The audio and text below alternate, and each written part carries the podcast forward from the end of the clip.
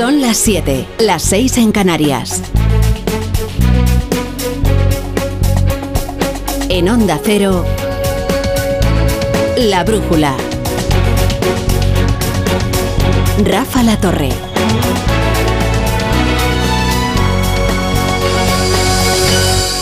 Buenas tardes desde Santiago de Compostela para todas las emisoras de Onda Cero. Desde aquí vivimos la recta final de una campaña de la que parece que han pasado años. Qué ambiente tan distinto se respira hoy.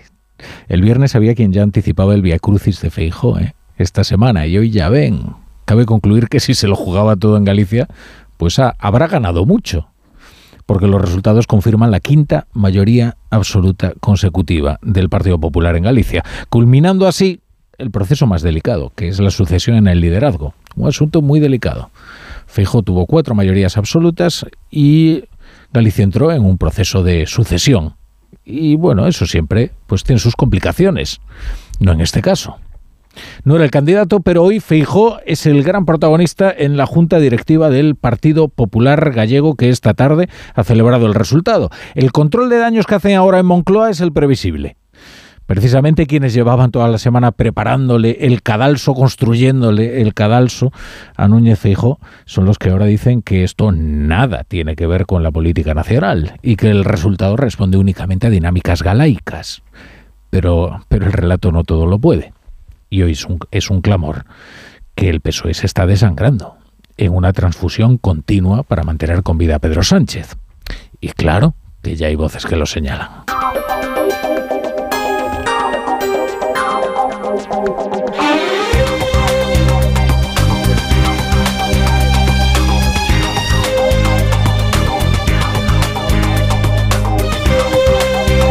Bienvenidos a la Brújula, hoy desde Onda Cero Santiago de Compostela y como siempre hasta las once y media, a las diez y media en Canarias con toda la información, el análisis, la economía y el deporte. Vamos a repasar primero cuál es el ambiente postelectoral en cada uno de los partidos en liza en estas elecciones gallegas. Lo del PP, hombre, fácil de resumir, porque con 38 escaños ya hubieran respirado tranquilos, pero con 40 la sensación es más bien de éxtasis es que en la recta final de la campaña, bueno, les aquejó la neurosis del 23J. Y entonces empezaron a pensar, ay, y si, y si, y si resulta pues fíjense que al final las expectativas traicionadas fueron las del bloque nacionalista galego y sobre todo las del Partido Socialista de bueno, las del PSD igual no fueron traicionadas las expectativas, lo cual lo cual da la medida del drama del socialismo no solo en Galicia, ¿eh? sino también en toda España. En toda España quizás con la excepción de Cataluña que ya veremos, que ya veremos. Bueno, con 40 escaños la sensación es más bien de éxtasis porque la mayoría absoluta de Rueda viene a confirmar una deriva virtuosa del partido en lo territorial. En primer lugar, Ángeles San Luis, ¿qué tal ha ido la Junta Directiva del PP gallego? Buenas tardes. Buenas tardes, pues Alberto Núñez Feijo ha felicitado efusivamente a Alfonso Rueda como su sucesor. Le ha dicho, ya eres un varón con B, un varón territorial del Partido Popular. También ha insistido el presidente de los populares en que Galicia le ha lanzado un mensaje al resto de España y también al gobierno de Sánchez. Hemos ganado a los que querían que esto fuese un plebiscito de liderazgos. Y Galicia, como siempre, votó por Galicia y desde Galicia dio un ejemplo a toda España. El gobierno quería hacer de estas elecciones un, un problema electoral del PP y ha sido una gran oportunidad política para España. Ha acusado a Pedro Sánchez de llevar a la irrelevancia al Partido Socialista, no solamente en Galicia, también en otras comunidades, por anteponer sus intereses personales. Bueno, es una acumulación de poder inédita la del Partido Popular. Después además de demostrar una salud de hierro en su tierra mítica, que es, eh, que es Galicia. Miren el mapa de resultados por municipios. ¿eh? Es eh, de un azul PP que solo palidece en azul Vénega en contadas localidades. Pero sí en una muy importante. Vigo. Muy importante. Esto es muy significativo, ¿eh? porque confirma el nuevo bipartidismo que hoy se inaugura en Galicia. La izquierda gallega es el BNG. Y ya, hace años que Yolanda Díaz y las mareas se fueron.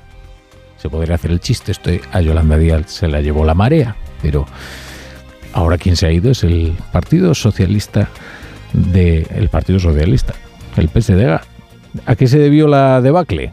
Hombre, José Ramón Gómez Besteiro puede no ser el JF calucense, pero sería injusto cargarle con todo el peso de la derrota, sobre todo cuando aquí se adivina un patrón, y es una transfusión continua de sangre del PSOE en sus territorios para darle vida al proyecto unipersonal de Pedro Sánchez. Y esto, quien lo ha dicho hoy más a las claras, es Emiliano García Paje varón castellano manchego, que ha hecho un hiriente juego de palabras entre el ciclo y el ciclón. Llevamos en un ciclo desde el año 2020 muy difícil, muy adverso, muy hostil y que debiera provocar, de hecho lo provoca en casi todos los sitios, espero que aquí de alguna u otra manera también, provocar una reflexión profunda, porque solo reflexionando y rectificando en algunos aspectos se puede impedir que un ciclo se convierta en un ciclón. Y ese sería el objetivo, evitar un ciclón electoral que arrase mucho más de lo que tenemos pensado y previsto. Bueno, y luego están los portavoces oficiales y oficiosos eh, que hoy emplean un argumentario francamente lastimero. Hoy resulta que a todos les faltaba tiempo. A ver si al PSDA lo que le ha ocurrido es que le ha sobrado tiempo, ¿eh? Porque tal y como ha transcurrido la campaña, una semana más y termina como sumar. Es que la campaña del PSDA no es que no iba, eh, no iba en, en dirección ascendente otros podrían decir, bueno, quizás con una semana más de campaña hubiéramos arañado unos escañitos. No, es que Gómez Besteiro estaba pidiendo la hora. Oscar Puente, uno de estos portavoces oficiosos, anda hoy más comedido que de costumbre. Es evidente que el resultado para, para el Partido Socialista no es un buen resultado, es un resultado que, que desde luego está muy lejos de, de las expectativas y, y, yo creo que también de lo que, de lo que sería deseable. Y bueno, hoy ha habido lugar una, una ejecutiva federal que me imagino que habrá hecho la valoración correspondiente. Yo no he podido asistir porque estaba eh, hoy reunido con la consellera y habrá que hacer una reflexión, yo creo que, que de fondo y profunda. Y luego de las lecturas más pintorescas del día es esa que dice que se ha perdido Isabel Díaz Ayuso, que esta es otra constante, ¿no? Eh, que alguien del PP tiene que perder hoy y le ha tocado Isabel Díaz Ayuso. Que la verdad es que se lo ha tomado con humor. Gran resultado que ha obtenido Alfonso Rueda y el Partido Popular en las elecciones de ayer, de ayer quedó de la siguiente manera. Feijó 40, Sánchez 9. Y luego dice ella, bueno, sí, claro, y me van a atribuir, hizo un elogio de, eh, Fejó, muy encendido, bueno, que hoy se interpreta de diferentes maneras. En cuanto al bloque nacionalista galego, desde luego se confirma como el otro polo del recién inaugurado bipartidismo gallego y eso le da hoy para celebrar. Pero también se adivina un techo ¿eh? en ese crecimiento porque la ocasión no podía ser más propicia, y sin embargo a la tercera y con un candidato nuevo, Ana Pontón no ha podido acabar con la mayoría absoluta del PP. Ahora bien, la operación sustituir al PSOE ha sido un éxito rotundo. De eso no hai duda. Eu creo que cada forza política ten que facer as súas análises. O que se viu nesta campaña é que a forza que aglutina, a forza que xenera esperanza, a forza que representa alternativa frente ao Partido Popular e ao BNG, que non temos teito, eu estou con máis ganas, con máis forza e con máis ánimo que nunca. Y de sumar, y de sumar, la verdad es que causa un cierto rubor lo ocurrido por detrás de Vox. Y no será porque Yolanda Díaz no nos ha informado de que es gallega.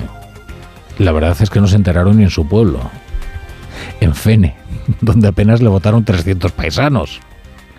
Al bloque votaron 2.800, creo. Y al PP otros 2.800. Digo que Fene, que, no tiene 300 habitantes. ¿eh?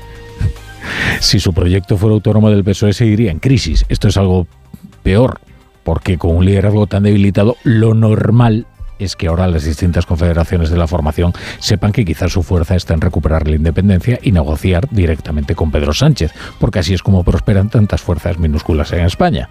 Por ejemplo, podría hacerlo compromiso. Ernest Urtasun trataba de ponerle literatura a la catástrofe. Seguramente, miren, nos ha faltado tiempo uh, en esta elección gallega um, y no hemos sido capaces de explicar con claridad una cosa que yo creo que era importante, que nosotros dijimos en campaña, uh, que era importante para el cambio político expandir el voto, no concentrarlo, sino expandirlo, ampliar el conjunto de espacios progresistas para garantizar que podía haber cambio en la Junta de Galicia. Pues es que estos son los fenómenos físicos del voto, expandirlo. Eh, no, mire, sí basta con meterlo en la urna. ¿eh? ¿no? El, el, proceso físico es mucho más sencillo ¿eh? Que todo eso. Basta con que lo metan en la urna. Si no entra en la urna el voto de sumar, entonces no vale. Bueno, como los desastres nunca vienen solos, hoy hay una serie de noticias francamente perjudiciales para la coalición, empezando por una sentencia del Supremo que anula la transferencia de competencias de tráfico a Navarra. Esto es lo que se interpretó en su día como la retirada definitiva de la Guardia Civil de la comunidad foral y también se interpretó como una de tantas cesiones que hace al nacionalismo eh, Pedro Sánchez. Hoy ha sido suspendida por la forma en que se aprobó, no por el fondo. ¿eh? Y, y la forma es ese abuso antidemocrático del decreto ley.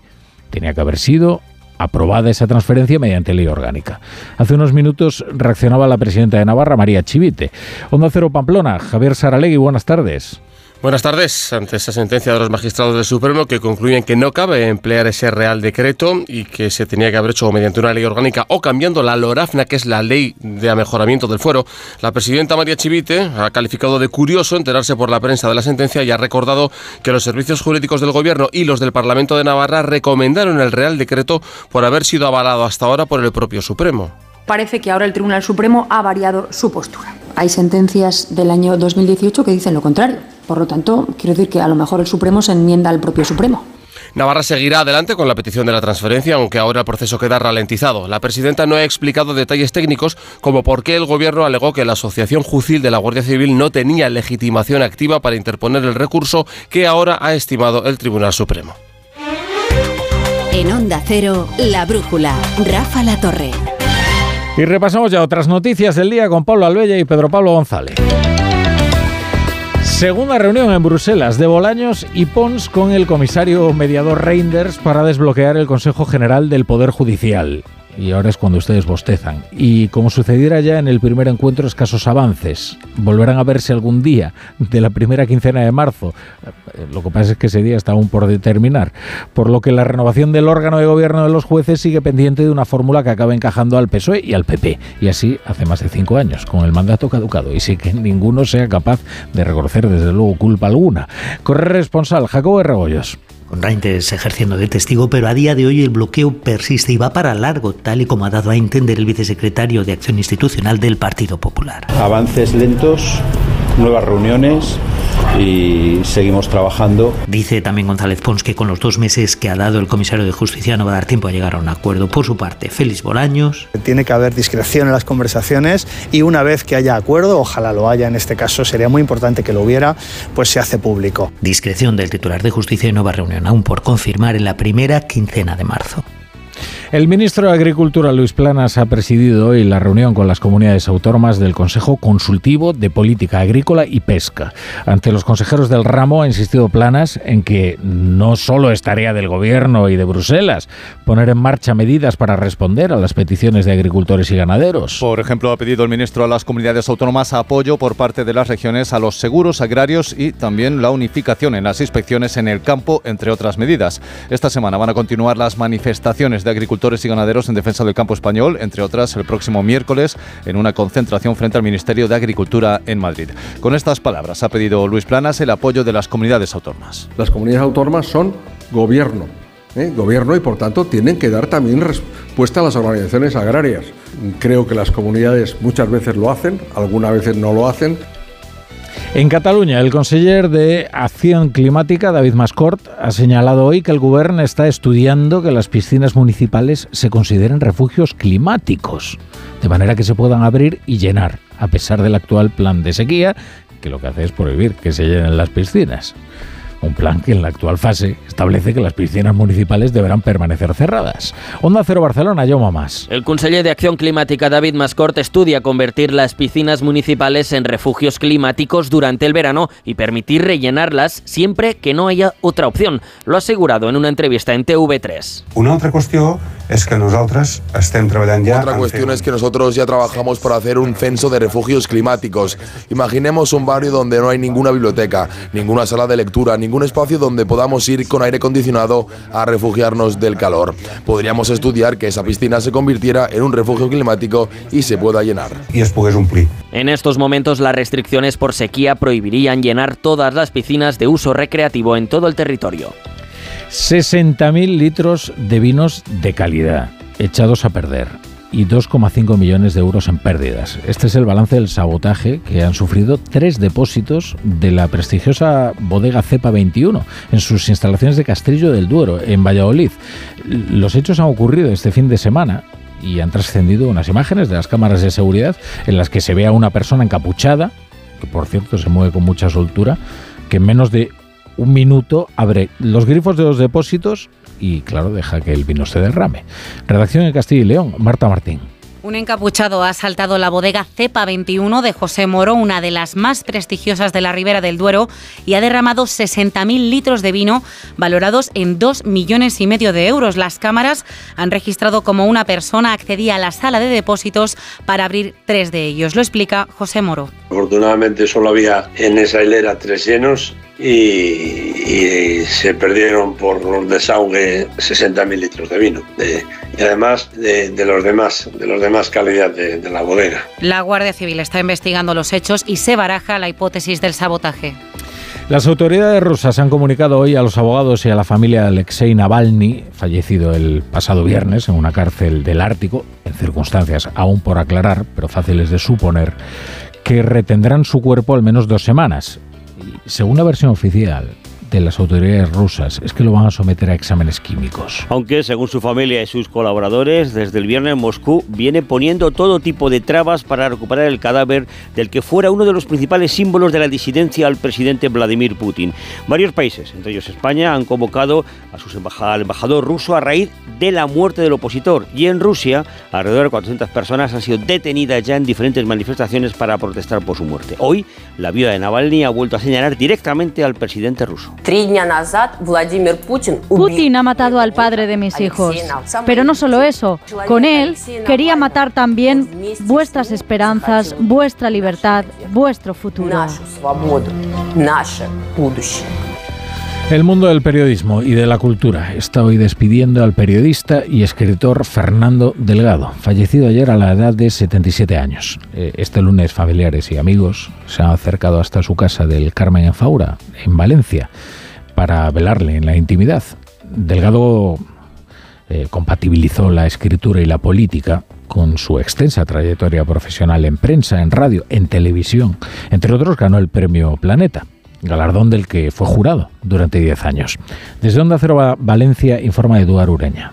Todos han destacado su valor humano y su gran amor por la cultura. Delgado ha fallecido a los 77 años en la localidad valenciana de Faura, rodeado de sus amigos más íntimos. El ayuntamiento ha decretado tres días de luto oficial. La alcaldesa Consol Durán ha destacado la bondad, inteligencia y sencillez de este gran profesional y conversador. Un gran conversador, amic dels seus amics. Desprenia carisma, bondad, inteligencia, tendresa, sencillesa, por la capilla ardiente han pasado políticos como el expresidente Chimo Puig, escritores y periodistas como Juan Cruz, Lola Mascarell o Carmen Amoraga. Hasta Faura ha viajado también Carlos Revés, el director general del área editorial del Grupo Planeta. Una ceremonia civil con numerosos vecinos en la que ha leído la cantante Sole Jiménez ha servido para despedir a un periodista, referencia a un poeta y novelista querido por muchísima gente. La brújula con la torre. Te lo digo o te lo cuento. Te lo digo. No tienes seguro para mi coche eléctrico. Te lo cuento. Yo me voy a la mutua. Vente a la mutua y además de las mejores coberturas, te bajamos el precio de tus seguros, sea cual sea. Llama al 91 555 5555. Te lo digo o te lo cuento. Vente a la mutua. Condiciones en mutua.es. Arranca una nueva edición de los premios Ponle Freno para reconocer las mejores iniciativas que hayan contribuido a promover la seguridad vial en nuestro país. Consulta las bases en ponlefreno.com y envía tu candidatura antes del 4 de marzo. Ponle Freno y Fundación AXA Unidos por la Seguridad Vial. La palabra ladrón puede significar dos cosas. Clavija donde poder conectar tu coche eléctrico o persona que roba el cable de tu coche eléctrico. Ahora el seguro de coche eléctrico e híbrido enchufable de línea directa también significa dos cosas. Que además de ahorrarte una pasta, también te cubre el cable de recarga en caso de robo. Cámbiate y te bajamos el precio de tu seguro de coche sí o sí. Ven directo a lineadirecta.com o llama al 917-700-700. El valor de ser directo. Consulta condiciones. Edu Pidal, buenas tardes. ¿Qué tal, La Torre? Te cuento que vuelve la Champions mañana para el Atlético de Madrid en Milán ante el Inter. Después jugará el Barça el miércoles en Nápoles, en el Maradona, eliminatorias de ida de los octavos de final en una jornada de liga que acabó con tropiezo el Real Madrid en Vallecas, empate a uno. Hoy puede recortar distancia con el líder, el Girona, que juega en San Mamés ante el Athletic Club. La Copa del Rey de baloncesto para el Real Madrid y Topuria, del que habla todo el mundo. A las ocho y media te lo cuento. Venga, Edu, ahora se quedan ustedes 20 minutos con su emisora más cercana de Onda Cero.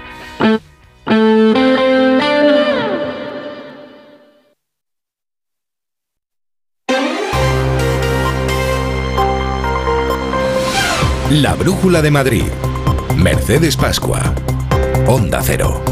Muy buenas tardes, ¿qué tal están? La policía sigue investigando si el joven de 14 años que falleció el viernes en Getafe por una sobredosis de cocaína rosa la tomó de forma voluntaria y no porque unos desconocidos le echaran la droga en una bebida energética. Dos gramos de esta droga sintética, conocida como Tusi y que le provocó un paro cardíaco mortal. La cocaína rosa es una droga sintética, duplica el precio de la cocaína y es tan peligrosa que, como pueden comprobar, puede ser mortal. Celia Prat es técnica de prevención de FAD Juventud. Vemos cómo las drogas siguen generando problemas eh, y sobre todo en una sustancia como esta que se desconoce exactamente qué es, qué composición tiene, porque forma parte de esa composición sustancias diferentes y que no se sabe exactamente en qué cantidades y con qué calidad se de alguna forma se mezclan ¿no? esas sustancias. Enseguida les contamos más detalles. Además, la mujer que estaba en estado crítico tras incendiarse la residencia de Aravaca en la que vivía ha fallecido. Con ella son tres ancianas las víctimas mortales. La policía trabaja con la explosión de un cargador de móvil que pudo provocar un cortocircuito. La consejera de Asuntos Sociales confirma que el centro había pasado todas las inspecciones. Y traemos a portada de nuevo al Hospital de la Paz, porque ha aplicado una terapia avanzada a un recién nacido con atrofia muscular espinal, un tratamiento que aplicado en el primer mes de vida revierte el proceso degenerativo que causa esta enfermedad. El fármaco milagro de un millón de euros y financiado por la Sanidad Pública madrileña proporciona el gen correcto y restaura la función nerviosa. Se ha aplicado por primera vez. Elena Andradas, directora general de Salud Pública. La atrofia muscular espinal es una enfermedad muy poco frecuente que afecta a uno de cada 10.000 recién nacidos y es una enfermedad muy grave que se caracteriza por un gran debilitamiento muscular. Comenzamos la brújula de Madrid. Antes, lo más importante a esta hora, el tráfico y el tiempo. Circula circulación de lunes, nos vamos hasta la DGT, allí está Patricia Arriaga. Buenas tardes, Patricia. ¿Qué tal? Muy buenas tardes, Mercedes. Pues a esta hora precaución por un accidente que está complicando la salida de Madrid por la A42 a lo largo de 4 kilómetros en Torrejón de la Calzada. Pero al margen de este accidente también van a encontrar complicada la salida de Madrid en la A3 en Rivas, A4 Butarque y A5 en Alcorcón y Arroyo Molinos y en la A6 en la zona del Plantío y Majada Honda. En el resto de vías tan solo van a encontrar dificultad en la M40 en Coslada en dirección A3.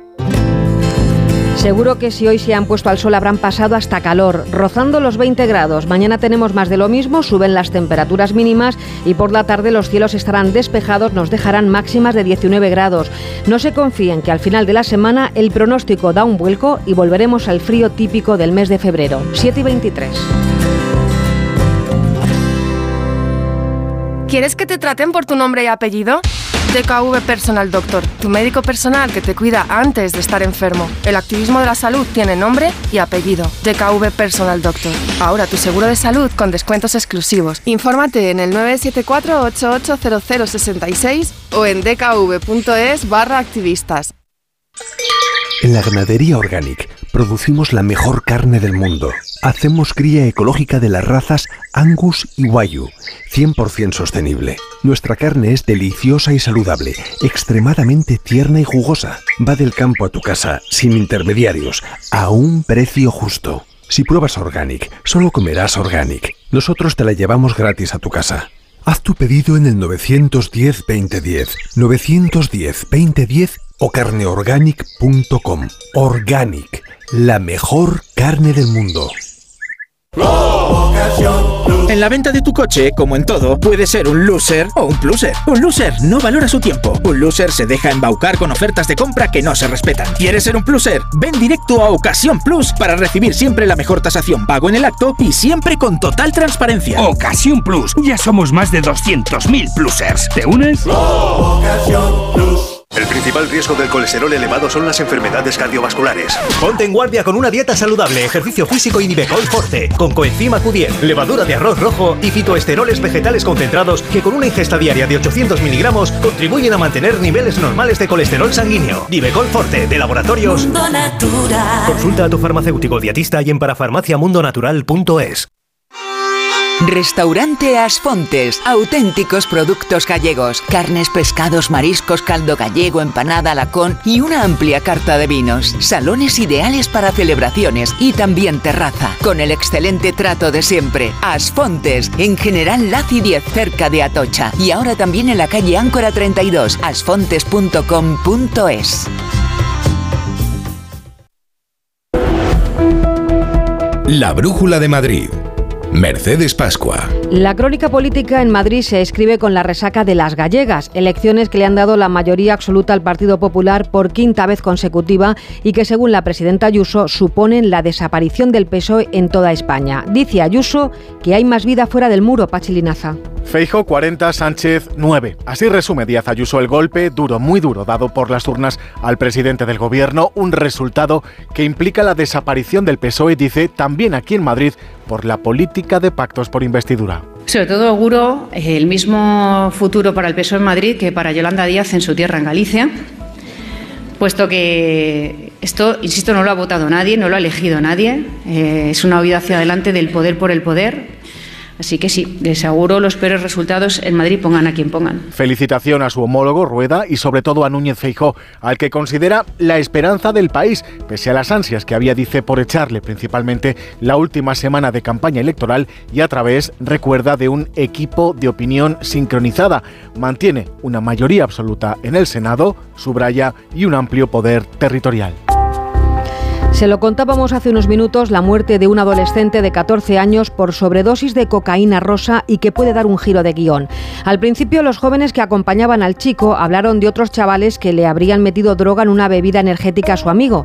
La investigación policial no descarta ahora que la víctima ingiriera la droga de forma voluntaria. Les contamos la historia de forma cronológica con Julia Trulla. 11 de la noche, viernes, alrededores de la estación de metro de Los Espartales en Getafe. Ahí el menor de 14 años y dos amigos quedaron con otros jóvenes que habían conocido por una red social. Supuestamente estos llevaban encima dos gramos de la conocida como Tusi o cocaína rosa. La víctima la consumió ingiriendo una lata de bebida energética. A los pocos minutos perdió el conocimiento y se desplomó en el suelo. Hasta el lugar llegó la Policía Nacional y el Suma 112. Los sanitarios trataron de reanimarlo, pero el menor había entrado en parada cardiorrespiratoria y solo pudieron confirmar su muerte. Los padres del fallecido ya han interpuesto una denuncia ante la Policía Nacional. Ahora la gran pregunta es cómo consumió el joven esta droga. ¿Por voluntad propia? Por desconocimiento, obligado por alguno de los jóvenes que le acompañaban. Los agentes están trabajando con todas estas hipótesis, no descartan ninguna, aunque tras escuchar a los amigos cobraría peso la teoría de que la consumió de manera voluntaria. De momento tampoco hay detalles del vídeo que los jóvenes grabaron y supuestamente difundieron en redes sociales. El asunto se va a poner en manos del fiscal de menores. La repercusión de la mascleta del domingo en Madrid-Río no cesa. La oposición y los animalistas quieren documentar que el evento pirotécnico repercutió sobre la fauna del Parque del Manzanares. El alcalde Martínez Almeida defiende que la mascleta no fue un acto político, sino un evento Marta Morueco para estrechar relaciones con Valencia. Más de 20.000 personas disfrutaron de la primera mascleta celebrada en la capital. Un éxito de público, según el alcalde, y un fracaso para una izquierda que dice solo hace predicciones apocalípticas de cualquier proyecto y evento que realiza el ayuntamiento.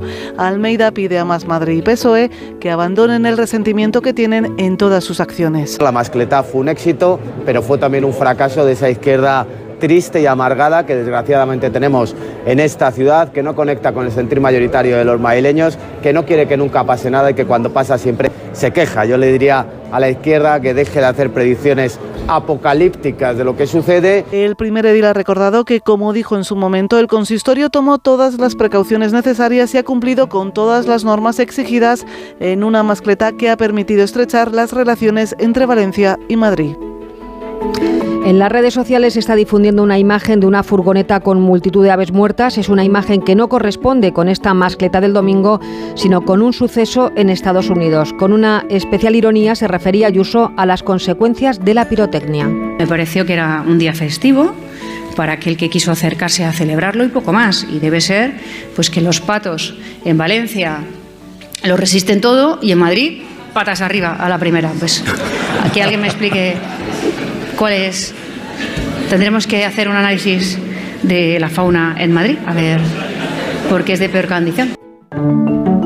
A vueltas con la tala de árboles, el Ayuntamiento de Madrid ha recibido una petición del Palacio de la Moncloa para talar una veintena de árboles en mal estado. Durante una visita a la Quinta de los Molinos, uno de los espacios donde mejor se pueden contempla contemplar los almendros en flor, el delegado de Medio Ambiente califica al gobierno de Sánchez de ecologistas de pancarta, Marisa Menéndez.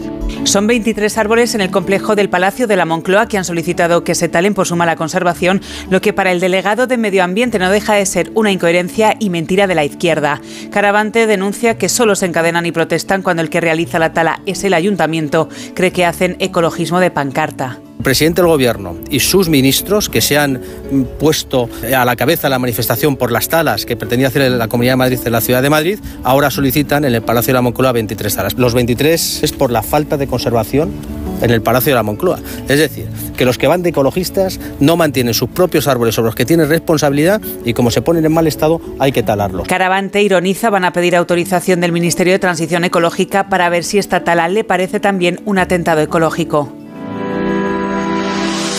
Repasamos otras noticias en titulares. Los bomberos aconsejan evitar utilizar cargadores que no estén homologados tras el incendio en una residencia de ancianos de Aravaca. Recuerdan no cargar nunca el móvil, tablets, ordenadores u otros dispositivos electrónicos sobre colchones o en sillones o sofás o cerca de cualquier material fácilmente inflamable como pueden ser cortinas o cojines. Siempre se debe hacer en superficies lisas, no combustibles y que permitan una fácil ventilación. Varios jugadores adolescentes de entre 14 y 15 años del equipo olímpico de Parla agreden a un árbitro de 17 tras un partido contra un equipo de Aranjuez. El suceso ocurrió ayer, el partido fue tenso. Desde el principio varios participantes fueron expulsados y los gritos ofensivos contra el joven árbitro se escucharon desde las gradas. El árbitro ha denunciado los hechos en comisaría con un parte médico de las lesiones. Y el Ayuntamiento de Arganda habilitará el recinto ferial para que los agricultores puedan pernoctar allí antes de la manifestación del miércoles. Unos 200 agricultores dormirán allí el martes. Antes, unos 20 tractores llevarán a cabo una marcha por las calles de Arganda como parte de las protestas. El miércoles 21 participarán en la concentración por la defensa del campo. La nueva edición del Festival Internacional de Magia llega a Madrid. Diez de los mejores ilusionistas del mundo por primera vez juntos en el escenario bajo la dirección de Jorge Blas. Compra tu entrada en teatrocircoprice.es. La magia te espera. ¿Te lo vas a perder? Teatro Circoprice, Ayuntamiento de Madrid. Un día descubres que tienes humedades en techos, paredes, están por todas partes. ¿Qué puedes hacer? Llama a Murprotec. Llama al 930 1130 o entra en murprotec.es. Si con las humedades te las tienes que ver, ¿qué puedes hacer? Llama a Murprotec. 930 1130. Murprotec. Cuidando tu hogar, cuidamos de ti. Cuerpo libre, adelgaza con una sonrisa, 40% de descuento, 91 192 32 32, 91 192 32 32. ¿Preparado para la transformación? ¿Para un viaje sin retorno? Film Symphony Orchestra presenta su nueva gira, Genko, un emocionante espectáculo inspirado en las bandas sonoras más conmovedoras de todos los tiempos.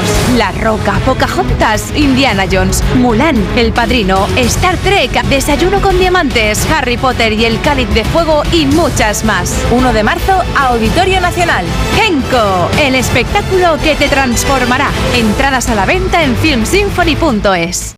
El envío de Burfaxes ahora es mucho más cómodo, rápido y económico con notificados.com.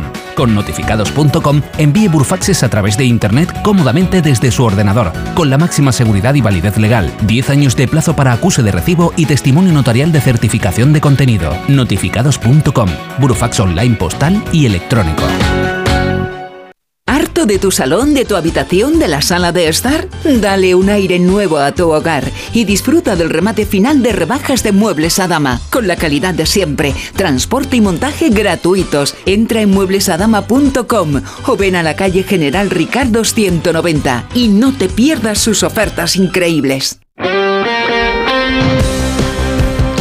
Información deportiva, mañana tenemos un importante partido de Champions con el Atlético de Madrid, pero hoy seguimos con la Liga. Aitor Gómez, buenas tardes. Hola Mercedes, buenas tardes. Sí, el partido importante de la semana para los madrileños es el de mañana, del Atlético de Madrid, que juega partido importante, partido de ida de los octavos de final de la Champions, pero antes hay que estar pendiente también, sobre todo los madridistas, bueno, y los atléticos también, de lo que pasa esta noche en el último partido de la jornada en San Mamés, Atlético de Bilbao y Girona. A ver si el Girona aprovecha el empate del Madrid en Vallecas para acercarse un poquito y darle otra vez emoción a la liga. El Real Madrid es líder con 62 puntos, el Girona tiene 56. Si ganan hoy se pondrían con 59 a 3 del equipo de Ancelotti. Pero si gana el Atlético de Bilbao se colocaría con 49 puntos a 2 solo del Atlético de Madrid, que ahora mismo es cuarto. Así que es importante lo que pasa esta noche en Bilbao. Pero es verdad que lo importante, importante de verdad para el Atleti es lo de mañana, a las 9 de la noche, partido de ida, insisto, de los octavos de final de la Champions contra el Inter. Tiene buenas noticias hoy el Atlético de Madrid, ¿eh? con Morata y con Paulista. A ver qué dice Simeone, que habla en unos minutos. Está ya en Milán nuestro Janito Mori. Hola, Jano, buenas tardes. ¿Qué tal, Aitor? Muy buenas tardes. Hace una hora aproximadamente ha aterrizado la expedición del conjunto Blanco en el aeropuerto de Malpensa.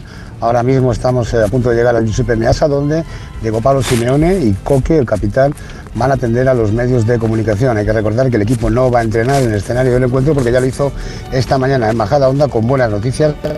Comentabas la inclusión en la convocatoria de Paulista y de Morata, que, ojo, eh, no va a ser titular, no va a ser de la partida, pero me dicen que sí podría estar para jugar 20 30 minutos si fuera necesario. En cualquier caso, parece que Simeone tiene claro que Llorente, después de las sensaciones que le produjo el otro día tras ese doblete, va a ser el acompañante de Grisman arriba y parece que Reinildo sustituiría a Lino bueno, pues para tapar un poco la banda derecha súper ofensiva del conjunto italiano. Como te digo, en unos minutos esa rueda de prensa, vamos a ver qué comenta Simeone de cara a ese importantísimo encuentro de mañana, ida de los octavos de final de la Champions. Gracias, Janito. En unos minutos escuchamos a Simeone y a Coque, al capitán.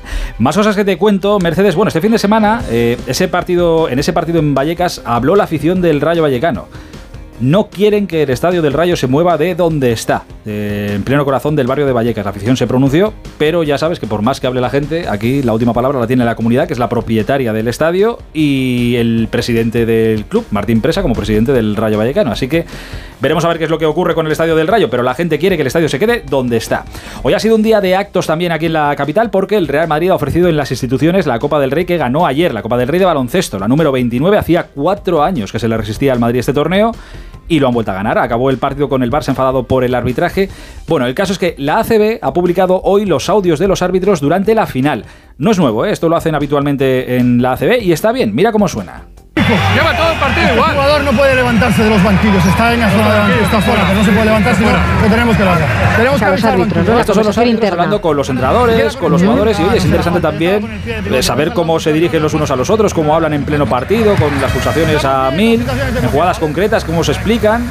Y hoy está bien. El básquet en esto es verdad que es otro. Es otra auditoría, ¿no? Es otra historia, sí, sí, es otra historia. Esto en el fútbol, bueno, estamos lejos. Por cierto, que en estas celebraciones hoy se han juntado eh, mucha gente. Por ejemplo, se ha juntado el alcalde de Madrid, Martínez Almeida, que ya sabes que es reconocido atlético, con Florentino Pérez, presidente del Madrid. Le ha preguntado eh, a Almeida, le han preguntado por Mbappé y ha dicho que se viene al Atleti. Evidentemente ha sido todo en tono de risas, porque esa historia Mercedes parece, parece. Que está hecha, ¿no? Que está llegando a su final. Parece, ya veremos. Bueno, tenemos toda la semana para aclarar qué es, qué es de Mbappé. Exacto. Gracias, Aitor. hasta luego.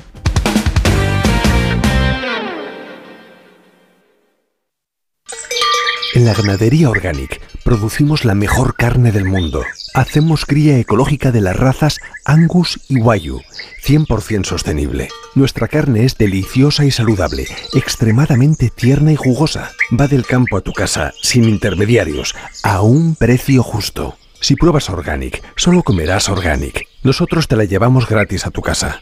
Haz tu pedido en el 910-2010, 910-2010 o carneorganic.com. Organic, la mejor carne del mundo.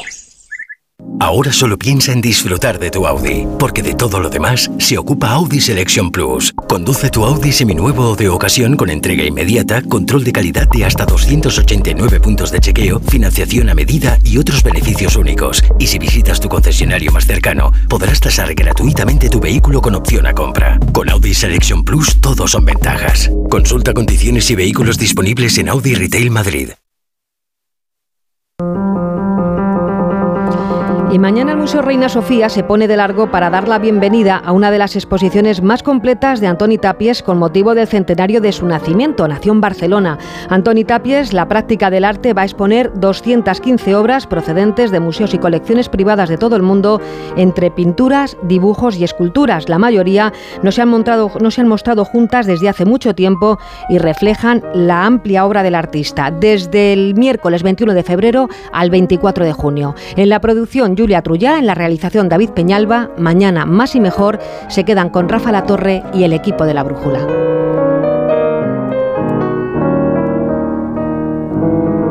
La Brújula de Madrid. Mercedes Pascua.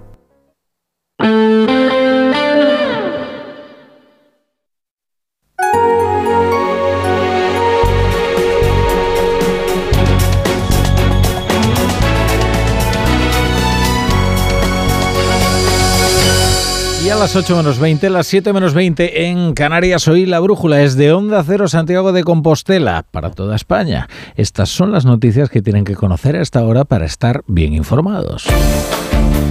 El Partido Popular destaca que han conseguido la mayoría absoluta en Galicia a pesar de estar todos contra ellos y pide a Moncloa que dé marcha atrás en sus acuerdos con los independentistas. Desde Castilla-La Mancha, García Paje pide una profunda reflexión a Pedro Sánchez para evitar un desplome generalizado del PSOE. El Tribunal Supremo anula el Real Decreto por el que el Gobierno acordó el traspaso de las competencias en materia de tráfico de la Guardia Civil a Navarra. Para hacer efectivo este traspaso es necesario cambios en el estatuto y la aprobación de una nueva ley orgánica que debe ser debatida y respaldada por mayoría absoluta en el Congreso. El secretario de Acción Institucional del Partido Popular, Esteban González Pons, lamenta los insuficientes avances en las conversaciones con el ministro de la Presidencia, Félix Bolaños, con la mediación de Bruselas para reformar el Consejo General del Poder Judicial. A mediados de marzo, próxima reunión. Las piscinas municipales de Cataluña no abrirán este próximo verano si se mantiene la fase de emergencia 1 por la sequía. El conseller de Acción Climática detalla que solo permitirán abrir las que se consideren refugios climáticos. Desde el 1 de febrero, las piscinas privadas de hoteles y balnearios no se pueden rellenar.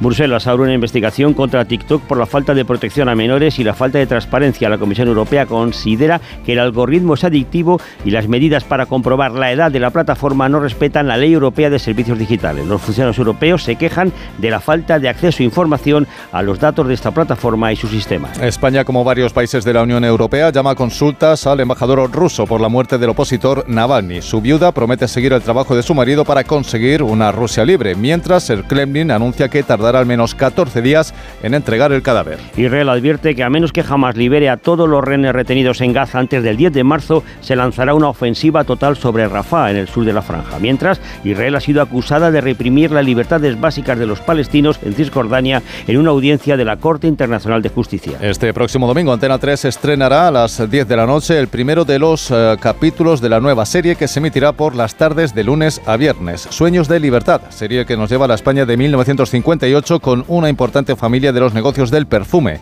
narrando una historia de maltrato y de superación de la protagonista, Natalia Sánchez. La brújula con la torre.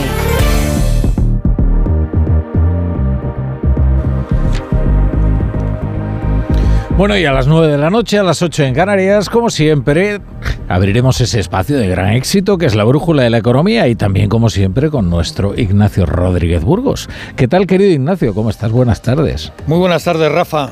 Pues ¿Y de qué es lo que quieres? ¿eh? Hombre, pues haberte venido, Ignacio. Tú sabes que siempre estás acompañado. Sí, siempre estás invitado a acompañarnos. Acompañado también.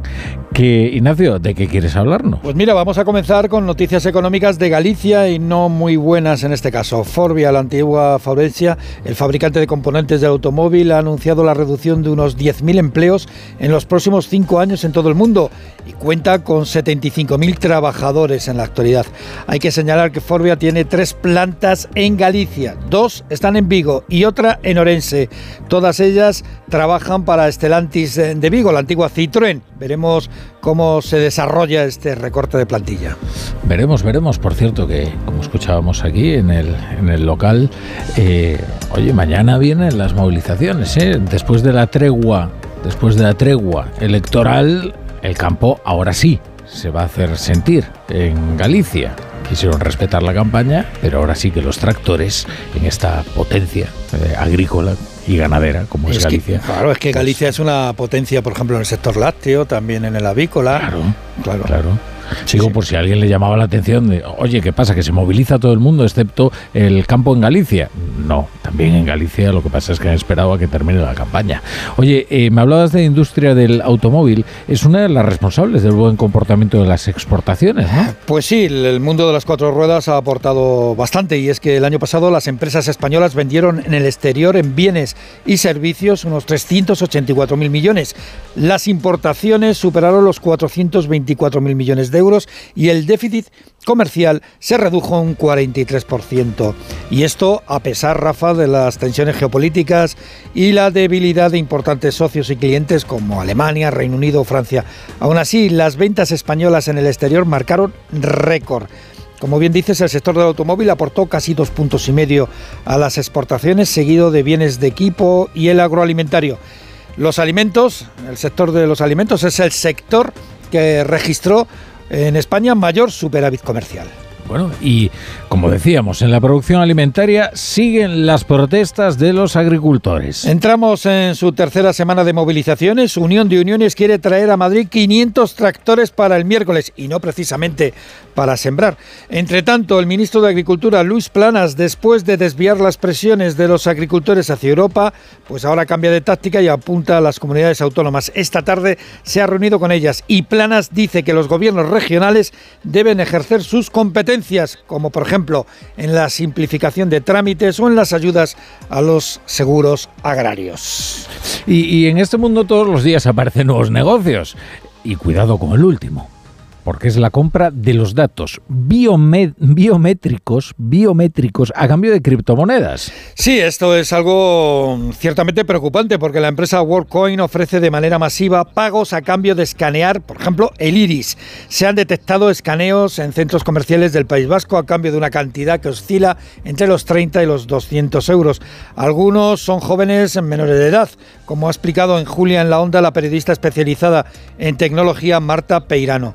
Se estima que la empresa OpenAI de Sam Altman ya tiene en su poder 2 millones de datos biométricos. Y ya sabéis, con esto del avance de la inteligencia artificial, el ADN, eh, el iris, los datos biométricos permiten controlar la identidad propia. Pero bueno, ya veremos. Por cierto, Rafa, Joe Biden ha creado un consorcio sobre inteligencia artificial con las principales empresas estadounidenses. Ahí están todos los sospechosos. Y en España, Microsoft mm. ha anunciado una inversión esta misma tarde de casi 2.000 millones de euros tras reunirse el presidente de Microsoft con el presidente del gobierno. Bueno, una gran inversión y una gran noticia, sobre todo para Madrid y Aragón, creo que es eh, donde... Dos mil pues, millones. Una fantástica noticia. Y además eh, también relacionada con la inteligencia artificial, con el desarrollo de la inteligencia artificial en la administración pública y todo lo que tiene que ver con ciberseguridad. Pues luego, si te parece, lo comentamos, Ignacio. Eso es las nueve, las ocho en Canarias. Nos miramos los ojos y el iris. Hasta ahora. de la economía. Si quieres relajarte, pero te preocupas demasiado por si alguien entra en tu casa, te interesa el seguro de hogar de línea directa. Es tan completo que además de ahorrarte una pasta, es el único con cobertura por ocupación ilegal y se encarga de todo lo importante en caso de que ocupen tu vivienda. Cámbiate y te bajan el precio de tu seguro de hogar sí o sí. Ve directo a lineadirecta.com o llama al 917-700-700, el valor de ser directo. ¿Qué tal, vecino? Oye, al final te has puesto la alarma que te recomendé. Sí, la de Securitas Direct. La verdad, es que es fácil que puedan colarse al jardín saltando la valla. Y mira, no estábamos tranquilos. Lo sé. Yo tuve esa misma sensación cuando me vine a vivir aquí. Protege tu hogar frente a robos y ocupaciones con la alarma de Securitas Direct. Llama ahora al 900-272-272. Recuerda, 900-272-272. Dos candidatos, dos partidos, una campaña cuesta abajo y sin frenos. El argumentario de campaña. Pero no tiene nada nuevo, ¿no? Sí, en lugar de todos pone toces. Qué desastre de político.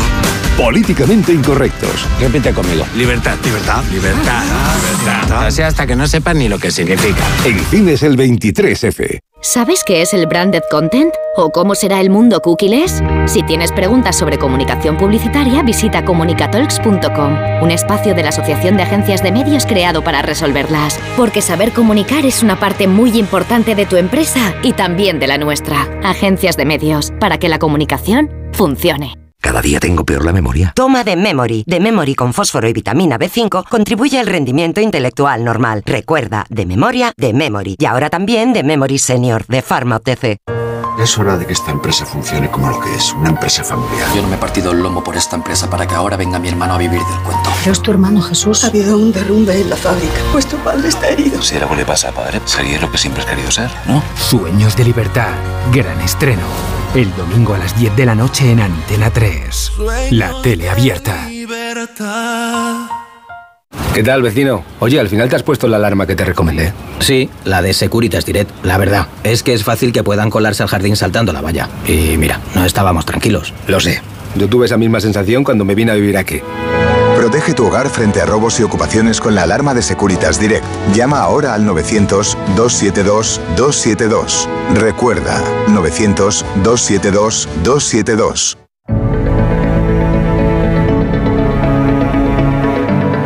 La brújula. Rafa La Torre.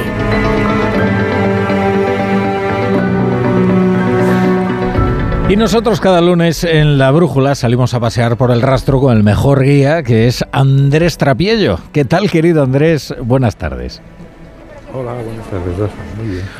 Hoy con más razón porque eh, no- nos pilla bastante lejos el, el rastro. Oye, menudo fin de semana nos ha hecho ¿eh? aquí en Galicia y menudo día el de hoy. ¿eh? Un espectáculo, ¿eh, Trapiello? Sí, y el de Madrid ayer también. Lo que pasa que el rastro, yo creo que ayer con los, en fin, las expectativas de las elecciones gallegas, yo creo que iba más distraído y únicamente compré eh, cuatro postales para mí y para mis seres queridos, una vista de Japón para mi hijo el menor, una vista de Ámsterdam maravillosa para mi hijo el mayor, para mi mujer una, una postal de Roma y para mí una de la mole antonelliana de Turín, que es donde está el museo más maravilloso del cine que existe en el mundo. Pero ya digo, o sea, que yo creo que iba muy distraído pensando en las elecciones, eh, porque en fin, no, no es que nos, no nos llegara la camisa al cuerpo, pero en fin, había una cierta, una cierta psicosis de que podía pasar de todo. Además, como este hombre, eh, Sánchez, está, eh, nos tiene acostumbrados a golpes de efectos en- de, último, de último momento, pues, pues así. Y luego, eh, ya cuando me iba sin haber comprado ni un solo libro, por suerte, encontré eh, los nuevos cuentos de las colinas de Kipling, que me hizo esperar toda la tarde el resultado de las elecciones. Bueno, pero antes, bueno, el libro de Kipling es maravilloso porque es un libro encantatorio, como, como suele ser él. Son relatos de Inglaterra y, y bueno, tiene el prodigio de que te va contando. Yo creo que, que los va escribiendo a abuela pluma y no puedes dejar de escuchar y de, bueno, de leer en este caso. ¿no? Pero yo creo que lo más increíble que vi ayer, que no había visto nunca, es Sí. una cosa que se llama eh, telégrafo de órdenes, que es un- una cosa que hemos visto todos en las películas de los, en los barcos, cuando de pronto en el puente de mando el capitán dice a la sala de máquinas, eh, de avanti todo, eh, atrás. A toda máquina. A toda máquina, todo eso, y, y empieza Sí. a dar a una manivela así. Bueno, pues yo encontré un- un- un- un- uno de estos telégrafos donde pone a toda máquina, media máquina, poca máquina, eh, parar, avante, atrás, pero estaba al lado de dos muñecos autónomos, eh, perdón, eh, autómatas iguales, y bueno, me pareció una metáfora de lo que iba a suceder por la tarde, es decir, Sánchez y Feijóo, eh, en fin, moviéndose así como muñecos un poco, un poco tétricos y la máquina esta mm, sin saber, sin decidirse si iba para atrás, para adelante, en fin. Yo creo que afortunadamente vamos Sí. para adelante, sí. Sí, eh, o sea, ¿qué te ha parecido? Eh, tanto la noche electoral, eh, lo cierto es que parece que ha pasado una eternidad desde la campaña, ¿no? Ha cambiado tanto el ambiente, ha cambiado tanto las sensaciones. Es que eh, el PP terminó con una neurosis la campaña que casi parecía que se iba a conformar con, con los con 37 más Jacome. Y resulta que al final, oye, 40. Sigue siendo Camelot eh, Galicia. Bueno, sí, pero bueno, eso decías tú en tu artículo que es estupendo.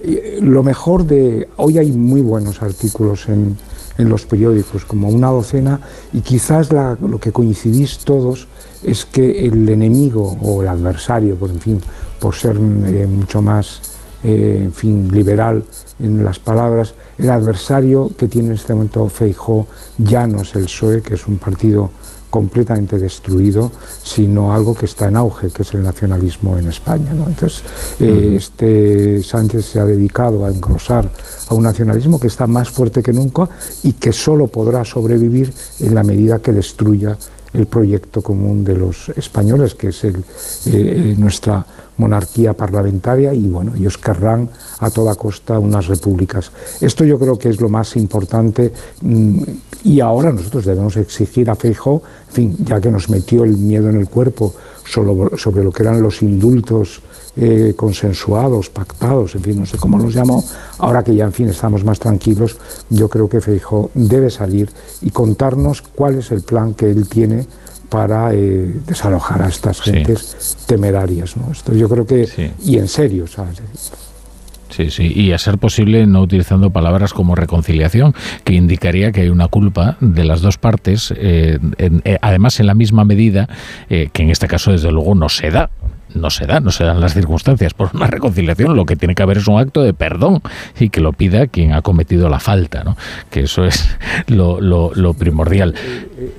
El, sábado justamente escribí una cosa sobre un artículo sobre la diferencia que había entre equidistancia y ecuanimidad. Entonces, ecuanimidad, decía en ese artículo, es leer a Bernanos y a Simon Bale, que, acaban eh, de publicar dos libros fundamentales para entender lo que fue la represión en la Guerra Civil Española. Y equidistancia es equiparar al culpable con el, con el inocente, es eh, equiparar al que, al que ha cometido un delito con el que no lo ha cometido, al constitucionalista, con, eso es la equidistancia. Y esto, es decir, tratarlos por igual. Y esto es lo que produce un enorme descrédito de las instituciones, es un atentado contra la igualdad y lo que estamos viendo es que eh, al final eh, Sánchez ha jugado con algo que es de todos, eh, y lo va a dejar hecho, en fin, una porquería, que es el, Estado de Derecho. Claro, por otro lado, Trapillo, eh, todavía nos falta por eh, conocer cuál es el corolario ¿no? de, estas elecciones. ¿Por qué? Porque eh, Sánchez nos ha acostumbrado a que después de cada derrota viene un movimiento audaz que en realidad es una huida hacia adelante, ¿no? Porque cuanto más débil está, eh, pues la huida tiene que hacerse más frenética, ¿no? Y, y vamos a ver por dónde sale ahora, ¿eh? Claro, nosotros, eh, esto lo que, lo, has, eh, lo que has dicho es, lo, yo creo que es, muy, es fundamental, porque este hombre no está acostumbrado a perder. Y si tiene que hacer trampas, hará trampas. Y además lo hará de una manera fullera, porque no ha ganado limpiamente nada, ni el título de doctor. Y por tanto él está acostumbrado a que eh, todo es lícito con tal de mantener eh, tu prestigio, tu poder, etcétera. Lo que pueda hacer adelantos de, eh, de elecciones, eh, intentar cambiar, lo tiene cada vez más complicado con la amnistía. Está por ver que se apruebe la amnistía. Sí, sí. Yo, Está por ver. yo soy de la teoría de que es una operación que está seriamente comprometida, ¿eh? Absolutamente, es decir, está en un hilo, o sea, porque es que además eh, el- el- el- cada vez los espacios se le van reduciendo y, y ya digo, si no es con trampas am, de última hora y huidas hacia adelante, y al final yo creo que habrá una conjura de los propios eh, socialistas, eh, en fin, como los idus de marzo, y este hombre acabará de mala manera, pero por ellos mismos, porque se darán cuenta que, bueno, no puede estar sacrificando todos los poderes territoriales eh, eh, solamente para mantenerlo en la Moncloa. Llegará un momento y dirá, bueno, usted tiene su sueldo en Madrid, pero en fin, yo quiero tener mi sueldo, en fin, en La Coruña o en, o en Sevilla. Sí. Por eso es tan llamativo este silencio. ¿eh? este silencio de muerte ¿no? que, eh, que, se ha adueñado del socialismo, en el que solo parece que el único que, que tiene el, eh, la facultad de hablar es, es, es, es Emiliano García Paje. Eh, bueno, mm, veremos. Desde bueno, luego. Hay, hay, hay, otro efecto estupendo de las elecciones de ayer, y es que es que, como, como, comúnmente se dice, a este hombre se le han bajado los humos, no sé durante cuánto tiempo, pero por lo menos, en fin, eh, durante eh, dos, tres o cuatro semanas eh, le veremos con esa cresta, ¿verdad?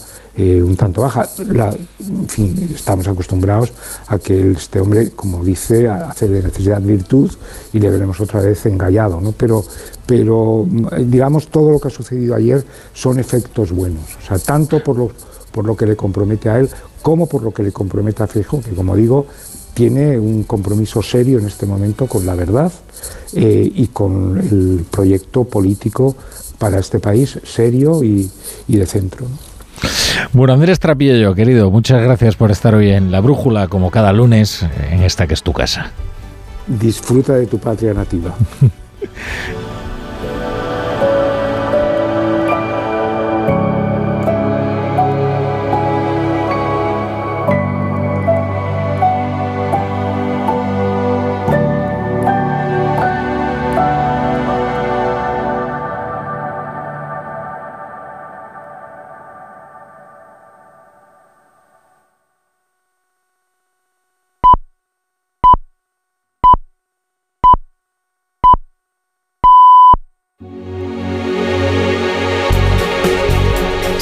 las 8, las 7 en Canarias. En Onda Cero, La Brújula. Rafa La Torre.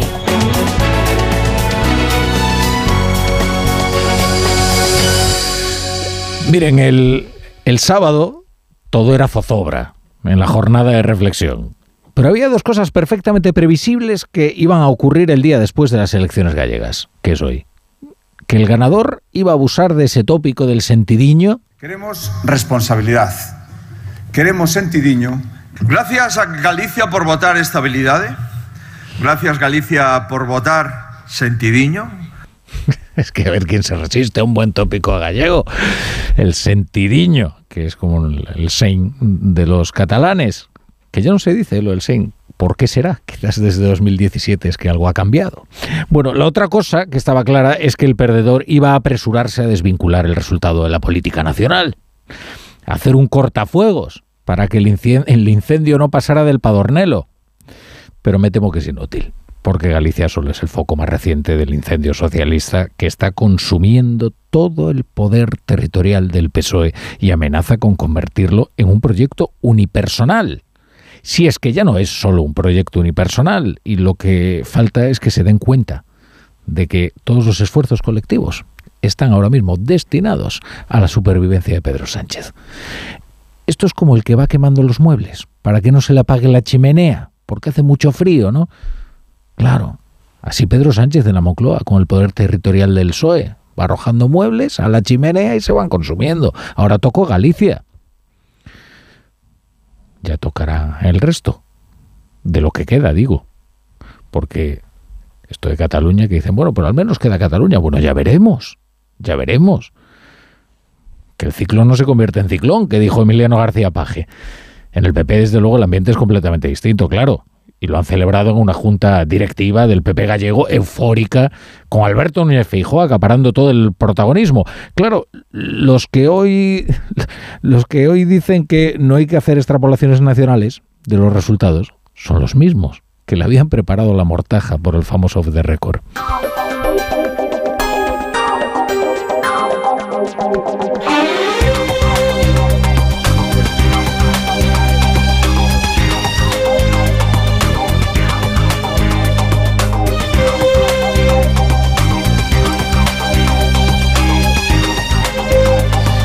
Bienvenidos a la Brújula. Si se incorporan hasta ahora la sintonía de Onda Cero, les saludamos hoy desde Onda Cero Santiago de Compostela, para todas las emisoras de Onda Cero en toda España. Eh, desde aquí vivimos una jornada electoral que traicionó las expectativas en las que se había instalado la campaña, las expectativas de todas las caravanas, quizás excepto la del PSDG, que se había resignado ya a una derrota sin paliativos y había convertido en su candidata Ana Pontón en lo que es la más extravagante campaña electoral que haya vivido jamás la política española. Un partido haciendo campaña por otro y luego, claro, se sorprenderán del trasvase. Es que si hoy el Partido Popular hubiera obtenido en su camelot Galicia 38 escaños, diríamos que Fijó respira aliviado. Tal era el ambiente el viernes, ¿eh? Pero ha obtenido 40. Así que el alivio se ha convertido en éxtasis y no lo ha ocultado en una junta directiva del PP en el que ha sido el protagonista. Hemos sido atacados por la izquierda y por la derecha. Y solo hay un vencedor. Ni el BNG, ni la UPG, ni Podemos, ni Sumar, ni Restar, ni el Partido Socialista, ni Vox han ganado las elecciones. Las elecciones la ha ganado el Partido Popular, el Partido Popular de Galicia y Alfonso Rueda. Eso es.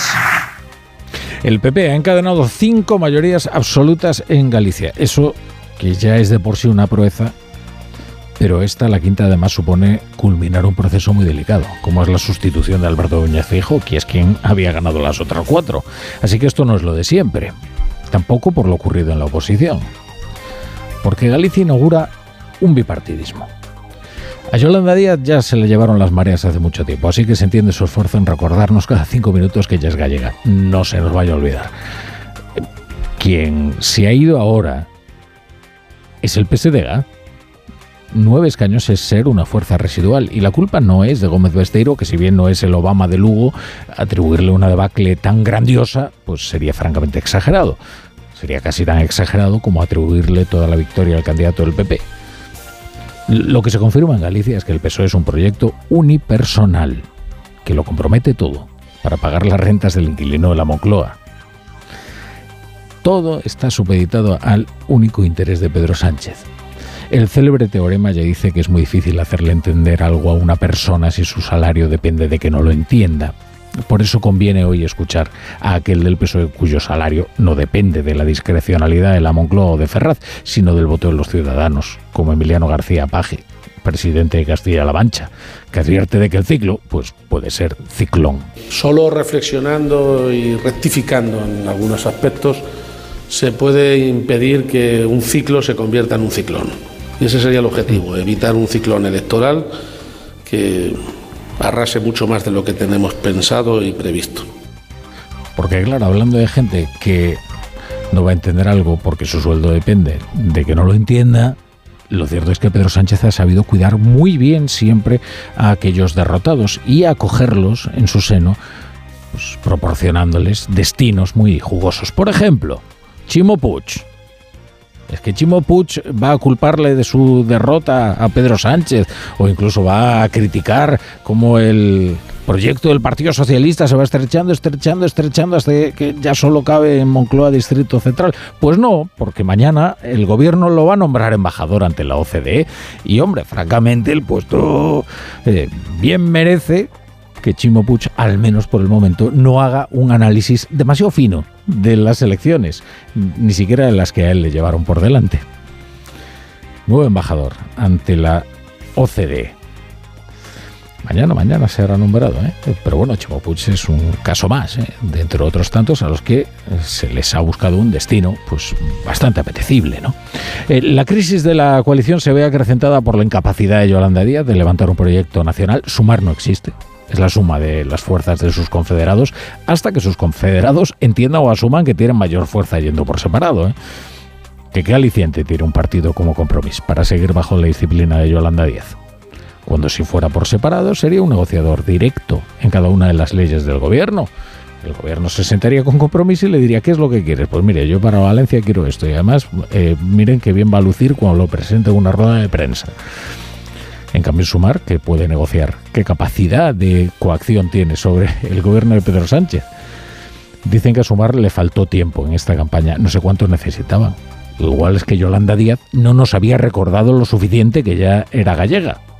Igual le faltó un poquito de énfasis. Hoy su portavoz Ernest Urtasun trataba de explicar lo ocurrido. Seguramente, miren, nos ha faltado tiempo eh, en esta elección gallega eh, y no hemos sido capaces de explicar con claridad una cosa que yo creo que era importante, que nosotros dijimos en campaña, eh, que era importante para el cambio político expandir el voto, no concentrarlo, sino expandirlo, ampliar el conjunto de espacios progresistas para garantizar que podía haber cambio en la Junta de Galicia. En cuanto al bloque nacionalista galego, lo que ha conseguido es sobre todo el BNG culminar la operación para sustituir al PSDG como la izquierda gallega. Es decir, fundar un nuevo bipartidismo. Y esa operación ha sido un éxito, ¿eh? Ahora a ver cómo convences a todos esos jóvenes a los que les has dicho que lo sexy es votar al BNG de que regresen a votar socialista. Esto no va a ser tarea fácil, ¿eh? Que hay un momento que es la socialización en la política, que es muy importante y que suele coincidir con el primer voto. Ahora los jóvenes gallegos tienen cuatro años para que se les fije bien que aquí la izquierda es el BNG. A ver quién construye luego un proyecto. Luego Ana Pontón puede sentirse satisfecha, pero tampoco debería olvidar que es la tercera vez que concurre las elecciones, que esta vez lo hacía frente a un candidato nuevo y que aún así no ha conseguido amenazar a la mayoría absoluta del Partido Popular. En este proceso de sustituir al PSOE se entienden las declaraciones de hoy. Eu creo que cada forza política ten que facer as súas análises. O que se viu nesta campaña é que a forza que aglutina, a forza que xenera esperanza, a forza que representa alternativa frente ao Partido Popular e ao BNG, que non temos teito, eu estou con máis ganas, con máis forza e con máis ánimo que nunca. Y como los desastres nunca vienen solos, hoy hay una serie de noticias francamente perjudiciales para la coalición del gobierno, empezando por una sentencia del Supremo que anula la transferencia de las competencias de tráfico a Navarra. Esto que se interpretó justamente como la retirada definitiva de la Guardia Civil de la comunidad foral ha sido suspendido por la forma en que se aprobó, y es ese abuso antidemocrático del decreto ley. Tenía que haber sido aprobado mediante una ley orgánica. Porque hoy se debate de una forma muy simplona si la decadencia territorial del PSOE responde a la amnistía. A ver, la amnistía solo es la consecuencia lógica de una deriva imparable, que es la de conformar un antiproyecto. Lo que sea, con tal de permanecer en la Moncloa y evitar la alternancia. Pero permanecer quiere decir habitar la Moncloa, no gobernar. La cosa es habitar, otra es gobernar. Pero es que no es solo la amnistía que ya digo que es la consecuencia lógica de esta deriva. Pero además es este estilo de gobernar que hoy el Supremo condena, ese abuso antidemocrático del decreto ley que ha despojado a las cámaras de sus atributos legislativos, junto por supuesto esta cesión permanente a los independentistas en una huida hacia adelante que no va a terminar, porque cada derrota debilita a Sánchez y lo obliga a doblar la apuesta. Llevan ustedes que siempre que se produce una derrota, luego viene un movimiento presuntamente audaz, que en realidad solo es temerario y que sitúa la gobernabilidad en España en un punto aún más disparatado, que es lo que ocurrió el 23J. Antes no se dependía de eh, Carlos Puigdemont y ahora se depende de un fugitivo de la justicia que, que sobre la mesa tiene hasta la ley de enjuiciamiento criminal para que dicte sobre ella sentencia si le place o no le place. Ahora veremos cuál es la nueva jugada audaz para superar la derrota gallega, ¿eh? que llegará, ¿eh? Y algo más está garantizado, que esa medida o esa huida no estará desde luego dictada por el interés general. En Onda Cero, La Brújula, Rafa La Torre. ¿Te lo digo o te lo cuento? Te lo digo. Me he quedado tirada y tardas en venir a por mí. Te lo cuento. Yo me voy a la mutua. Vente a la mutua y además de una gran asistencia en carretera, te bajamos el precio de tus seguros, sea cual sea. Llama al 91 555 5555. Te lo digo, te lo cuento. Vente a la mutua. Condiciones en mutua.es. A ver esa foto, decir patata. ¡Hijolusa! Es que decir patata es decir hijolusa. Entre nuestra gran variedad encontrarás la patata perfecta para tu plato, siempre con la misma calidad. Patatas hijolusa. Empresa colaboradora del Plan 2030 de apoyo al deporte de base. Si para ti un paquete no es una caja, sino una persona, entonces te interesa el seguro de moto de línea directa, con el que además de ahorrarte una pasta, tendrás cobertura de equipación técnica para casco, guantes y cazadora. Cámbiate y te bajamos el precio de tu seguro de moto sí o sí. Ven directo a lineadirecta.com o llama al 917-700-700. El valor de ser directo. Consulta condiciones. ¿Qué tal, vecino? Oye, al final te has puesto la alarma que te recomendé. Sí, la de Securitas Direct. La verdad, es que es fácil que puedan colarse al jardín saltando la valla. Y mira, no estábamos tranquilos. Lo sé. Yo tuve esa misma sensación cuando me vine a vivir aquí. Protege tu hogar frente a robos y ocupaciones con la alarma de Securitas Direct. Llama ahora al 900-272-272. Recuerda, 900-272-272. Me encanta. Eh, ¿La tenéis con capucha? ¿La sartén? ¿Con capucha? Eh, tapa, tapa, tapa. Con tapa. Hasta el 29 de febrero llegan las rebajas del hogar del corte inglés. Hasta el 50% de descuento en menaje de cocina. En tienda web y app, el corte inglés. En Onda Cero, La Brújula, Rafa La Torre.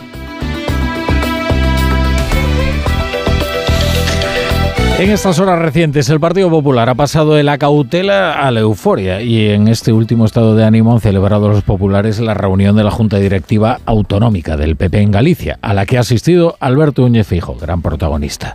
El líder del Partido Popular hace una lectura nacional de los resultados de ayer, claro, de los que saca una conclusión. Los gallegos han dado al resto de España la receta para frenar al independentismo y para situar al sanchismo en la irrelevancia absoluta, dice.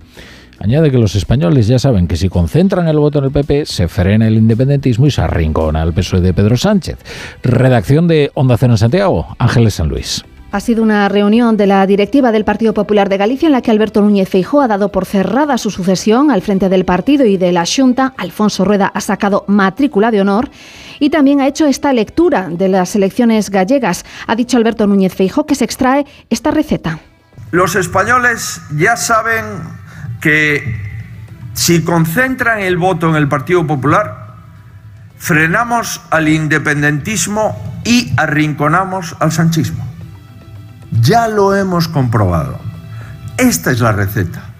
Concentre usted el voto en el Partido Popular, frenaremos al independentismo y mandaremos a la, a la irrelevancia más absoluta al sanchismo y ha criticado a Pedro Sánchez por llevar a la irrelevancia política al Partido Socialista por anteponer sus intereses personales.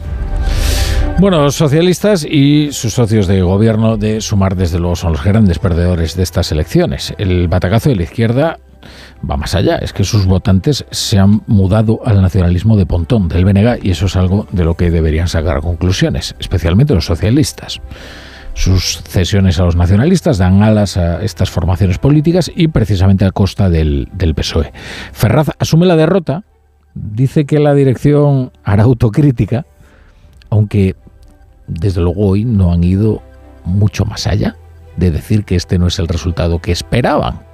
Ignacio Jarillo, buenas tardes. Buenas tardes, pues sí, hoy tocaba en el PSOE lamerse la herida electoral que no vio venir el CIS y hacer una autocrítica interna en el seno de la Ejecutiva Socialista como tercera fuerza y de nuevo con un partido de corte nacional independentista que supera a los socialistas gallegos. Decía la portavoz Esther Peña que la derrota tiene causas como estas, parecidas, por cierto, a las que alude su socio de Sumar. Hemos convivido, es cierto, con una pujanza fuerte del BNG y una movilización de última hora de la derecha. Pueden unirse varios factores más. En este caso creemos, claro, la falta de tiempo y en eso influyó el adelanto electoral. Pero añade que se ha votado en clave gallega y, por tanto, la ley de amnistía, por ejemplo, no está entre esas causas. Porque además, en todo caso, es que el trasvase de voto ha ido a otro partido, al BNG, que apoya claramente la amnistía. No todos piensan así en el partido. Desde el extrarradio y con su mayoría absoluta en la pechera, el manchego García Paje tenía otro mensaje. Solo reflexionando y rectificando en algunos aspectos se puede impedir que un ciclo se convierta en un ciclón. Con todo, el PSOE asegura que Feijó no sale reforzado de estas elecciones y desde Ferraz contemplan con resignación la alegría, dicen textualmente, que se ha dado por fin el PP en su feudo más previsible. Bueno, entre las cesiones al nacionalismo figura una pactada entre el Ejecutivo Central y el Gobierno de Navarra, que es el traspaso de las competencias de tráfico de la Guardia Civil a la Policía Federal de Navarra. Es una medida que ha quedado anulada por un fallo del Tribunal Supremo, que da la razón a la Asociación Jucil, que recurrió la decisión que el Gobierno pactó con Bildu en 2019. Fallo que los magistrados argumentan en una cuestión técnica Consideran que esas competencias no pueden traspasarse por un Real Decreto, que habría que hacerlo mediante una ley orgánica o reformando la ley foral de Navarra. Pero es conocida ya la afición a gobernar mediante el Real Decreto, que parece que es la única iniciativa legislativa posible para este gobierno. Eva Llamazares. El gobierno de Sánchez tardó en cumplir el acuerdo y cuando lo hizo, urgido por el pacto con Bildu, a cambio de un apoyo a los presupuestos de 2023, evitó la vía parlamentaria y lo materializó a través de un decreto ley que no ha pasado el corte del Supremo. La sala de lo contencioso anula el traslado a Navarra de las competencias de tráfico de la Guardia Civil porque no se ajusta a la legalidad emplear el decreto ley para atribuir una competencia no reconocida en la LORAFNA. Esta ley que debió reformar si no quería emplear una ley ordinaria, equivale a un estatuto de autonomía y no recoge esas funciones como competencia propia.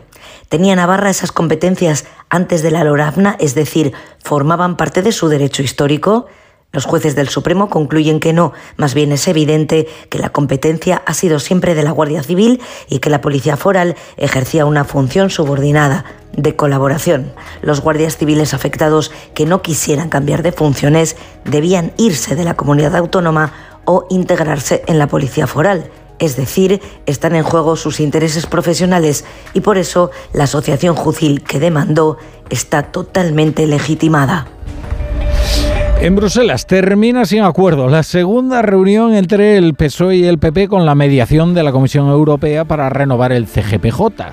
El comisario Didier Reinders, hombre esforzado, ha vuelto a sentar en la misma mesa a Félix Bolaños y a Esteban González Pons, sin que se haya comunicado avance alguno. Los populares insisten en que la renovación del órgano de gobierno de los jueces debe producirse al mismo tiempo que una reforma en el sistema de elección de sus vocales. Habrá un nuevo intento a mediados de marzo. Corresponsal en Bruselas, Jacobo de Regoyos. González Pons reconoce avances lentos, pero suficientes, dice, como para venir a otra reunión en marzo. Félix Bolaños, por su parte, asegura que el mayor avance que ha visto es que tenía sentado enfrente al vicesecretario de Acción Institucional del PP dispuesto a hablar, algo que no siempre le ha pasado. Velocidad de tortuga, por tanto, para esta negociación y la sensación de González Pons de que con los dos meses que se ha dado el mediador Didier Reinders para llegar a un acuerdo no va a ser suficiente. Es cierto que el comisario de Justicia podría ser nombrado en otro puesto secretario general del Consejo de Europa, y por eso podría haber puesto estos 60 días de plazo, pero a Pons no le convence este argumento. Si el comisario Reiners termina su mandato, pues estoy convencido que la presidenta von der Leyen designará a otro comisario para ocupar el puesto. Algo con lo que el socialista no está de acuerdo. Por a mí me parece que un plazo de dos meses es un plazo más que razonable para hablar, para discutir, para alejarnos y para acercarnos. De momento, como mediador paciente, Didier Reinders asiste a desencuentros de este tipo. Estados Unidos y la Unión Europea estudian la imposición de nuevas sanciones a Rusia tras la muerte en la cárcel del líder opositor Navalny. Hoy su viuda, que ha sido recibida en Bruselas por los ministros de Exteriores de los 27, ha anunciado que seguirá adelante con la causa de su marido y ha llamado a sus seguidores a seguir con la lucha contra Putin con más furia que nunca. En Rusia continúa el peregrinaje de personas que en diferentes ciudades depositan flores en recuerdo del opositor, seguro que asesinado, a pesar de las advertencias y de las detenciones de la policía que no están frenando a los manifestantes. Ya veremos cómo evoluciona este estado de opinión interna en, en Rusia. Ahora, desde luego, ni dentro probablemente sí, pero fuera nadie duda de quién ha sido el responsable del asesinato de Navalny. Corresponsal en Moscú, Xavi Golas. Julia Navalny ya quiere ser el recambio político de su marido asesinado. Durante años ha rechazado la idea de saltar la primera línea, pero ahora Navalny ha acusado directamente a las autoridades rusas de ocultar el cadáver de Navalny y de esperar que los restos del agente nervioso Novichok desaparezcan de su cuerpo. Ha prometido que la verdad será esclarecida. El Kremlin ha negado estar implicado en la muerte de Navalny y dice que las afirmaciones occidentales de que Putin fue el responsable son inaceptables. También ha dicho el gobierno que la investigación sobre la muerte del líder disidente sigue su curso. Los investigadores avisan de que no entregarán el cuerpo de Navalny hasta dentro de al menos 14 días. Le van a hacer un examen químico. Mientras tanto, se ha presentado una solicitud en el Ayuntamiento de Moscú para una marcha en memoria de Boris Nemtsov y Alexei Navalny. La brújula, Onda Cero.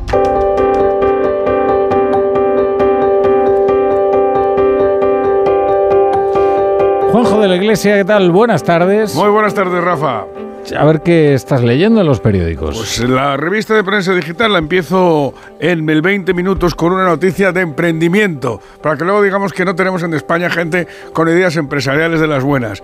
Instala tiendas de campaña en la azotea de un edificio y las promociona como estancia romántica para alquiler vacacional. El arrendador alquila las tiendas de campaña por 12 euros la noche. ¿Qué te parece? bueno, qué, bárbaro. Una solución habitacional. Es una solución Eh, habitacional. Por lo menos no lo, no lo alquila por temporadas, ¿sabes? Claro, se le está metiendo lo mejor de cada casa también, ¿eh? con esos precios y entonces andan por la escalera que suben. Están los vecinos muy contentos con él. En ABC, una cosa que preocupa, da un poco de miedito. Un viejo satélite europeo de dos toneladas y media caerá sobre la Tierra en las próximas horas. El satélite europeo RS-2, que hasta 2011 estuvo recopilando datos sobre el clima terrestre, se desintegrará sobre la atmósfera en torno al miércoles, según las predicciones de la Agencia Espacial Europea. Por cálculo de probabilidades, lo más seguro es que caiga en el, en- en el mar. El 70% de la superficie de la Tierra está cubierto por agua. Pero hasta que no llegue las tres últimas vueltas alrededor del planeta, no sabremos exactamente dónde acabará cayendo el bueno del RS-2 este, que parece que hay pocas posibilidades de que cause daño, porque además se hará bastante cisco antes de, antes de caer. En la razón, una noticia curiosa, te lo digo por si tienes por ahí un dinerito y no sabes qué hacer con él. Nadie puja por la casa de Vicente Alexandre. Fuentes del Ministerio de Cultura aseguraron el pasado 6 de febrero que están estudiando la petición de la Comunidad de Madrid del Ayuntamiento para comprar el inmueble. Eh, La subasta ha salido por 4,5 millones de euros. Yo no sé si los tengo sueltos o agarrados, pero hoy no, hoy me parece que no, no me va a dar tiempo a ir a, la, a ir a la subasta. ¿Me da tiempo una más, Rafa? Sí. Pues mira, una cosa curiosa sobre noticia tecnológica que nos lleva hasta China. Siempre se producen imitaciones de productos tecnológicos más baratas, ¿no? En este caso tiene gracia porque es que la baratez es bastante grande. Eh, las económicas gafas que ha fabricado China para hacer la competencia a las Vision Pro de Apple. Las Apple Vision Pro han generado mucho interés entre los consumidores y no han tardado en llegar a imitaciones chinas. Claro, eh, estas gafas no son exactamente iguales que las de Apple, pero claro, se llaman, en vez de llamarse Apple Vision, se llaman Apple Core, que no sé si les habrá hecho mucha gracia a los de Apple, y en vez de 3.200 euros valen 200. O sea, te ahorras 3.000 euritos, que no está mal, ¿no? Sí, eso es lo que cuestan. Habrá que ver lo que valen. Es otra. Sí, dice Pero que bueno. que son prestaciones, me ha, me ha gustado mucho, el artículo, más modestas. Eso está muy bien. La modestia siempre es una virtud. Eso es, como dijo Churchill, es un hombre muy modesto con muchas razones para serlo. Bueno, eh, Juanjo, te espero aquí en la tertulia. ¿eh? Hasta luego, buenas tardes. O allí, o allí, te espero allí en la Sí, tertulia. oh feliz tú que estás ahí en la esquina verde. Un abrazo. Bueno, las cosas, cuanto más sencillas mejor. Por eso amamos las patatas, su sabor, su naturalidad. Y Jolusa nos invita a cocinar las recetas de siempre y a disfrutar en torno a una mesa como en nuestras secciones. Disfruta de un alimento de calidad todo el año, con patatas y Jolusa. Amamos las patatas. A ver esa foto, decir patata. ¡Hijolusa! Es que decir patata es decir hijolusa. Entre nuestra gran variedad encontrarás la patata perfecta para tu plato, siempre con la misma calidad. Patatas hijolusa. Empresa colaboradora del Plan 2030 de apoyo al deporte de base. Soy de legalitas porque me sale a cuenta, como cuando consiguieron que me devolvieran el dinero de aquella compra online que llevaba semanas reclamando, o cuando lograron que la compañía aérea me reembolsara 1.700 euros por la cancelación de dos vuelos. Hazte de legalitas en el 900 661 y siente el poder de contar con un abogado siempre que lo necesites. Y ahora, por ser oyente de Onda Cero, ahórrate un mes el primer año.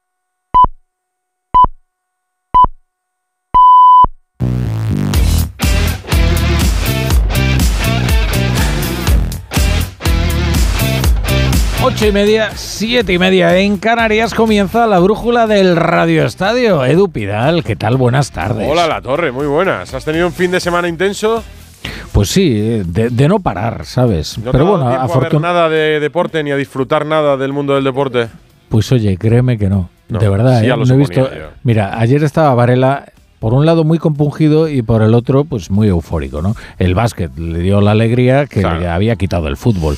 Pero yo no, no he podido ver ni el fútbol ni el básquet. Lo he escuchado en el radio estadio, con lo cual, eh, bueno, cuando Camps eh, cantaba las canastas, pues me alegraba mucho. Lo suponía porque te escuché tarde con la torre, con Alsina y te escuché temprano con Alsina y te imaginaba hoy en Galicia con desconocimiento general de todo lo que ha pasado. Ya veo que sabes que el Madrid empató en Vallecas, que el Madrid ganó la Copa del Rey, que hoy juega el Girona, que puede recortar puntos en San Mamés. Es semana de Champions, no te olvides. Mañana juega el Atlético de Madrid en Milán, el miércoles Es juega el Barça en ¿eh? Nápoles. Mañana, ¿eh? Hombre, claro, Mañana se sigue hablando de Mbappé. Esto podría ser un sino de los últimos No, no, siete no, años. pero Edu, Edu, ya hemos quedado que Mbappé cuando llegue. Eso, No cuando sé, llegue. mientras tanto, o sea, no vamos a estar aquí, ¿sabes? Todo el día, ¿no? Pues sí, pues tienes toda la razón. Pues vamos a contar Oye, lo que ha pasado. el de mañana me apetece mucho, ¿eh? A las nueve de la noche. El, el Inter es, yo creo que un rival de altura, ¿eh? Y uno de los más complicados eh, de esta eliminatoria. Líder destacado bueno, en veremos. Italia. Vamos a ver, que acabo de hablar Simeone y Coque, el capitán del Atlético de Madrid. Te Vamos lo cuento, allá. te pongo al día y a las nueve vuelves. Venga, hasta ahora.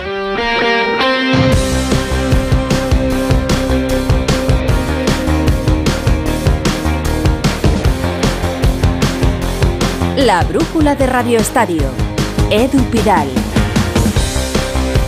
Semana de Liga de Campeones, semana de Champions, después de que la semana pasada jugaran Real Sociedad y Real Madrid. Este martes y miércoles toca la ida de los octavos de final para el Atlético de Madrid y para el Barça. El Atlético juega mañana a las 9 en Milán ante el Inter en San Siro. Y el equipo ha entrenado esta mañana en Madrid, ha viajado a Italia y ha llegado para la rueda de prensa del Cholo Simeone y de Coque, su capitán.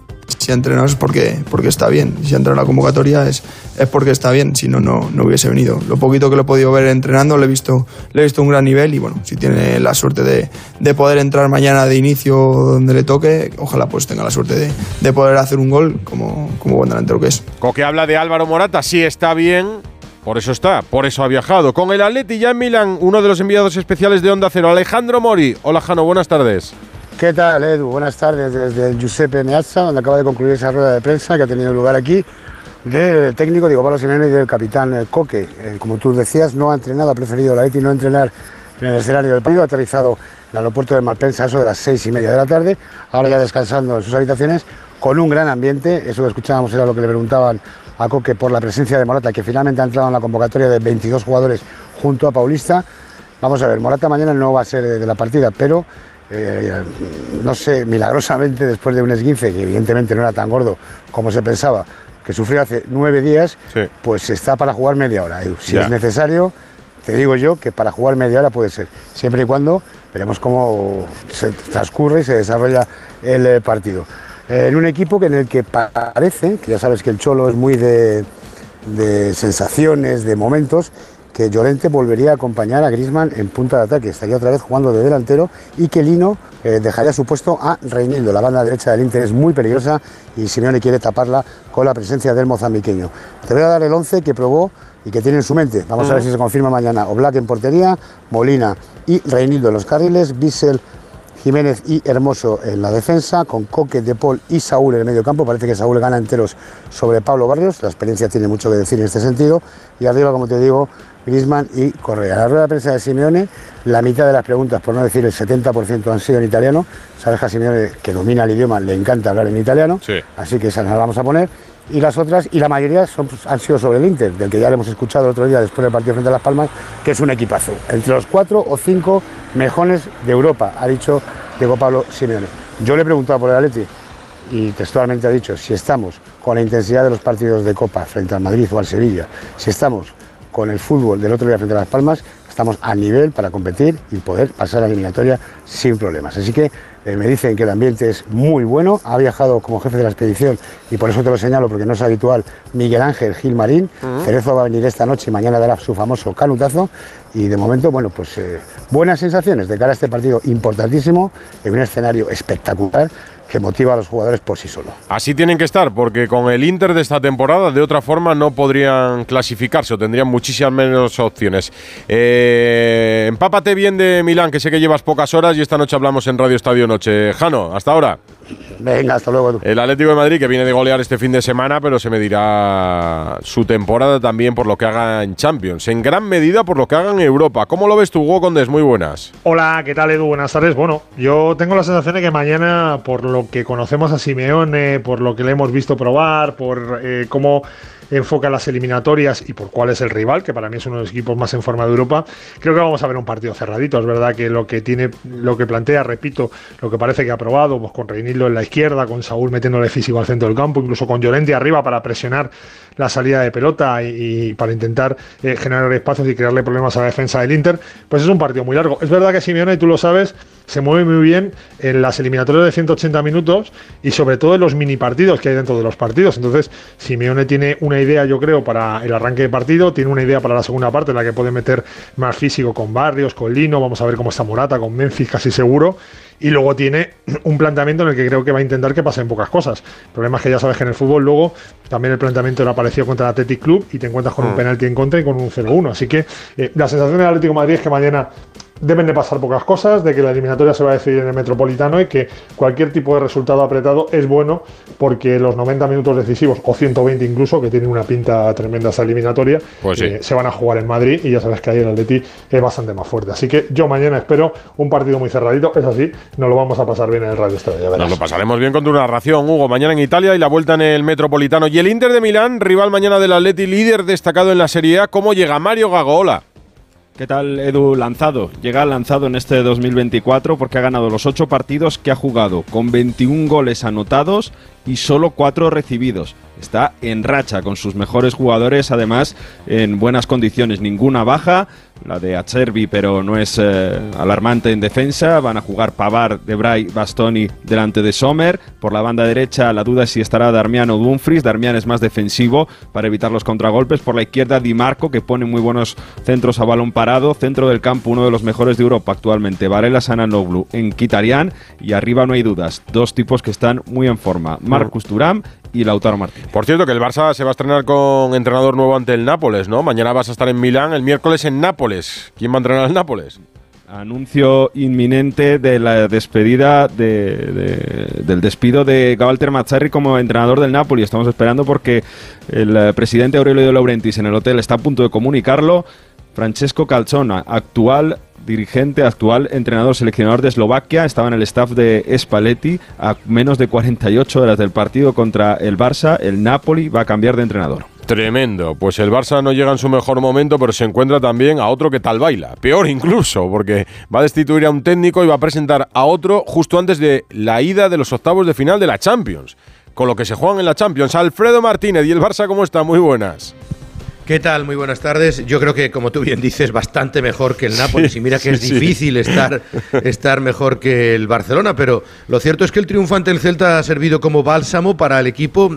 Se ha enganchado en la liga, por lo menos le mantiene opciones matemáticas. Ha visto cómo algunos de sus más directos rivales se dejaban puntos y el, triunfo tranquiliza el regreso al gol de Lewandowski, la actuación general de algunos jugadores. De tal manera que fíjate, hoy la noticia ha estado en que Joao Félix ha completado parte de la sesión preparatoria. Nos habían dicho que Joao Félix, como pronto, estaría frente al Atleti de Bilbao, es decir, casi dentro de 10 días. Pues igual que estabais hablando de la recuperación milagrosa de Morata, algo ha ocurrido con el portugués que ha debido de tener muy buenas sensaciones y ese fortísimo esguince de tobillo que sufrió en una sesión preparatoria se ha corregido de repente y sí está para viajar mañana. El Barcelona viaja a las 11 de la mañana. La lista de convocados no la vamos a conocer hasta primera hora de la mañana, al filo de las 9, cuando el técnico Xavi Hernández ofrecerá una convocatoria en la que deben estar los mismos que viajaron hasta Vigo y posiblemente Joao Félix, entraría también Sergi Roberto y quedarían fuera todavía Ferran Torres, al que le falta un poco de tiempo, Gaby Valde y Marcos Alonso. Solo se tendría, por tanto, cuatro ausencias y recuperaría efectivos importantes para la causa, aunque evidentemente Joao Félix no será para ser titular. Todo apunta a que Xavi Hernández en Nápoles pondrá en práctica lo que ha venido probando Christensen como pivote por delante de la defensa, con los tres centrocampistas de siempre, con Frenkie de Jong, con Pedri, con Gundogan y arriba galones para Lamin Yamal y Lewandowski que están en un gran momento de forma. No hay confianzas con respecto al Nápoles, a pesar de que siempre le han hecho buenos resultados y eso sí, 1.350 aficionados que van a ropar al Barcelona con la ilusión de que ahora sí pueden tratar de ganar al equipo italiano y pasar por primera vez en tres años una eliminatoria de Liga de Campeones que hace mucho tiempo que el Barcelona no se cita en esta ronda del CAO en la competición, la máxima competición de clubes europeas. Sí, señor, estamos repasando la Champions. Habrá ediciones especiales de Radio Estadio desde las ocho y media para contar la jornada europea que desde el Maradona el miércoles nos narrará Alfredo Martínez. Esta noche hablamos. Alfredo, un abrazo. Otro para ti, cortate rápidamente que ha habido reunión DECO, representante de Alfonso Davis, el jugador del Bayern Múnich, por lo que se ve, ha estado en Madrid, luego ha pasado por Barcelona, visita de cortesía. El Barça quiere saber qué pasa con este jugador que acaba en el 2025, aunque parece que hay muchos pretendientes para el canadiense. ¿eh? Mercado abierto en Barcelona. Estamos aún pendientes de cerrar la jornada de liga. El tropiezo del Real Madrid en Vallecas, el empate ayer, da la posibilidad al Girona de recortar puntos con el líder, pero para esto tendría que asaltar la catedral. Casi nada. Athletic Club Girona desde las 9 en San Mamés. Última hora del partido. Gorka Citores, buenas tardes. Hola, ¿qué tal Edu? Muy buenas tardes. Pues sí, un aspirante a la Champions como el Athletic que quiere ganar para seguir la estela de Barcelona y de Atlético de Madrid y un aspirante a todo. El Girona que de ganar hoy en la Catedral podría solo tres puntos del líder del Real Madrid. Con la baja de Ander Herrera, el equipo de Ernesto Valverde apuesta de inicio con Unai Simón en portería, con Leque Vivian y Juniversic en defensa, con Iñigo Ruiz de la Garra la reta, junto a Beñat Prados en el centro del campo, línea de tres por delante, con Iñaki Williams en la derecha. A la izquierda jugará Alex Berenguer porque Nico Williams vuelve a la convocatoria, pero se queda en el banquillo, al igual que Sancet, porque juega de inicio Unai Gómez en el enganche para dejar la referencia ofensiva a otro que vuelve tras lesión, a Gorka Guruceta. Enfrente el Girona, a por todo en la catedral con las bajas de Blin de última hora, de Tony Villa y de David López lesionados, de Jan Couto, que tampoco puede estar por sanción, tampoco se va a sentar en el banquillo de nuevo Mitchell, cumple el técnico madrileño su segundo y definitivo partido de sanción y apuesta de inicio por Gachariga en portería con Arnau, Gení García. Juanpe y Miguel Gutiérrez en defensa, con Alex García acompañado de Iván Martín de Yangel Herrera en el centro del campo, bandas para Sigankov y Sabiño, en puta del ataque. Dovic del conjunto Girani. Arbitra el murciano Sánchez Martínez en el silbato, estará el andaluz Melero López en el bar, vamos a ver cómo responde la afición de la Catedral. También hay presencia de aficionados del conjunto Gironi en este lunes 9 de la noche. Partidazo por todo lo alto entre Atlético y Girona. Gracias, Golka. Todo esto hay un partido en juego desde las 8 y media en segunda división. También cierra la jornada en la división de plata. Tenerife, Club Deportivo Tenerife, el Dense. ¿Cómo va, Aleix Valero? Muy buenas. Hola, ¿qué tal? Muy buenas tardes. Pues la conexión no puede ser más oportuna porque hace apenas minuto y medio ha marcado ya el primer gol del partido el Club Deportivo Tenerife en una falta lateral que ha votado Roberto López en el segundo palo. José León, el central, entraba absolutamente solo y de cabeza ha conseguido batir al guardameta Aceves. Por lo tanto, ahora estamos ya camino del minuto 11. Ha caído el primer gol en el Rodríguez López en un partido en el que el técnico local, Asier Garitano, se puede estar incluso jugando el puesto en el banquillo insular, pero de momento coge aire este Tenerife, aunque hace apenas medio minuto ha estado incluso a punto de empatar Alex Bernal. Partido movidito que empieza con ocasiones de gol, con ese gol del Club Deportivo Tenerife de José León, lo dejamos camino del 12 de la primera parte, Tenerife 1, el Dense 0. Y nosotros seguimos en la brújula. Te lo digo, te lo cuento. Te lo digo, cada año pago más por mi seguro. Te lo cuento. Yo me voy a la mutua. Vente a la mutua con cualquiera de tus seguros. Te bajamos su precio, sea cual sea. Llama al 91 555 5555. 91 555 5555. Te lo digo, te lo cuento. Vente a la mutua. Condiciones en mutua.es. Contratar la luz con Repsol, ahorrar en tus repostajes. Contratar la luz con Repsol, ahorrar en tus repostajes. Contratar la luz con Repsol. ¿Pero ahor- qué estás haciendo? Contratar la luz con Repsol. Porque ahorro 20 céntimos por litro en cada repostaje durante 12 meses pagando con Wilet. Contrata la luz con Repsol en el 950 52 50 o en Repsol.es y enciende tu ahorro. Che sorte ti veces, ojalá non tocó o radiador, sae chapa. Con el seguro de coche de línea directa no solo te ahorras una pasta, sino que además puedes escoger el taller que quieras aquí o en las Rías Baixas. Y si eliges taller colaborador, también tienes coche de sustitución garantizado y servicio de recogida y entrega. Cámbiate ahora y te bajamos el precio de tu seguro de coche, sí o sí. Ven directo a lineadirecta.com o llama al 917-700-700. El valor de ser directo. Consulta condiciones. Tengo la memoria fatal, se me olvida todo. Si te falla la memoria, toma de Memory. De Memory con vitamina B5 contribuye al rendimiento intelectual. Y ahora para los más mayores, de Memory Senior de Pharma OTC. ¿Qué tal, vecino? Oye, al final te has puesto la alarma que te recomendé. Sí, la de Securitas Direct. La verdad, es que es fácil que puedan colarse al jardín saltando la valla. Y mira, no estábamos tranquilos. Lo sé. Yo tuve esa misma sensación cuando me vine a vivir aquí. Protege tu hogar frente a robos y ocupaciones con la alarma de Securitas Direct. Llama ahora al 900-272-272. Recuerda, 900-272-272. La brújula de Radio Estadio. Edu Pidal. ¿Y el Real Madrid cómo está? Con Mbappé como tema central para los medios, los aficionados y el mundo del fútbol, el equipo tiene que pensar en ser mucho más pragmático, en pensar en el día a día y poco más. Fernando Burgosola. ¿Qué tal? Muy buenas. Al margen de lo que ocurra en San Mamés en unas horas en el Real Madrid dan por bueno el punto en Vallecas y lo que supone encadenar 19 jornadas consecutivas toda una vuelta sin perder. Se es autocrítico, por supuesto, con la segunda parte donde el equipo jugó bastante mal, aunque lo peor fueron la quinta amarilla de Camavinga y la expulsión por dos tarjetas en el tiempo añadido de Carvajal. Ni el francés ni el de Leganés jugarán contra el Sevilla el domingo. Si añades las cinco bajas por lesión, incluidos Rudiger y Bellingham, Ancelotti volverá a tener que hacer encaje de bolillos en el 11 titular. El italiano les ha dado dos días libres y hasta el miércoles a las 4 de la tarde no volverán a los entrenamientos. Y mientras tanto, el club y el vestuario permanecen ajenos y aislados a las noticias sobre Kylian Mbappé. La última ha sido del diario Marca, que cuenta que Mbappé ya ha firmado hace dos semanas su contrato con el Real Madrid.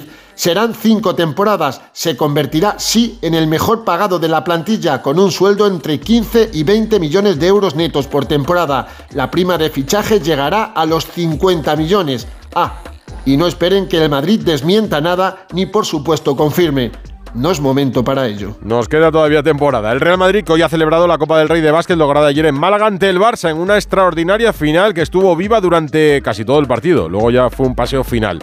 Facu Campacho, MVP, se pasó por Radio Estadio Noche. Si bien ganás el último partido y sos campeón, creo que salís campeón durante los meses que te estás preparando para eso. Eh, y nosotros nos preparamos muy bien. Quieras o no, esa es una construcción que te hace llegar al, al partido más importante de la mejor manera. Creo una copa que amplía de paso el palmarés de Chus Mateo, David Camps. Buenas tardes, Edu. Por si hiciera falta un título de Copa que reafirme el trabajo y el proyecto de Chus Mateo, que ya son cuatro títulos en un año y medio con el técnico que arriesgó con una rotación al estilo años 80, seis jugadores disputando casi toda la segunda parte. Y eso que no llegaban bollantes los blancos, pero salen de Málaga con kilos de autoestima en la mochila y visto el rendimiento de jugadores como el francés Vincent Poirier o el croata Mario Gesson ya, Florentino Pérez va a tener que dejar algo del dinero de Mbappé para su renovación. Ante ellos tienen el reto de igualar la temporada perfecta. Mucho camino, eso sí,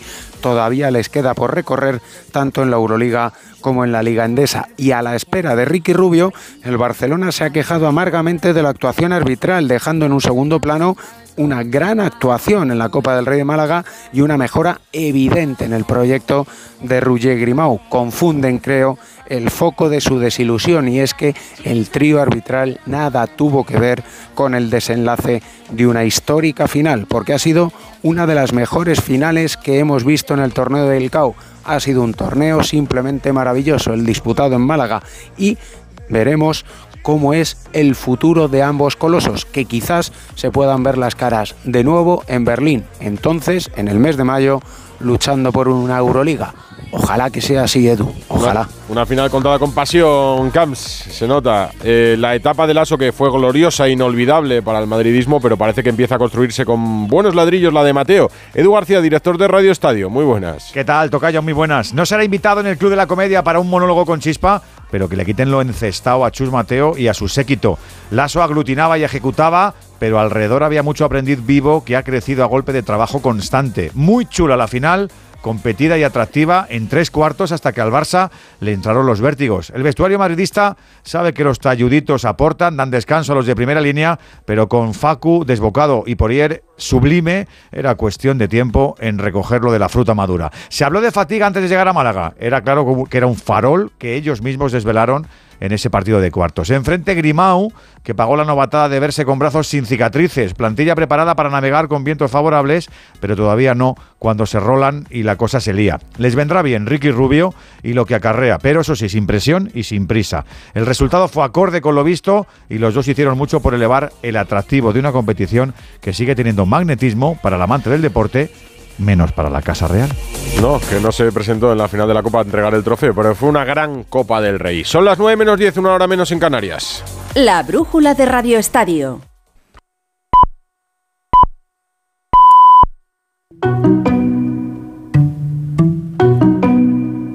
En Onda Cero, La Brújula, Rafa La Torre.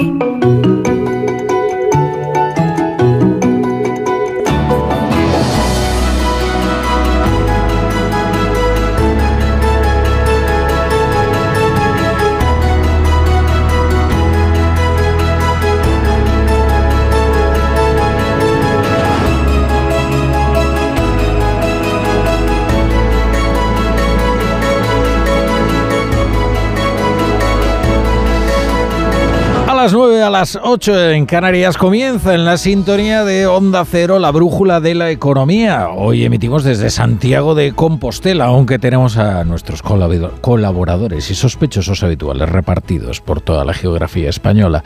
Eh, se acabó la tregua ¿eh? en el campo gallego, ¿eh? se acabó la campaña y ahora sí comienzan las movilizaciones. Había quien se preguntaba, oye, siendo una potencia agrícola, Galicia, ¿cómo es posible que aquí la furia del campo nos haya hecho sentir? Bien, había una tregua electoral. Pero mañana ya hay decenas de tractoradas en un 20F en el que el campo sí se va a hacer escuchar. En Santiago, ante la Junta, están convocadas las tractoradas en torno a las doce y media y durarán hasta las 5 de la tarde. Y eh, bueno, se prevén que haya algunos cortes en las carreteras de acceso a Galicia. Eh, por eso también algunos líderes han partido hacia Madrid. Tendrán algunos compromisos que cumplir. Hay algunos que, bueno, que prefieren no pisar durante una temporada Galicia. Bueno, ya veremos. Bueno, ya veremos. Eh, luego hay una serie de quejas. Eh, profesor Rodríguez Brown, ¿qué tal? Buenas noches. Buenas noches, a pesar del gobierno. Es que ah, me cuentan aquí que, que anda un poco decepcionada Yolanda Díaz porque considera, ay, estos argentinos me han vuelto a engañar. Porque las bendiciones papales no han servido de nada, profesor. desde luego, Estáis creando una fama. Hombre, tenía enchufe con el Espíritu Santo, yo no lo tengo, ¿qué quiero decir? No sé. Creo que es verdad que hay proezas que el Espíritu Santo tampoco. Sí, tiene tardes, el Espíritu Santo tiene tardes, sí, sí. Claro, bueno. Pues sí, está un poco decepcionada porque no... no pues sí, esa la, es la verdad. Pero bueno, la intercesión papal pues no, no ha funcionado. Eh, John Muller, ¿qué tal? ¿Cómo estás? Buenas noches. Hola Rafa, ¿qué tal? Buenas noches. ¿Estás celebrando por tu tierra? Bueno, no, celebrando no, estoy en mi tierra trabajando. Oh, claro, aquí parece que estoy todo el día de fiesta. ¿Y por, qué, ¿Y por qué estás en Santiago y no en Pontevedra? Bueno, es que el viernes estuvo en Pontevedra. Se ve que no escuchaste la brújula. Es que estaba en Pontevedra. Yo te escuché, yo sí, yo sí. Hombre, es que esto. Eh, yo es que estaba en Alemania el viernes. Ah. El viernes ah. estaba en Wittenberg, querido Rafa. Ya, pero te cuento, mira, la aplicación de Onda Cero se puede escuchar en todo el mundo. O sea, no hace falta sintonizar. Yo estaba clavando 95 tesis. No hace falta sintonizar la onda media como antes. Eh, en todo el mundo puedes. Y luego, eh, además, si te lo has perdido, puedes poner el podcast eh, en todas las plataformas. Con tus obras completas. y, puedes escuchar a tus compañeros de la brújula de la economía. por cierto, estuvo especialmente incisivo José Carlos Díez, tanto que me sorprende todavía que no se hayan remitido alguna querella, pero pero eh, en fin, no sé, deben de estar preparando los equipos legales. Igual están esperando ahora cuando llega a Madrid. Marta García ayer, ¿qué tal? Buenas noches. Buenas noches. Ah, ¿Te has ido a tu tierra de puente con la excusa de las elecciones? A nosotros no nos engañas. Mira, eso es lo que dice Alsina. Y no deberíais comprarle toda la mercancía averiada ¿eh? al mandarín de las mañanas. O sea, yo he venido aquí a trabajar, ¿eh? siempre al pie de la noticia, donde hay que estar. Sí, sí. Bueno, luego tengo unas preguntas que haceros ¿eh? a mm. cada uno de vosotros ¿eh? que he preparado en mi incansable e incesante trabajo en la trastienda de la brújula. Y ahora eh, tenemos que escuchar la mirada cítrica de nuestro fijo entre los discontinuos, Ignacio Rodríguez Burgos. Buenas noches. Muy buenas noches, Rafa. Pues vamos con la mirada. Ya sabes lo que dicen de los ojos, que son las ventanas del alma. Con ellos vemos las estrellas, el pulso del pasado casi infinito, aunque Roosevelt, Teodor, siempre recomendaba mantener los pies en la tierra. Pues ahora hay compañías que pagan por escanear los ojos, el iris, lo que significa ahondar en las profundidades del ser. Es el caso de WorldCoin, paga con criptomonedas. Ya ha habido ventas en el País Vasco. Se ha ofrecido a jóvenes de 30 a 200 euros por escanear su iris, como se ha advertido en Julia en la onda. También, también se ha comentado que OpenAI de Sam Altman tiene ya en su poder los datos biométricos de unos 2 millones de personas y estos datos definen tu identidad. Ahora que hay tanta inteligencia artificial. ¿Y por qué lo quieren las empresas de inteligencia artificial estos datos biométricos? ¿Querrán el password a nuestro espíritu o el acceso a nuestras carteras? La Agencia de Protección de Datos ya ha entrado en juego. Enviaba este fin de semana John Muller en su interesantísima revista de prensa una noticia de Wired creo que era, en la que alertaba de los peligros de los chats románticos. Porque a, pesar de que se trata de una máquina, lo que hay detrás, eh, pues como los hombres solemos ser tan, en fin, tan fáciles, pues la gente eh, a la máquina le revelaba todo tipo de información sensible, como passwords. Y, y, claro, la máquina iba recopilando, recopilando. Y chico, nunca se lo habían puesto tan fácil a los espías. Ya no es necesario ni siquiera la corporeidad para poder eh, seducir a los incautos. Bueno, y dentro del mundo digital, eh, oye, qué gran noticia esta, ¿no? Que Microsoft anuncia inversiones en España por valor de 2.000 millones de euros. ¿eh? Sí, esto supone cuadruplicar la inversión de la multinacional norteamericana en nuestro país y esta inversión se va a hacer entre este año y el que viene. El presidente de Microsoft, Brad Smith, ha estado reunido hoy, esta tarde, en la Moncloa con el presidente del gobierno, Pedro Sánchez, donde han analizado diferentes acuerdos para el fomento de la inteligencia artificial ética, dicen, y ampliar el uso de esta tecnología en la administración pública y reforzar a la vez la ciberseguridad. Es la mayor inversión de Microsoft en España en sus casi 40 años de presencia en nuestro país. Por cierto, en Estados Unidos el gobierno de Joe Biden ha creado un consorcio también, un consorcio sobre inteligencia artificial con más de 200 empresas y sociedades del sector y también de otros sectores económicos y financieros. Por ejemplo, están todos los grandes de la tecnología digital como Microsoft, Google, Meta, Alphabet, pero también Nvidia, Amazon, British Petroleum o JP Morgan y así hasta 200 compañías. compañías grandes. Bueno, aquí mientras suena Tom Waits. Eh, en los negocios internacionales, eh, Ignacio, destaca la balanza exterior española. En el pasado año, las empresas españolas lograron vender casi 384 mil millones de euros. Que no es calderilla, ¿eh? estamos en niveles casi máximos y esto a pesar de la debilidad de las economías europeas, que son nuestros principales clientes. El déficit exterior se reduce así un 43%. Una de las claves está en la industria del automóvil, también en la buena marcha de los bienes de equipo y en la alimentación. El sector agroalimentario es el que presenta mayor superávit. Hoy, por cierto, el ministro Planas se ha reunido esta tarde con las comunidades autónomas ante las protestas agrarias y pide a las comunidades autónomas que ejerzan sus competencias. Y le puedo decir que mejorar el servicio que se presta al agricultor y ganadero siempre se puede mejorar. Las comunidades autónomas son gobierno ¿eh? gobierno y por tanto tienen que dar también respuesta a las organizaciones agrarias.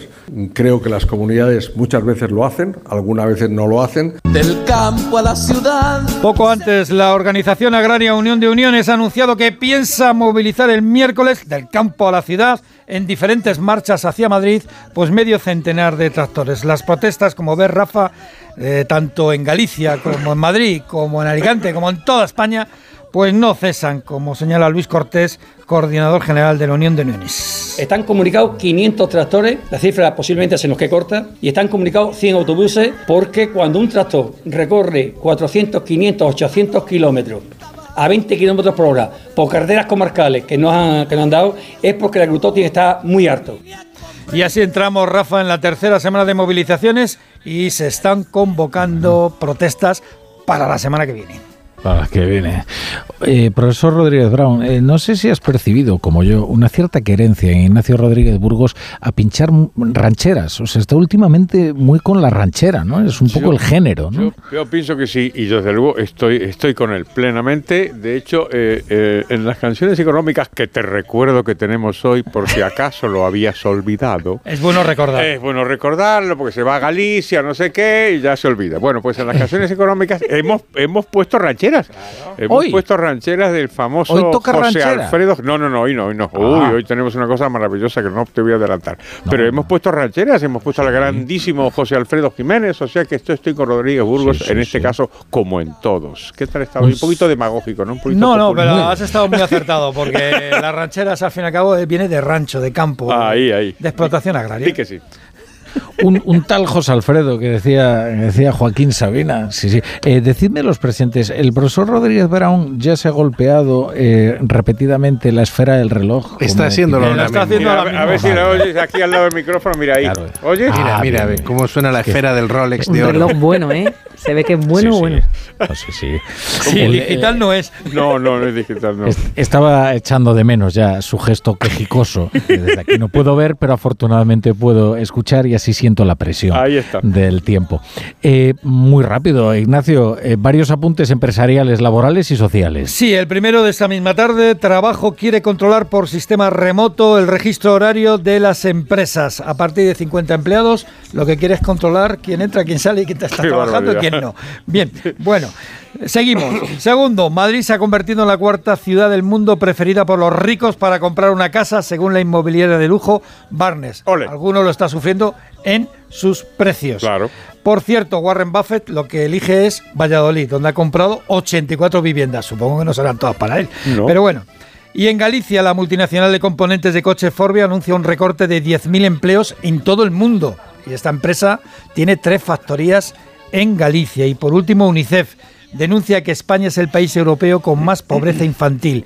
Uno de cada cuatro niños en Europa está en riesgo de pobreza o exclusión social, es decir, unos 20 millones de infantes. En España es el 28%, 2 millones de niños.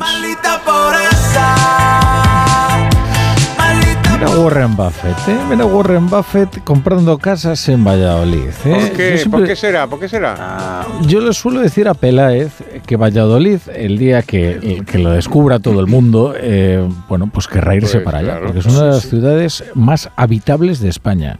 Eh, bien comunicada, cerca de todo, se come muy bien, se vive muy bien. Y con uno de los mejores museos de Europa. Fíjate. El Museo de la Escultura. Pero, esto indica algo. O sea, él, dice, bueno, aquí seguro que quiere venir la gente a vivir. Y una Semana Santa muy bonita. Sí. Sí, y, que está minusvalorada porque como hay Semanas Santas tan fuertes en, en el sur del país, la de Valladolid está, queda como a mano, pero hay unas procesiones preciosas, sobre todo la del encuentro, donde la Virgen y el Jesús crucificado se encuentran en la plaza de Valladolid. Qué bueno. Qué bonito. Bueno, pues hay más noticias de la economía que repasamos con la ayuda de Pedro Pablo González. El Producto Interior Bruto de Israel se desploma un 19% en tasa anualizada. Sí, esto equivale a una queda del 5% entre octubre y diciembre. El gasto privado ha caído un 26,3% en Israel. Las exportaciones un 18,3%. Y ha habido una caída del 67,8% en la inversión en activos fijos, especialmente en edificios residenciales. Y es que el sector de la construcción pues sufre la falta de mano de obra debido a los llamados militares, es decir, todo el personal que había que es reservista y sobre todo a la reducción de los trabajadores palestinos. Claro, la movilización militar pues hace que escasee la mano de obra. Claro. Eh, China levanta el veto a la carne de ternera española. Sí, en 2001, con motivo de la crisis de las vacas locas, China prohibió importar este tipo de carne centro de España. Recordemos que el año pasado, en 2023, los productores españoles exportaron 1,5 millones de toneladas de carne y productos preparados. De este total, casi el 40% tenían destino China, que es la mayor parte de la exportación de los preparadores de carne, que son carne de cerdo. El sector estima que si se alcanzan estas cifras, es el sector de la carne de ternera, pues muchas crisis en el sector ganadero puede desaparecer.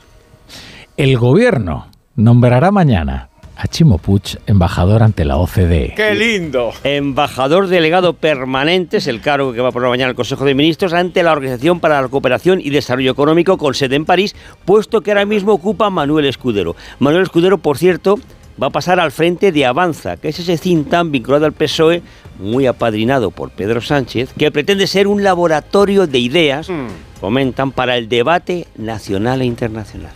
Yo, yo me detendría, nada, un segundo en esta noticia, ¿eh? porque a mí me parece que tiene un enorme interés. Es verdad que los nombramientos, como el de embajador de la OCDE, suelen ser discrecionales ¿eh? de cada uno de los gobiernos y uno nombra, pues eh, es muy habitual que sean exministros, es, es, habitual. Ahora es interesante cómo Sánchez ha sabido premiar a todos aquellos que han perdido su puesto y que han perdido su cargo y que han sufrido una derrota y que por el momento, desde luego, no van a culpar a Pedro Sánchez mientras les provea de destinos que sean apetecibles. ¿no? Eh, lo digo porque percibo una una virtud, al menos en toda esta catástrofe, ¿no? Que es que los acoge bien, ¿no? Entonces, como los acoge bien, yo también entiendo este velo de silencio, ¿no? Después de cada crisis del Partido Socialista. Bueno, tanto que eh, llamarlo crisis es sin duda algo exagerado. Pero bueno, vamos a ver, la, costumbre eh, está bastante generalizada, ¿eh? Si no es una costumbre solo de la izquierda. Yo creo que ahí son matices. La izquierda lo hace con más descaro. Pero eh, esto dicho, me da, me da envidia, ¿eh? Porque es de los puestos más apetecibles que hay. Embajador en la OCDE. Es extraordinario. estás en París. ¿eh? No, no, porque estos tíos rara vez los ves en la mitad de la sabana africana, ¿no? Estos tíos están en París, en Ginebra y por supuesto en Nueva York. Con mucha Nueva cantidad York de trabajo, para arreglar el mundo, ¿no? Ninguna. y, en la OCDE es un puesto bárbaro, un sitio fenomenal en París, un sueldo increíble y una, una entidad y si eres que economista, y si eres economista puedes aprovecharlo porque puedes aprender y perfeccionar o qué sé yo. Pero si, si eres un simple plumilla, pues a lo mejor no. Mm. Pero tiene una, tiene una ventaja lo de la OCDE, exactamente, Marta, porque en París está la OCDE, la UNESCO y la Embajada Española, que es la representación oficial de nuestro país. Y el trabajo fundamental de representación lo lleva el embajador. Con lo cual el de la OCDE está de adorno, pero lo invitan a todas las cenas, lo invitan a todos los gatuperios y vituperios. Y, claro, y tiene muy poco trabajo y, el de la UNESCO ni te digo. Lo dicho, un puesto bárbaro. La eh, eh, por cierto, el nombramiento llega después de la pacificación del Partido Socialista del País Valenciano. Ah, claro, ahí hay una clave de por qué un simple periodista como nosotros accede a un puesto así. Qué malo que sois, de verdad pero pero ¿tú no crees que se está llegando a un extremo de abuso con esto? Ahora hay derecho y la Fundación FIDE sacaron la semana pasada una serie de trabajos eh, relacionados con esto de la colonización, no ya no política, es que siempre se han nombrado amigos políticos, pero es que ahora son amigos directamente. Ya no hace falta que sean políticos. Claro, o personas conocidas. O sea, que en el hipódromo de la Zarzuela haya una periodista que lo que pasa es que el mérito mayor es que fue jefa de prensa de Pedro Sánchez, o el desastre que ha dejado eh, Serrano, el, su jefe de gabinete en Correos, donde ha llegado Pedro Saura y ha dicho ya que las cifras de, la, de, Correos son insostenibles. Bueno, yo es que... a Serrano lo han nombrado director de las autopistas del Estado. Lo ha recuperado, lo ha recuperado Puente en el Ministerio de Transporte y lo ha puesto director, director de, de infraestructuras de las autopistas del Estado. Pero hubo presidentes de grandes compañías que tenían, aparte de sus méritos profesionales, llegaron por cercanía de pupitre. Mm, sí, sí, sí, claro. Por eso digo que es de todos los partidos, claro. Claro sin duda. Ahora, yo eh, un día podemos hacer un programa especial en el que yo interrogue a los colaboradores acerca de qué puesto elegirían de todo el catálogo posible del Estado. Este- no sé, este si fuéramos íntimos amigos de Pedro Sánchez. Paradores. yo prefiero la UNESCO paradores, a la Paradores de España. Yo representante de la de España en la FAO, en Roma.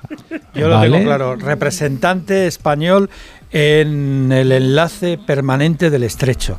Creo que llevan 25 años estudiando cómo hacerlo y allí ah sí ah, por eso me quedaría cerca de restaurante sí sí vamos eso bueno grande va a ser un infierno pero pero tú tienes narcos ahí. Por eso.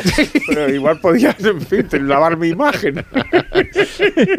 Bueno entonces tenemos eh, Pedro Pablo que se iría a paradores. Yo pensaba que iba a haber una disputa eh, por paradores pero no veo que ha sido una, un reparto bastante pacífico. Por eso he sprintado rápido para cogerlo. Y Marta qué dijo porque Marta eligió la UNESCO yo me quedo con la UNESCO. Ah, la UNESCO. Hay mucho trabajo que hacer ahí, estaréis de acuerdo. Es verdad. Lo hago por, lo hago por, el, por el, no, la cultura. No te digo en la FAO en Roma, que es lo que me he pedido yo. Encima el de buenos alimentos. entonces, John Muller es la FAO en Roma eh, y el de, el de Ignacio Rodríguez Burgos es bastante peculiar, como él es. Eh, el estrecho, exactamente qué es eso? Bueno, ahí hay un proyecto desde hace 30, 40 años. El enlace que fijo. Es el enlace fijo, que es eh, establecer un puente entre, entre Tarifa y Tánger que Vale.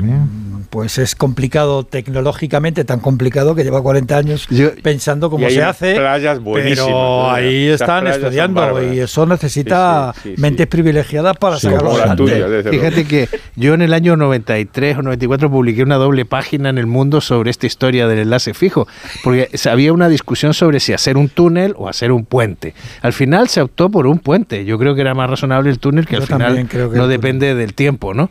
Pero, se, pero el puente, es el, el- el trazado además es muy complejo porque hay una parte del estrecho que es muy profunda. 600 pero hay, metros hay dos montañas que vienen ni que pintadas para poner los pilares para establecer Claro. este puente. Y yo decía, pero con dos pilares va a bastar. Y me decían que sí, que hay puentes con unos vanos de 40 kilómetros. Pero son vanos de 40 impresionante. kilómetros. Qué barbaridad.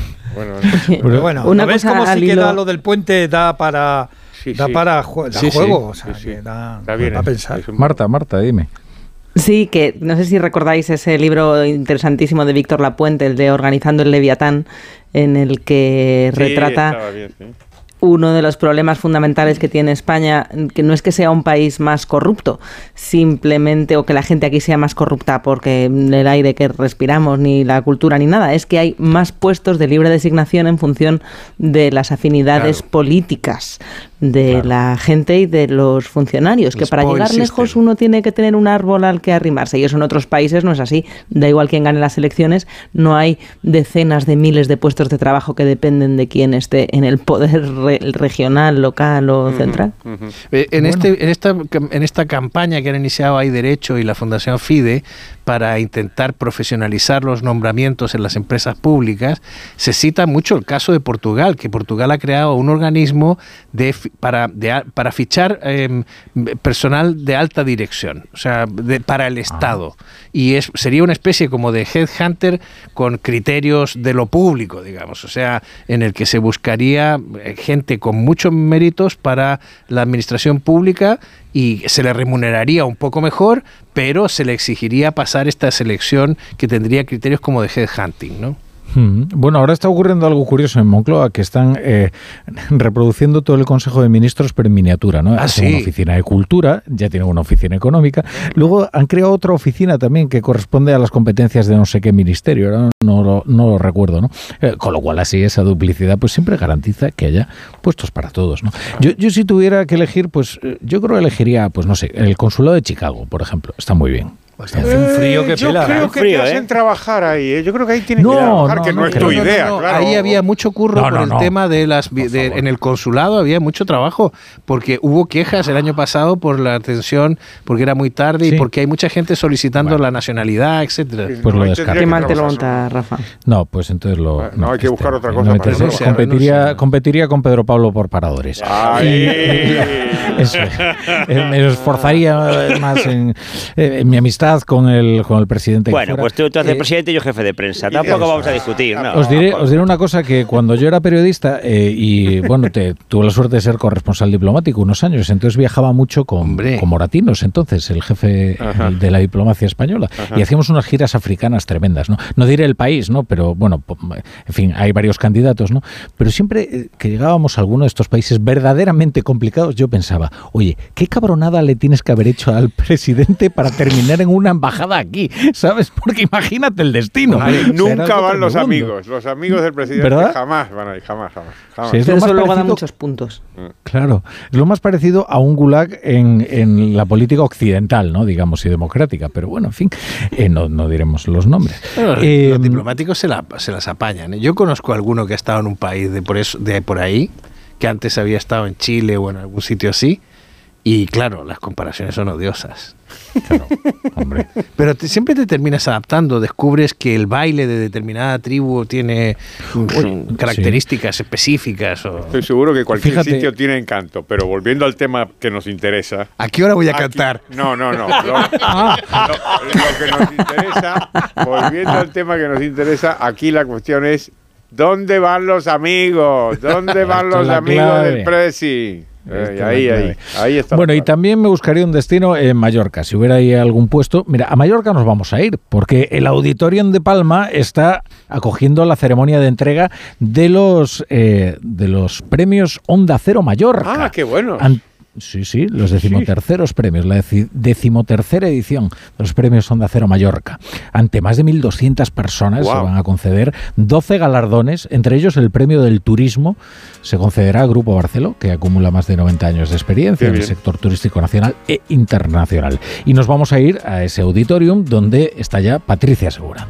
La gala de los premios Onda Cero Mallorca acaba de empezar en el Auditorium de Palma con la presencia del director general de A3 Media Radio, Ramón Osorio, y el director regional de A3 Media Radio, Illes Baleas, Juan Carlos Enrique, que han querido destacar el compromiso de A3 Media Radio con Mallorca y sus gentes. En esta gala se entregarán 12 galardones a empresas, personas y entidades mallorquinas en diferentes categorías, lo que supone entregar un reconocimiento a la sociedad balear. En un evento que ha reunido a más de 1.200 personas y que contará, por cierto, con la actuación del humorista Agustín El Casta. Bueno, pues eh, estaba pensando, estaba pensando que ahora ya solo nos queda ganar las elecciones eh, para poder repartirnos todos esos puestos y, y- y llevarnos bien entre todos después de haberlas ganado, que es lo más complicado. Ahora me vais a dejar poner eh, un- unos consejitos, unos anuncios para sostener, eh, en fin, este, este humilde lugar que a todos nos acoge.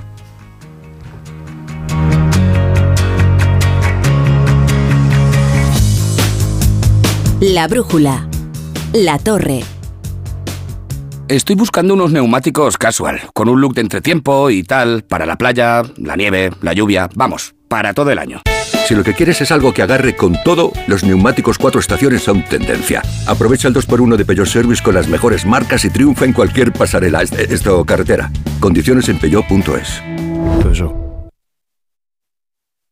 ¿Entramos en tus recuerdos? ¿o qué? Yo soy súper sensible para estas cosas. Este es tu cole, ¿no? Este es mi colegio, tío. Aquí donde yo jugaba fútbol, tío. Cuando quería ser futbolista. El camino a casa. De los regalos más bonitos que me han podido hacer nunca. ¿eh? Con Roberto Leal. Nuevo programa mañana a las diez y media de la noche en La Sexta. Ya disponible solo en A3 Player. ¿Te lo digo o te lo cuento? Te lo digo. No me ayudas con las pequeñas reparaciones de casa. Te lo cuento. Yo me voy a la mutua. Vente a la mutua y además de ofrecerte nuestro servicio de manitas hogar, te bajamos el precio de tus seguros, sea cual sea. Llama al 91 555 5555. ¿Te lo digo o te lo cuento? Vente a la mutua. Condiciones en mutua.es. Pensar a lo grande no es poner el logo gigante para que todo el mundo lo vea. Es que todos te conozcan a través de Internet. En Orange Empresas te ayudamos a crear tu página web profesional y mejorar tu posicionamiento en Internet para aumentar tu visibilidad y conseguir nuevos clientes. Las cosas cambian y con Orange Empresas tu negocio también. Llama al 1414. ¡Vigor, gor, gor, gor, gor! Toma Energisil Vigor. Energisil con maca contribuye a estimular el deseo sexual. Recuerda, energía masculina, Energisil Vigor. ¿Qué tal, vecino? Oye, al final te has puesto la alarma que te recomendé. Sí, la de Securitas Direct. La verdad, es que es fácil que puedan colarse al jardín saltando la valla. Y mira, no estábamos tranquilos. Lo sé. Yo tuve esa misma sensación cuando me vine a vivir aquí. Protege tu hogar frente a robos y ocupaciones con la alarma de Securitas Direct. Llama ahora al 900-272-272. Recuerda, 900-272-272. ¿Qué, ¿Qué es lo peor de las redes sociales? Estar enganchada a la pantalla. Que nos bombarden con notificaciones todo el día. Los comentarios de haters. El ciberacoso. Las fake news. Pero ¿sabes qué es lo mejor? Que podemos cambiar las cosas. Demostremos que también somos capaces de usar las redes sociales con cabeza. Si tú también quieres formar parte del cambio, regístrate en Efecto 1000 y sube tu vídeo. Nosotros ya formamos parte de la generación 1000. La generación que usa las redes sociales con cabeza. Entra en efectomil.org. Un proyecto de la Fundación A3 Media con la colaboración de la Fundación Telefónica. La brújula.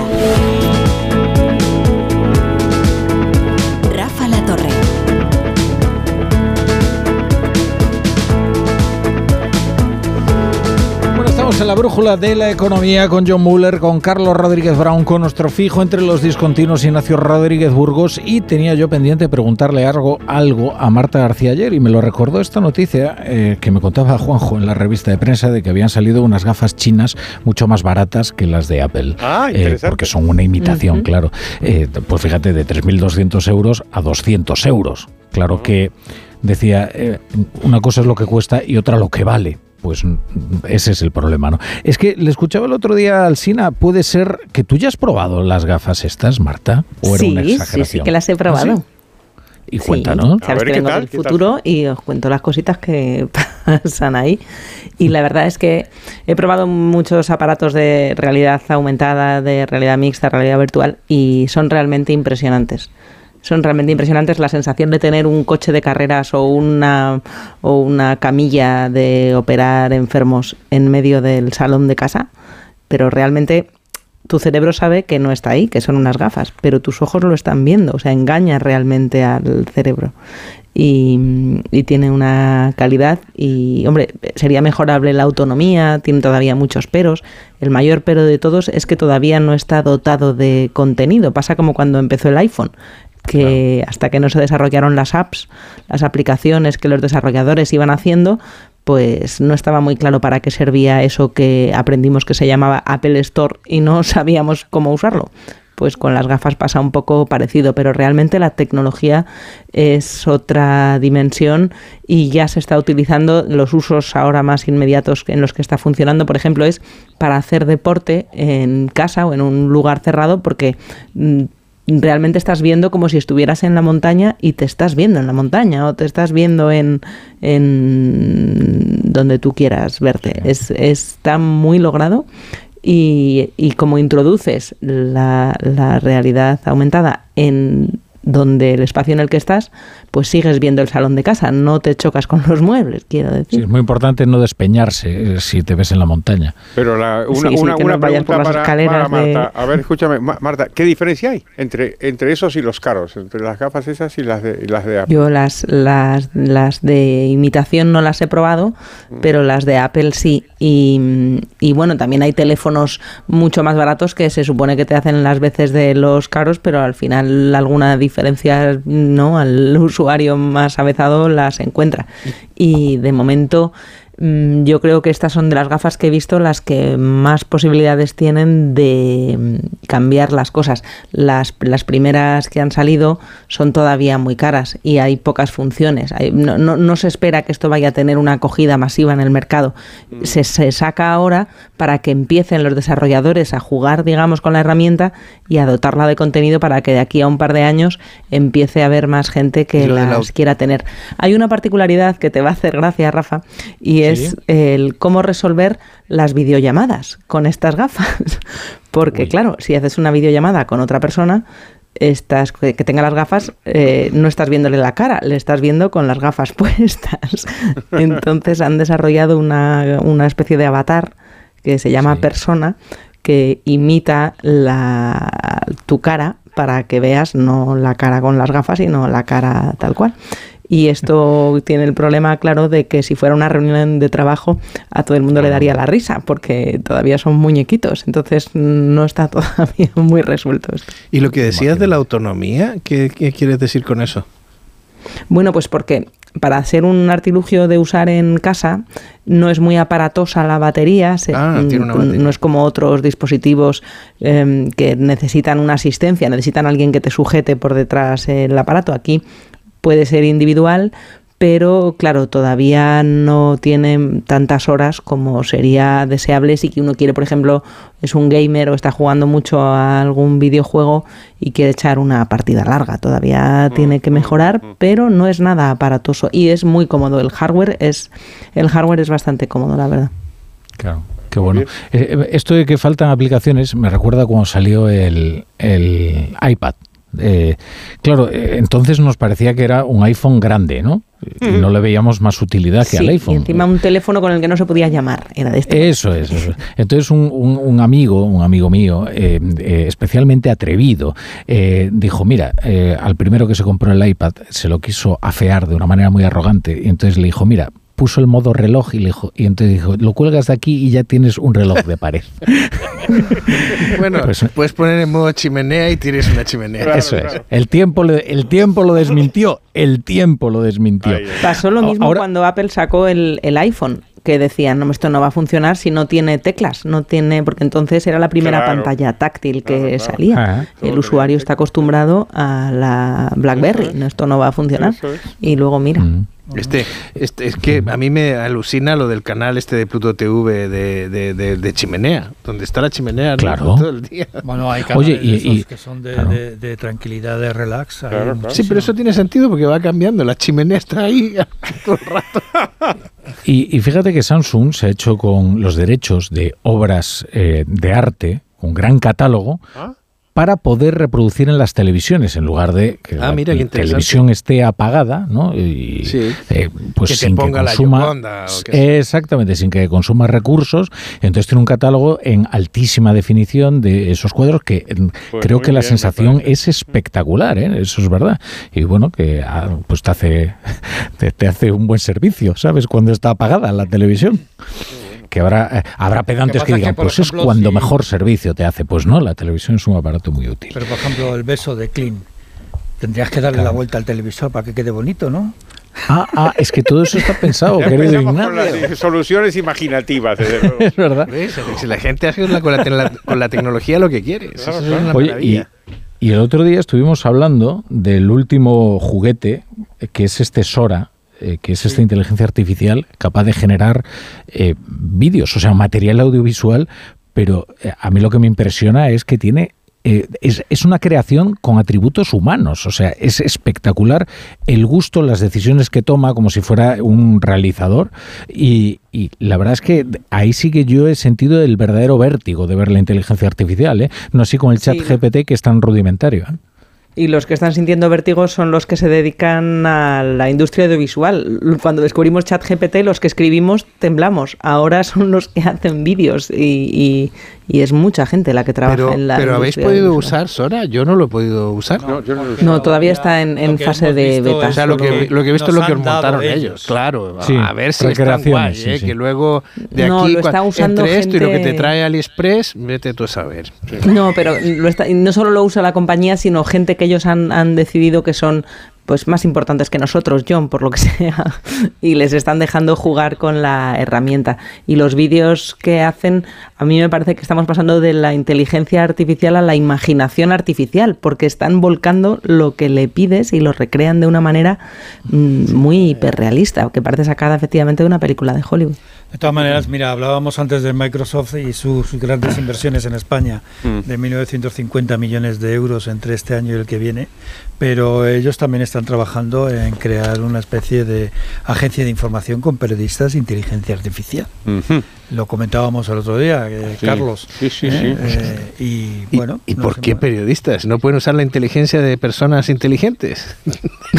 Está preocupado, no yo lo veo preocupado. considerar muy inteligentes o que no no se deben de fiar mucho de nosotros o que prefieren tener sus propios periodistas.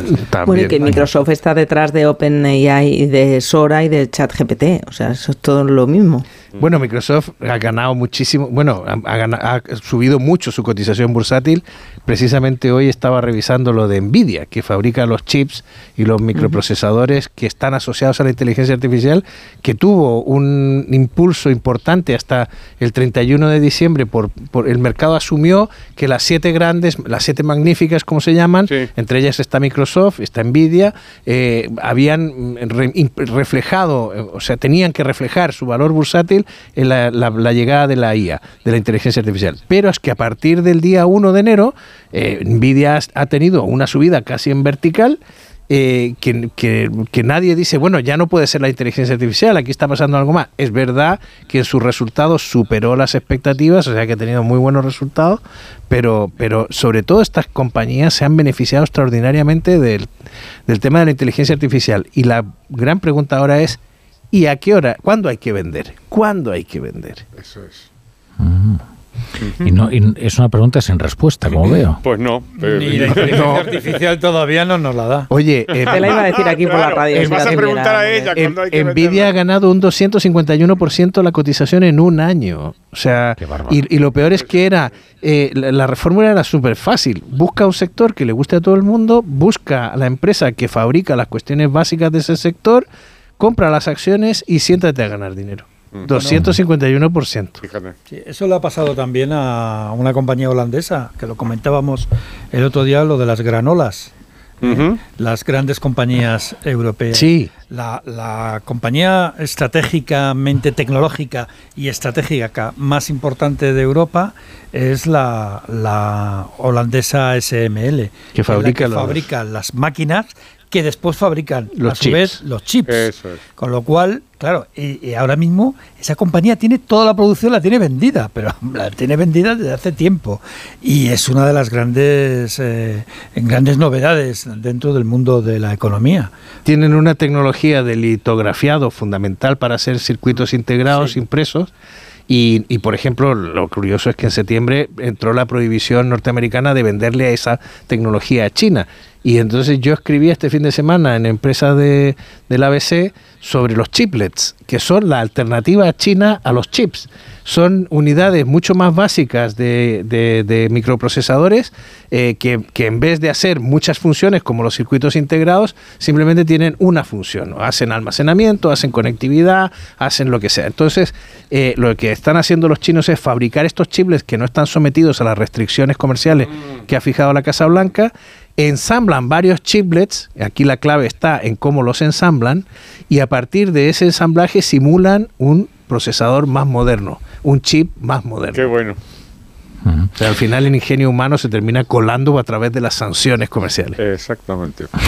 Por cierto, Rafa, te tengo, Sí, que, dime. tengo que pasar un pequeño anuncio, porque Ah. eh, el profesor y yo vamos a actuar. La próxima semana tenemos una, una presentación conjunta. ¿Que tú cantas y yo bailo o era al revés? Eh, no, yo, yo canto sí, y tú bailas. eso Eso es, ahí está. Pero vamos, Vamos a, ver, a- pero háblame un poco del eje andino este. Vamos a ver, el día martes 27 vamos a estar a las 12, entre las 12 y las 13.30 en la UNIR, en la Universidad Internacional de La Rioja, presentando, comentando, el profesor y yo comentaremos, porque no somos los autores, el informe La inflación en el siglo XXI, política monetaria y restricciones institucionales, que ha escrito el eh, economista Francisco Cabrillo y José María Martínez. Y según la invitación que tengo, el profesor Rodríguez Brown es el que va a hacer el comentario técnico y yo haré el comentario literario.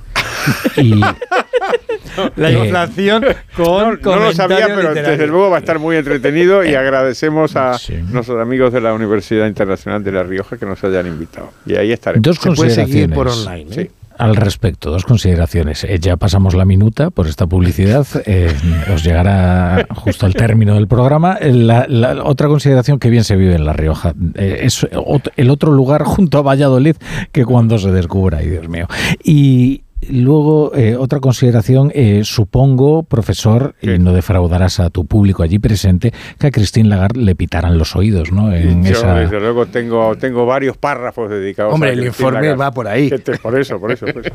Está, está haciendo el profesor Cabrillo una cosa bien interesante, lo hemos comentado alguna vez aquí en la Bruja de la Economía, que es aplicarle los- el análisis económico de la política, que es lo que hace la Escuela de la Elección Pública, también a los bancos centrales. Los bancos centrales se han mantenido bastante al margen de estos análisis. Los primeros trabajos que hicieron pues Buchanan, Anthony Downs y toda la gente esta de la Public Choice School fue más cómo funcionan los parlamentos, las elecciones, cómo funcionan los partidos políticos. Eh, eh, esa fue la primera aproximación, pero con, con toda destreza el profesor Cabrillo dice, pues, ¿por qué no lo vamos a extender? ¿No es acaso el Banco Central una entidad política? Pues mm, política de- desde la A hasta la Z.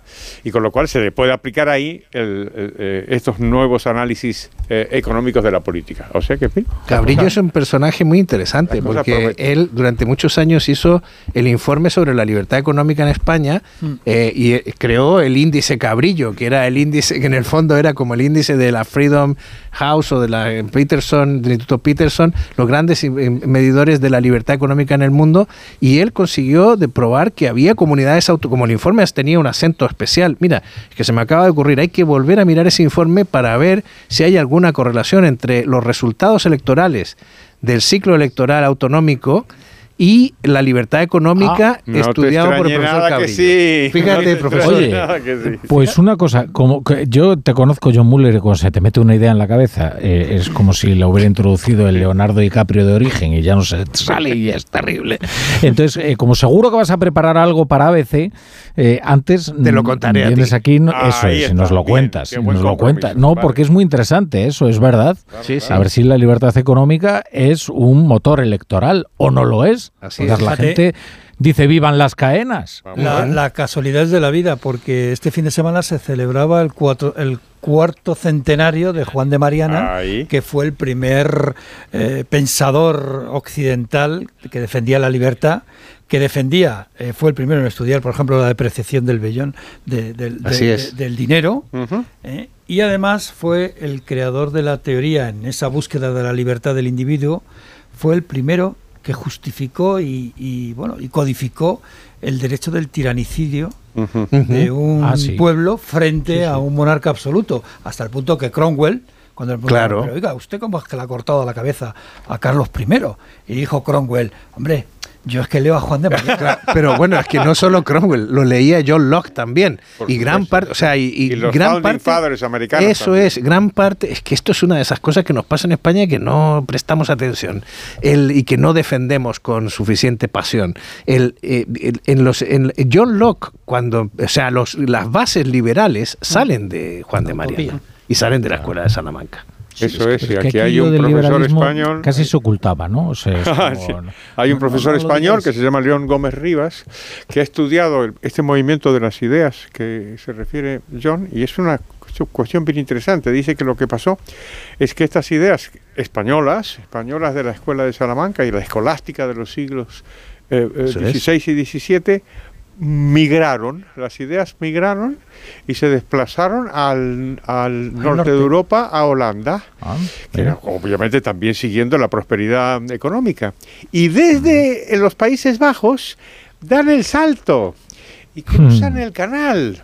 De tal manera que la escuela escocesa de filosofía moral, que ha dado las figuras de David Hume, Adam Smith y gente tan importante, tampoco surgieron de la nada, sino que llegaron de esa corriente Claro. que el profesor Gómez Rivas rastrea hasta España. Así que fíjate, Rafa, las- Sí, sí. el itinerario de las ideas. Por cierto, es tardísimo, ¿eh? Sí, es que te iba a decir, por favor, golpéame, es que golpéame Mira, la mira, esfera te- para que yo sienta un poco la Ahí, presión. ahí. Efectivamente. Ah, Vamos a hacer una pausa muy rápida. ya, Eso es. claro. Y, y vamos con Aurelio Medel y luego ya el profesor, que está ahí metido presión. Bueno, no, vamos ya, vamos ya con Aurelio Medel. Ya es que no puedo soportar la presión. El sector bancario nos trae la columna de Aurelio Medel, La Lupa. Aurelio, ¿qué tal? Buenas noches. Buenas noches, Rafa. En las últimas semanas se ha abierto un debate, especialmente en Londres, sobre el papel de los bancos en la lucha contra la financiación del terrorismo y el blanqueo de capitales. Cuando una persona o empresa aparece en las listas de los programas oficiales de sanciones, los bancos cruzan esos nombres con sus bases de datos. Si es cliente, bloquean inmediatamente su operativa y si no lo es, queda fijada una alerta que impide que opere. Sin embargo, si personas o empresas limpias que no están en esas listas internacionales actúan de testaferros de los malos, es difícil que las entidades financieras se enteren, pues los delincuentes no avisan. Los bancos invierten muchos recursos en sistemas para evitar ser utilizados para cualquier delito y cuando tienen conocimiento de prácticas sospechosas lo comunican a las autoridades ipso facto. Dicho esto, la responsabilidad de la detección de esas prácticas delictivas corresponde a los departamentos de policía e inteligencia de los estados. En definitiva, Rafa, los bancos son colaboradores necesarios, pero ni pueden ni deben hacer de policía. Esa es una competencia indelegable del Estado. La brújula. La torre.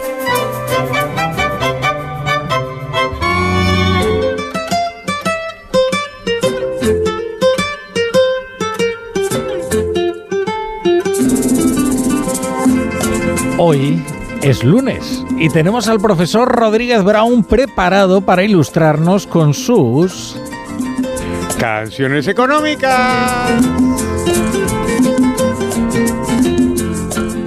Pues hoy, querido Rafa, queridos compañeros, queridos oyentes, tenemos posiblemente al músico popular norteamericano más importante del siglo XX. Pínchame eso, Gómez.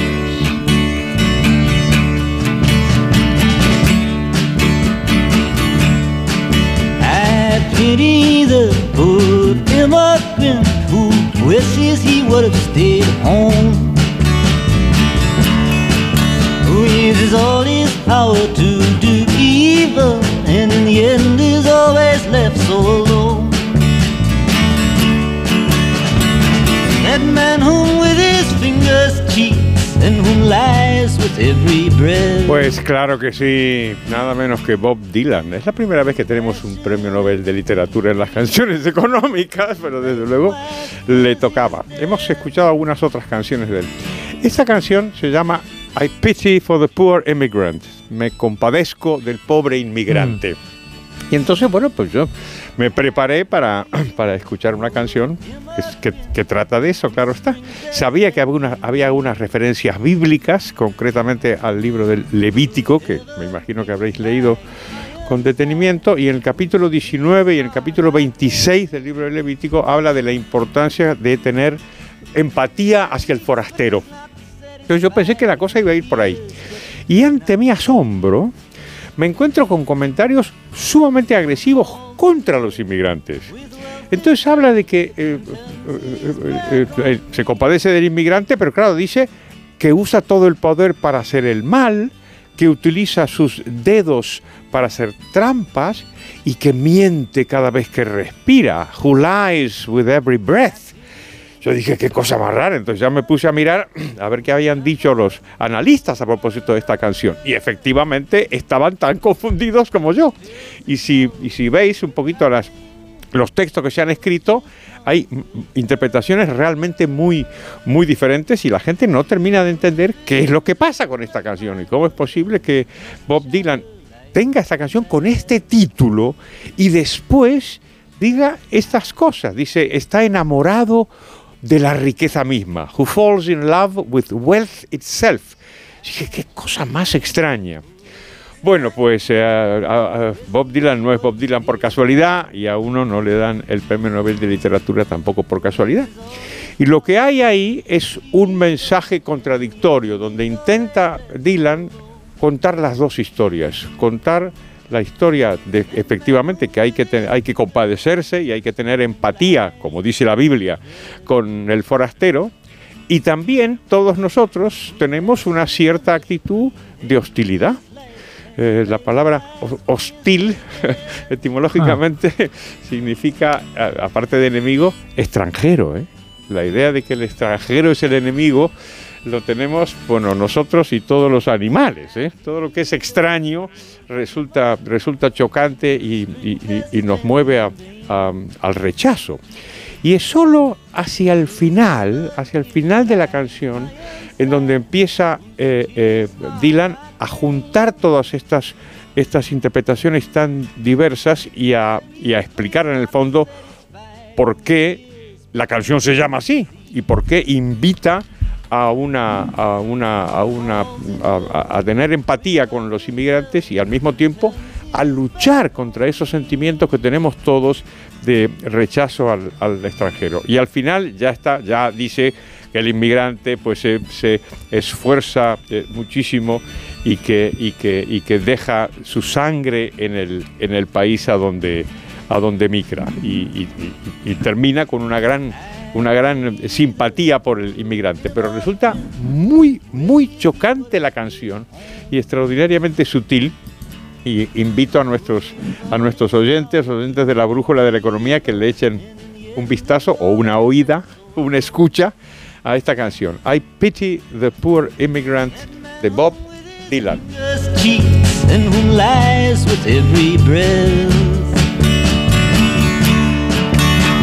Passionately hates his life and likewise fears his death.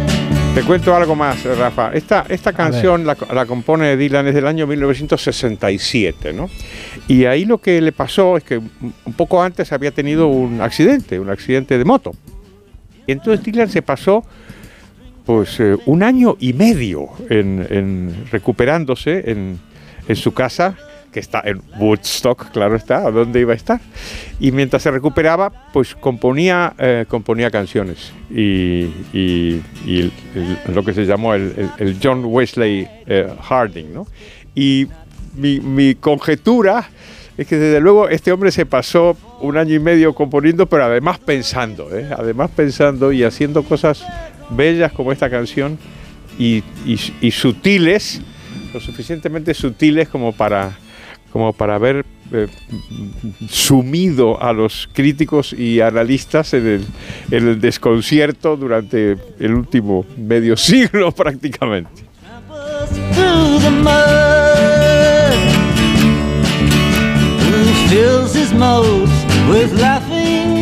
Bueno, Rafa La Torre, quería preguntarte una cosa. Eh, ¿Te ha gustado?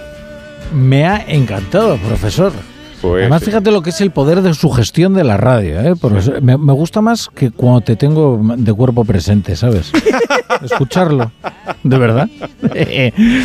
Me parece Bueno, muy bien. profesor. Pues entonces vamos a cantar, yo creo, ¿no? A ver, Venga, a ver, qué tal sale. A ver si no sientes la presión ¿eh? de mi mirada. No claro, me a hagas ver, reír, no me hagas reír. A ver, Mani. a ver, ¿eh? No lo distraigáis, ¿eh? No, no me distraigáis. Que si Que te se quiere por el pico divertir, cómprame un cucuruchito de maní. Oye, más o menos. Mm. Eh, eh, eh, tampoco tan mal. Considerando que estoy empezando en esta carrera. Diez años, ¿eh? Por eso, nada más, vamos para una 11 ya. década, ¿eh? Madre mía. Luego viene el miércoles y se pone chulito, claro. Claro, porque Simon Garfunkel. Es fácil. Esa le gusta a José Miguel Aspiros esa canción. Y la próxima Paquito el chocolatero, que como no tiene letra. ¿Cómo eres de Hola, queridos. He disfrutado mucho, he disfrutado mucho con vosotros y con la brújula de la economía hoy. De verdad, ¿eh? que si tuviera a mi disposición todas las herramientas del Estado, os buscaría un destino inmejorable a cada uno Muchísimas de vosotros. gracias, doctor. Gra- No gracias, John Muller. de ti. Cuídate mucho. Adiós, Carlos liberales. Brown, Marta Adiós. García ayer. Adiós, adiós. Ignacio Rodríguez Burgos, te veo mañana. Hasta mañana. Comer un cucurucho de maní.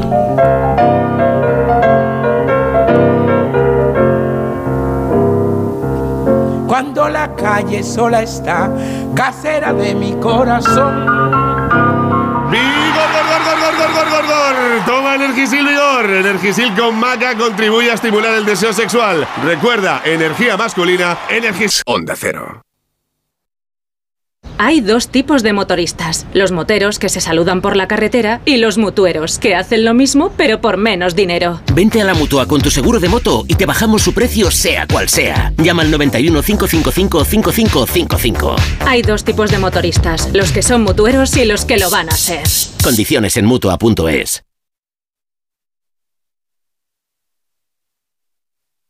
¡Vigor, gor, gor, gor! Toma Energisil Vigor. Energisil con maca contribuye a estimular el deseo sexual. Recuerda, energía masculina, Energisil Vigor.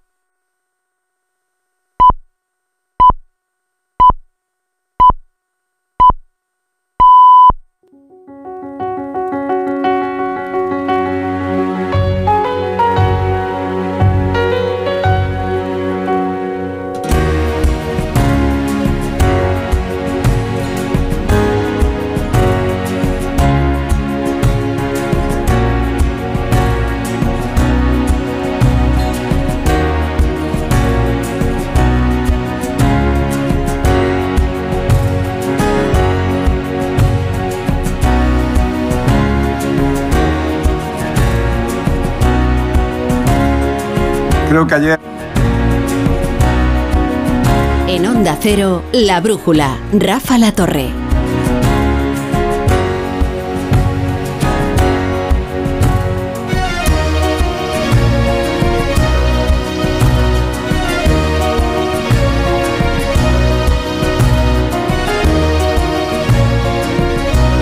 Son las 10 y un minuto, son las 9 y un minuto en Canarias. Hoy la brújula desde Santiago de Compostela, donde hemos venido a vivir la recta final de esta campaña. Bueno, parece que han pasado años, ¿eh? desde que terminó la campaña.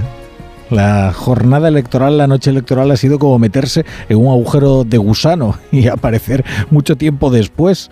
¿Cómo ha cambiado todo? ¿Cómo ha cambiado el ambiente? Si yo creo que el viernes hubieran firmado los 38 diputados y cuidado que alguno 37 más Jacome. Y ya ven ahora, 40 diputados. Una mayoría absoluta, inapelable, que además ha pintado de azul, azul Klein, de azul, de azul PP, eh, pues todo el mapa municipal. Si ven ustedes los resultados por municipios, la verdad es que el Partido Popular ha ganado prácticamente en todos. Eh, en algunos sí, palidece hacia un eh, azul más celeste, que son los colores que representan al bloque nacionalista galego. Uno muy importante, que es Vigo. y que revela lo que de verdad ha ocurrido aquí. Porque esto no es una mayoría absoluta cualquiera, ni para el Partido Popular, que ha consumado una operación de éxito muy delicada, como era la sucesión de un liderazgo como el de Alberto Núñez Feijóo, que venía de cuatro mayorías absolutas. eh, y bueno, era una operación que no tenía por qué salir bien, pero ha salido bien y va a poder gobernar durante otros cuatro años con la placidez que da el no tener que depender de ningún apoyo externo. En cuanto a lo que ha ocurrido en la oposición, pues es que Galicia ahora es un bipartidismo. Y ese bipartidismo tiene otro polo, que es el bloque nacionalista galego. Es la izquierda gallega. Y ahora cómo se va a convencer a todos aquellos jóvenes a los que se les ha dicho y se les ha convencido de que lo sexy es votar nacionalista, de que regresen al PSDG, porque tienen cuatro años para fijar en sus cabezas que la izquierda gallega es el bloque nacionalista galego. Y eso es lo que ha ocurrido aquí. Claro, eh, los que eh, el viernes estaban alentando la teoría de que estas eran unas elecciones nacionales, resulta que ahora están a marchas forzadas tratando de cavar un co- cortafuegos para que el incendio no pase del Padornelo, ¿saben ustedes? El problema es que el incendio no se limita solo a Galicia, este es solo uno de los focos. La imagen se la decía a las 8, ¿eh? Es como este hombre que desesperado está quemando los muebles para que no se le apague la chimenea, porque si no va a hacer mucho frío. Y ese es Pedro Sánchez, que está consumiendo uno a uno los territorios del Partido Socialista en su proyecto unipersonal, que ya ven que necesita de mucho combustible. El Partido Socialista ha renunciado a ser una factoría ideológica, porque de contradicción en contradicción el relato se ha convertido en una melopea completamente indescifrable. Tanto que ahora mismo nadie sabe anticipar cuál será el movimiento, la huida hacia adelante que empre- emprenda Pedro Sánchez para tratar de superar es- esta crisis en la que ahora mismo se, se encuentra. Los partidos son fábricas de sentido, te están contando una historia y en función de lo coherente que es esa historia, pues las campañas funcionan o no. Pero si la historia es casi un delirium tremens, no ha sido solo la amnistía, ha sido probablemente un estilo de gobernar. Probablemente el estilo de gobernar que hoy ha condenado el Supremo, ¿eh? Que dice que esto de hacer las transferencias de las competencias de tráfico de la Guardia Civil a Navarra mediante decreto ley no son formas. Tampoco es fondo, ¿eh? porque fue una de tantas concesiones hechas al nacionalismo y que termina nutriendo a los partidos nacionalistas allí donde el PSOE ha renunciado siquiera a ser hegemónico de la izquierda. Es que hoy Pedro Sánchez se ha presentado ante su ejecutiva. Eh, lo leo en El País, que tiene muy buenas fuentes, y dice, donde Sánchez sí puso el acento en una intervención sosegada y tranquila en la que se le vio afectado por un golpe mucho más duro del esperado y por su afecto a Besteiro, fue en la necesidad de consolidar liderazgos fuertes en las comunidades autónomas que incluso trasciendan la marca del partido. Hombre, ¿no será que está promoviendo liderazgos fuertes? ¿No será que está promoviendo más bien la docilidad con la Secretaría General? Porque si es del- de, promover liderazgos fuertes, igual se refieren a potenciar, por ejemplo, el bloque nacionalista galego en, en Galicia, a Bildu en el País Vasco, en Navarra al País Vasco, concediéndole precisamente Pamplona, la que consideran la capital histórica de Euskal Herria. Claro, el bloque nacionalista galego es hoy digno de llamarse adversario del Partido Popular. Son los dos polos de la hegemonía, los de la derecha y los de la izquierda. Y Ana Pontón, que a pesar de todo ha perdido sus terceras elecciones, se considera hoy una líder vigorosa, en contraposición con eh, el que venga a suceder a Gómez Besteiro, que no sabemos eh, quién será. Pero vamos, que se lleva las culpas Gómez Besteiro, hombre, es verdad que no es el Obama lucense, pero no va a ser él ahora el culpable de la debacle. Sería tan exagerado como decir que el candidato del PP fue el culpable único de la victoria. En cuanto a lo de Yolanda Díaz, es verdaderamente catastrófico y anímicamente debería también, o seguro que sí, eh, tener sus consecuencias, ¿no? Porque dice como única explicación Ernest Urtasun y también Marta Lois, que es que les ha faltado tiempo en sumar. ¿Será que no nos han recordado lo suficiente que Yolanda Díaz es gallega? Quizás durante otros cuatro años, mandando viquiños, eh, igual dan como resultado una candidatura fuerte. Pero mientras tanto va a tener que conformarse con los 300 votos en Fene, que es su pueblo, en Ferrol, donde el Partido Popular tuvo 2.700. Es que le perseguirán siempre aquellas palabras que dijo Yolanda Díaz de que los gallegos ya conocemos a Alberto Núñez Feijóo. Vaya, es que hay frases que son como un boomerang. Bueno, todos estos asuntos vamos a comentar hoy en la tertulia de La Brújula con Carmen Morodo. Buenas noches. Muy buenas noches, ¿qué tal estás? Yo muy bien. Yo lo, lo que temo es por tu salud, porque es que eh, has vivido en una actividad frenética en, en las últimas 48 horas eh, sin descanso. ¿Tú estás bien? Yo muy bien. Pues entonces estamos bien los dos, porque la actividad ha sido parecida. no, ¿No? creas. no creas. ya. Es lo, que, pasa toca, es que yo, es lo que toca, no, es lo no, que toca. No vayamos yo de aparento, yo aparento mucho, pero luego hago poco. ¿eh? Esto es fácil. Joaquín Manso, ¿qué tal? Buenas noches. ¿Qué tal, Rafa? Buenas noches, ¿qué tal por ahí? Bien, muy bien, fantástico. Aquí eh, hice un tiempo eh, extraordinario durante todo el fin de semana aquí en, en Santiago y en Pontevedra, que Y nos aquí, hemos repartido. ¿eh? Este sol de York, aquí en Madrid también.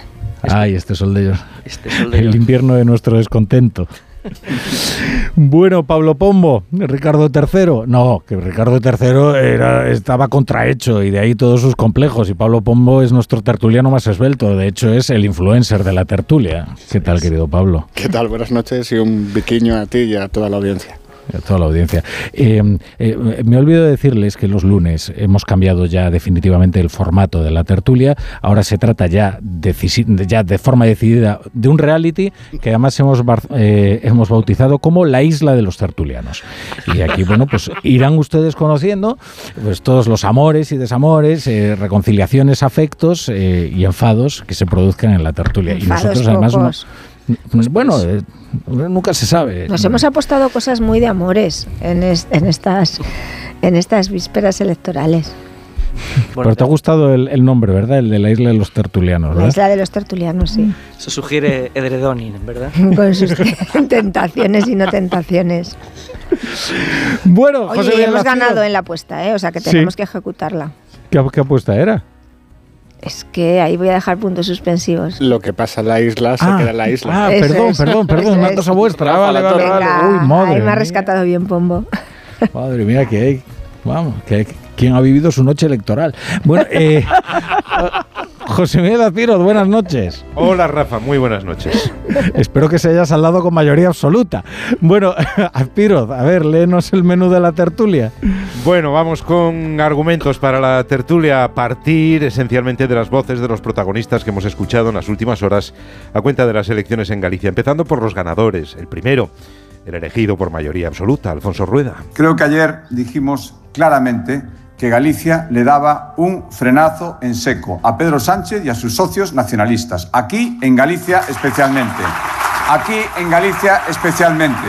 Junto a él esta tarde en la Junta Directiva del PP gallego, su predecesor Alberto Núñez Feijóo, disfrutando del mejor momento desde que dejó su tierra y asumió la dirección nacional del partido. Para mí, no hay ninguna fórmula mejor que celebrar estos dos años con la mayoría absoluta de Alfonso Rueda en Galicia. Es el máximo de las celebraciones posibles. Aunque la lectura más afilada de lo ocurrido en Galicia la ha hecho la presidenta de la Comunidad de Madrid, Isabel Díaz Ayuso, que ha preferido centrarse en lo que han supuesto los resultados para el PSOE. Feijóo 40, Sánchez 9, lo que ha sucedido ayer, implica la desaparición del PSOE en toda España y de hecho solo gobierna con amplia mayoría allá donde se sitúa en el extrarradio. Un político normal dimitiría esta misma mañana.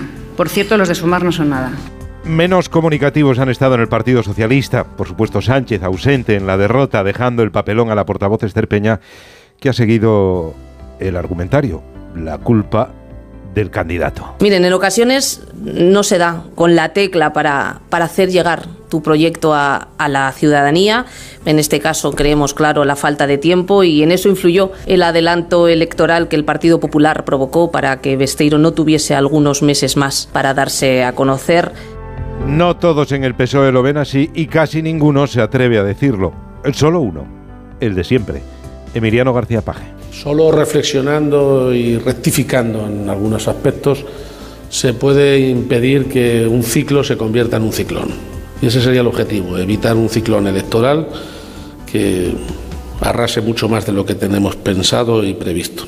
Yolanda Díaz también ha optado por la bomba de humo. Ni una palabra, ni un mensaje en las redes sociales, ni un video selfie para explicar los cero escaños cosechados en su tierra. Ella solo en primera persona para las buenas noticias, para las malas, Urtasun. Somos un proyecto joven, que hemos llegado tarde y por lo tanto que nos ha faltado tiempo para poder, eh, para poder eh, eh, explicar nuestro proyecto. Es la primera vez que nos presentábamos. En el BNG, Ana Pontón no puede usar el comodín del tiempo. Estas son las terceras elecciones que pierde, recordabas, así que se declara vencedora en la izquierda. Eu creo que cada forza política ten que facer as súas análises. O que se viu nesta campaña é que a forza que aglutina, a forza que xenera esperanza, a forza que representa alternativa frente ao Partido Popular e ao Es lo principal del día, pero hay más, como la decisión del Tribunal Supremo de anular el decreto del Gobierno que establecía el traspaso de competencias de tráfico de la Guardia Civil a la Comunidad Foral de Navarra. Dicen los jueces que la vía del Real Decreto no vale, que tiene que ser una ley orgánica, responde la presidenta navarra María Chivite. Parece que ahora el Tribunal Supremo ha variado su postura. Hay sentencias del año 2018 que dicen lo contrario. Por lo tanto, quiero decir que a lo mejor el Supremo se enmienda al propio Supremo del Gobierno y los jueces, segunda reunión en Bruselas, Gobierno PP con el comisario Reinders de mediador para renovar el Consejo General del Poder Judicial. Según los protagonistas, todavía lejos del acuerdo. El avance es que estamos sentados en una mesa hablando para renovar el Consejo General del Poder Judicial. Avances lentos, nuevas reuniones y seguimos trabajando del exterior seguimos fijando nuestra atención en Rusia tras la muerte en prisión del opositor Navalny. Las autoridades siguen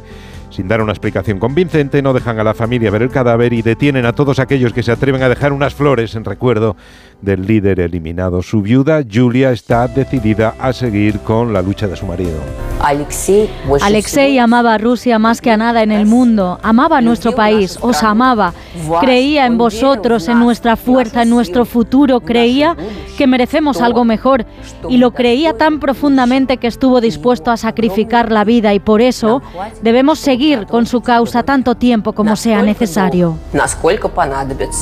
En relación a Rusia, esta tarde hemos sabido que un piloto de helicóptero ruso que desertó a Ucrania el pasado verano ha sido asesinado en España. El cadáver de Maxim Kuzminov fue encontrado en la puerta de su casa en Villa Joyosa, en Alicante, acribillado a balazos.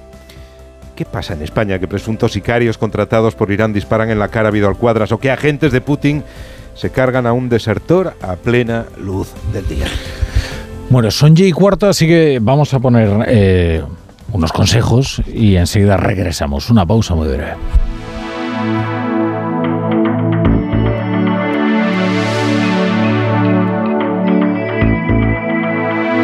La brújula. La torre.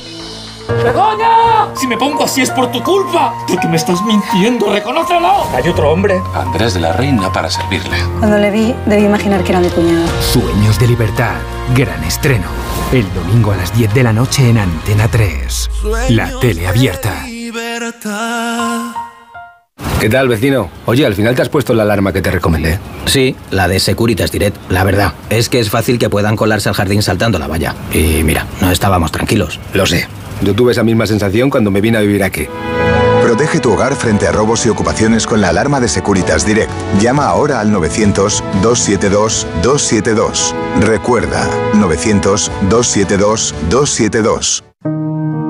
Cada día los currículums de miles de mujeres de colectivos vulnerables son descartados.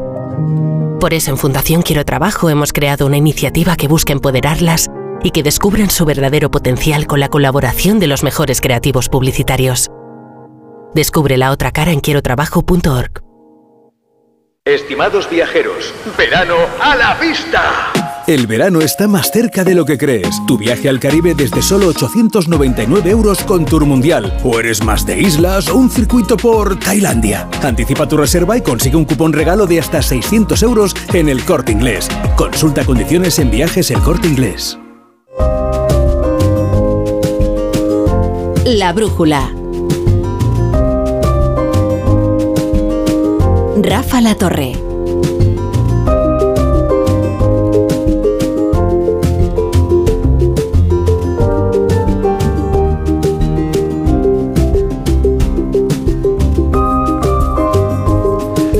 Bueno, estamos aquí en la isla de los Tartulianos con Carmen Morodo, con Joaquín Manso y con Pablo Pombo. Bien, bien. Eh, vamos a darle la palabra primero a Pablo Pombo, ¿sabes? Porque le está ocurriendo lo que a los tertulianos de los viernes, que es que ya se opina encima y no se aguanta. Y es que eh, Pablo Pombo tiene estas cosas, ¿no? Que cuando llegan las noches electorales entra en un estado de ansiedad, eh, pero no, no por el resultado, no, porque los datos le producen excitación.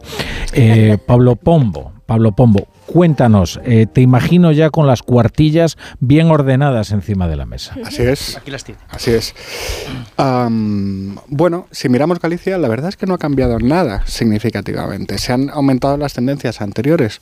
El PP lleva fuerte desde el año 2009 y ha renovado el liderazgo y lo ha hecho con la, con la misma con el mismo volumen de votos que tuvo Feijó en su primera elección clavado, ¿eh? O sea, una cosa increíble. El, el, BNG estaba fuerte, ya era la fuerza hegemónica y, bueno, pues ha subido. Y, y, el, y el, el, Partido Socialista está abajo y ha bajado más. Entonces, pues unas elecciones de continuidad. Acostumbrados como estamos a pensar que cada elecciones, de cada, de cada resultado electoral depende el destino del universo, pues lo cierto es que los gallegos han apostado por continuidad. Respecto a los ciclos de los partidos políticos, pues es que ¿alguien se acuerda de cuáles fueron las últimas elecciones que ganó el Partido Socialista? A ver si te acuerdas tú. Claro. 2019. 8. 2019. 2019 ganó mucho. No ha pasado en esta, no ha pasado en toda en toda esta década. Y ya estamos cerca de la mitad. Es decir, estamos, estamos en un ciclo político en el que el Partido Popular está eh, acostumbrado a renovar lo que tiene y a conquistar, y el Partido Socialista está habituado a perder lo que tiene y a perforar su suelo. ¿Qué es lo que se ha cambiado? No los líderes, porque estas lecturas de no, esto es malo para Sánchez, esto es bueno para Feijóo, no va a cambiar nada, ni siquiera Yolanda Díaz, ni siquiera Bascal. Lo que ha cambiado es, lo vamos a ver a medio plazo y es lo que va a pasar dentro de cada bloque.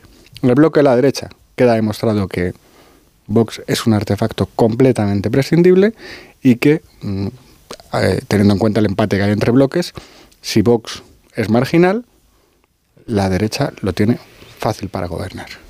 Fácil para gobernar. Seguro para gobernar. ¿Y en la izquierda qué ha pasado?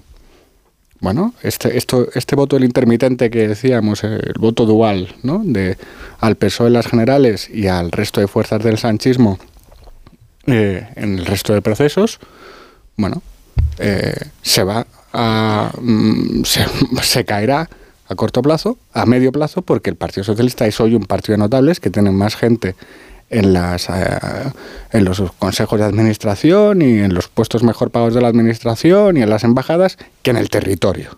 Y cuando te falta eso en un partido como el PSOE, pues te acaba pasando lo que le pasó al Partido Socialista francés. Y ojo, un matiz, no solo cede al nacionalismo porque es que nos olvidamos de Madrid. El Madrid, el mm. PSOE, también es tercera fuerza. Que no es un territorio sin más. Es un partido que está perdiendo la hegemonía, la hegemonía electoral, la hegemonía del poder, porque antes ha perdido la cultural.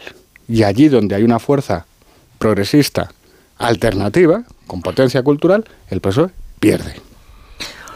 Bueno, no solo eso, es decir, también en algunos sitios donde no hay una alternativa en, la izquierda, el, Partido Socialista está obteniendo resultados críticos, el caso de Andalucía. Pero Andalucía está ya por debajo del 25% y las encuestas le empiezan a situar en el entorno del, en el, en el entorno del 20%.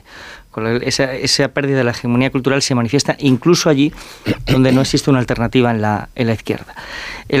siendo cierto que los resultados en Galicia manifiestan una continuidad, es una continuidad que tiene algo de extraordinario por el momento político en el que se produce el, y de extraordinario impacto en la política nacional. Para el Partido Popular, efectivamente, ha sido la manera de encontrar un camino y en la línea de lo que, decía Pablo, de la, em, de la pérdida de la brújula de Vox, hoy ha sido muy claro Alberto Núñez Fijó cuando ha dicho que el camino es la concentración del voto y Vox probablemente ha iniciado un camino hacia la, hacia la irrelevancia en esta, en esta convocatoria de ayer, pero no solo ha encontrado un camino, ha encontrado una luz que le guía. O sea, más allá de la gestión, el, el discurso que hizo Alfonso Rueda después de la después de, la, después de la victoria, esto de Galicia tiene un mensaje para España, aquí no queremos chantajes, lo que demuestra es que el Partido Popular con Alberto Núñez Fijo ha encontrado un discurso inspirador, una ilusión. Y eso es algo muy importante si efectivamente consigue conectar con el votante en el resto, en el resto del país, no en el largo plazo de aquí a junio cuando se celebren las cuando se celebren las elecciones europeas. Y va a ser muy complicado que de aquí a entonces el Partido Socialista se haya reparado del, se haya repuesto del varapalo que padeció eh, que padeció ayer. no hay prácticamente margen para, más que entre, otras cosas, porque entre medias probablemente el 21 de abril se celebren las elecciones vascas y padezcan un fenómeno muy parecido que desmonte la idea de que la estrategia del, del, presidente, lo que está de mimetizarse con el independentismo, de colocar la etiqueta de progresistas a todos los nacionalismos, por radicales que sean, está provocando está provocando que su estructura territorial se quede en la raspa, es decir, que el Partido Socialista desaparezca como herramienta integradora, como herramienta de vocación vertebradora en el conjunto, en el conjunto del país.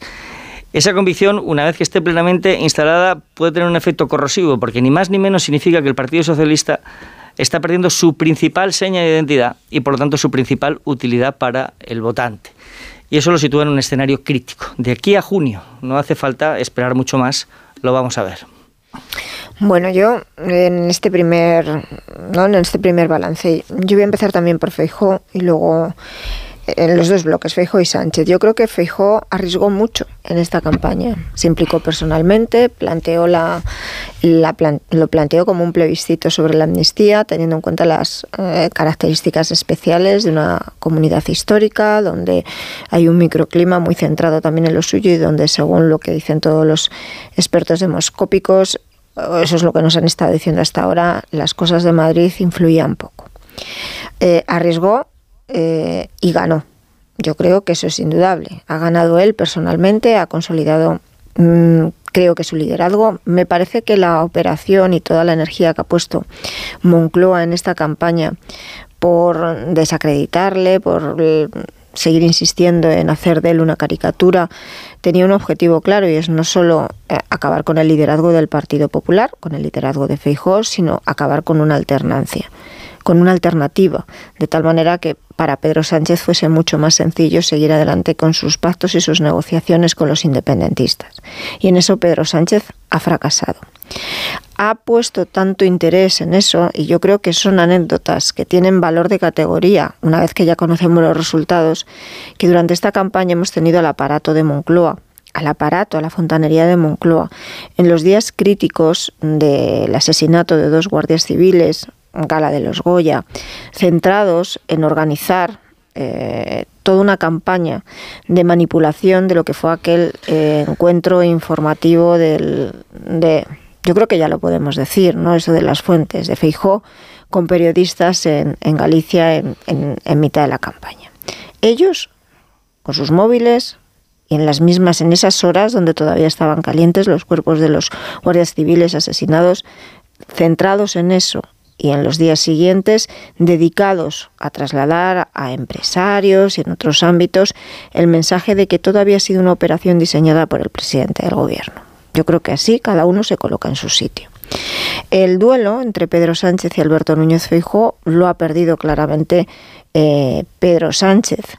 Esta estrategia de refugiarse en que son unas elecciones autonómicas ahora y que tienen un valor únicamente en Galicia, que parece que también hasta el Partido Socialista le ha faltado tiempo, yo creo que es un error, un error de Moncloa y un error que pagará caro el Partido Socialista Obrero de España si accede a mantenerse dentro de ese error. El problema o la ventaja, el problema para el Partido Socialista y la ventaja que tiene Moncloa es que estamos ante un Partido Socialista con el menor eh, nivel de democracia interna conocido, yo creo, en, décadas. No tienen capacidad aquellos que son críticos, y no solamente es paje, no tienen capacidad de rebelión hasta tal punto que hoy basta con que rasques un poquito la Federación Andaluza, la Federación Extremeña, no es solo la Federación Manchega, por supuesto, la Federación Valenciana. Todos ellos se encomiendan casi a los socios de Sánchez, esperando que al final, en un contexto donde creen que lo que se ha pactado no se puede dar, donde la amnistía tiene que terminar mal, donde al final no hay una agenda legislativa ni habrá presupuestos, sean esos socios los que lideren la revuelta que ellos no pueden liderar y al final, vía moción de censura o como sea, acaben cuanto antes, que es lo que desean, con una legislatura que creen que lleva al Partido Socialista a la auténtica, a, un desastre y a una jibarización de la que luego será muy difícil levantar esas siglas. Sí, decías que no hay democracia interna. Bueno, no puede haber democracia interna cuando no hay estructura. Si es que el problema que tienen ahora mismo es que tienen, es decir, no, nunca no hay ni siquiera partido. No hay partido, es decir, que no, no, no hay los comités federales donde había debate. No hay, están eh, bajo la amenaza de que al final eh, utilicen a la militancia contra los pocos mm. cargos orgánicos que están ocupando todavía alguna responsabilidad en su contra. No hay mecanismos que permitan hacer llegar a Moncloa de feedback ni de trasladar mensajes. Es un presidente rodeado por un séquito, con un cesarismo, como ellos dicen, donde no llegan las críticas, no llega la capacidad de hacer eh, un análisis en su conjunto y donde además todo está puesto al servicio del interés personal de quien está en Moncloa. La estructura de un partido. Pero eso no tiene nada que ver con el Partido Socialista Obrero de España. Ahí sí que había una cultura que quien conoce bien cómo ha funcionado esto eh, era completamente distinta. Aquellos comités federales que hemos conocido nosotros. Porque, porque la estructura de un partido refleja el modelo que uno ofrece a la sociedad. Y esos órganos de control interno, como el Comité Federal al que tú te estás refiriendo, se preocupaban de la conexión con las bases electorales, no exclusivamente con las bases militantes, que es lo que sucede ahora. Es decir, la conexión es, lo es decir, el único criterio de organización interna ahora mismo del Partido Socialista es la conexión del liderazgo con las bases militantes. Eso lo que, lo que, acaba, lo que acaba provocando es que el modelo que ofrece el partido sea un modelo alejado de la centralidad, es un modelo cada vez más orientado al extremo o a la radicalidad. Por eso ha dejado de ser un partido de grandes mayorías. Se conforma con ser la cabeza de un, la cabeza de una suma de minorías. Este es el problema con el que se están encontrando ocurre que en, Galicia, una vez que ha perdido el 15%, va a ser muy difícil que vuelva a ser alternativa de poder, como será imposible que lo vuelva a ser en el País Vasco, como lleva camino de ser muy difícil que lo vuelva a ser en Madrid o en Andalucía. A ver, no, no es el primer batacazo, ¿verdad? No. Claro. Entonces, ¿qué pasa cuando hay un batacazo? Que hay de unas autonómicas y municipales donde los batacazos fueron continuos y no estaba todavía la amnistía. Madrid y Andalucía doblemente. Bueno, entonces, ¿qué pasa? Pues que tiene que haber respuestas. Si hay tres, tres respuestas. Primero, la de los, los órganos del partido, el Comité Federal, los secretarios generales. Nada. Silencio cósmico. Dos, la militancia. Silencio cósmico. Es que ahí me llama mucho la atención la cantidad de gente para la que el Partido Socialista nunca ha significado absolutamente nada y que ahora se rasgan las vestiduras y lamentan mucho que el Partido Socialista vaya en el camino de la pasoquización, que es lo que estamos viendo.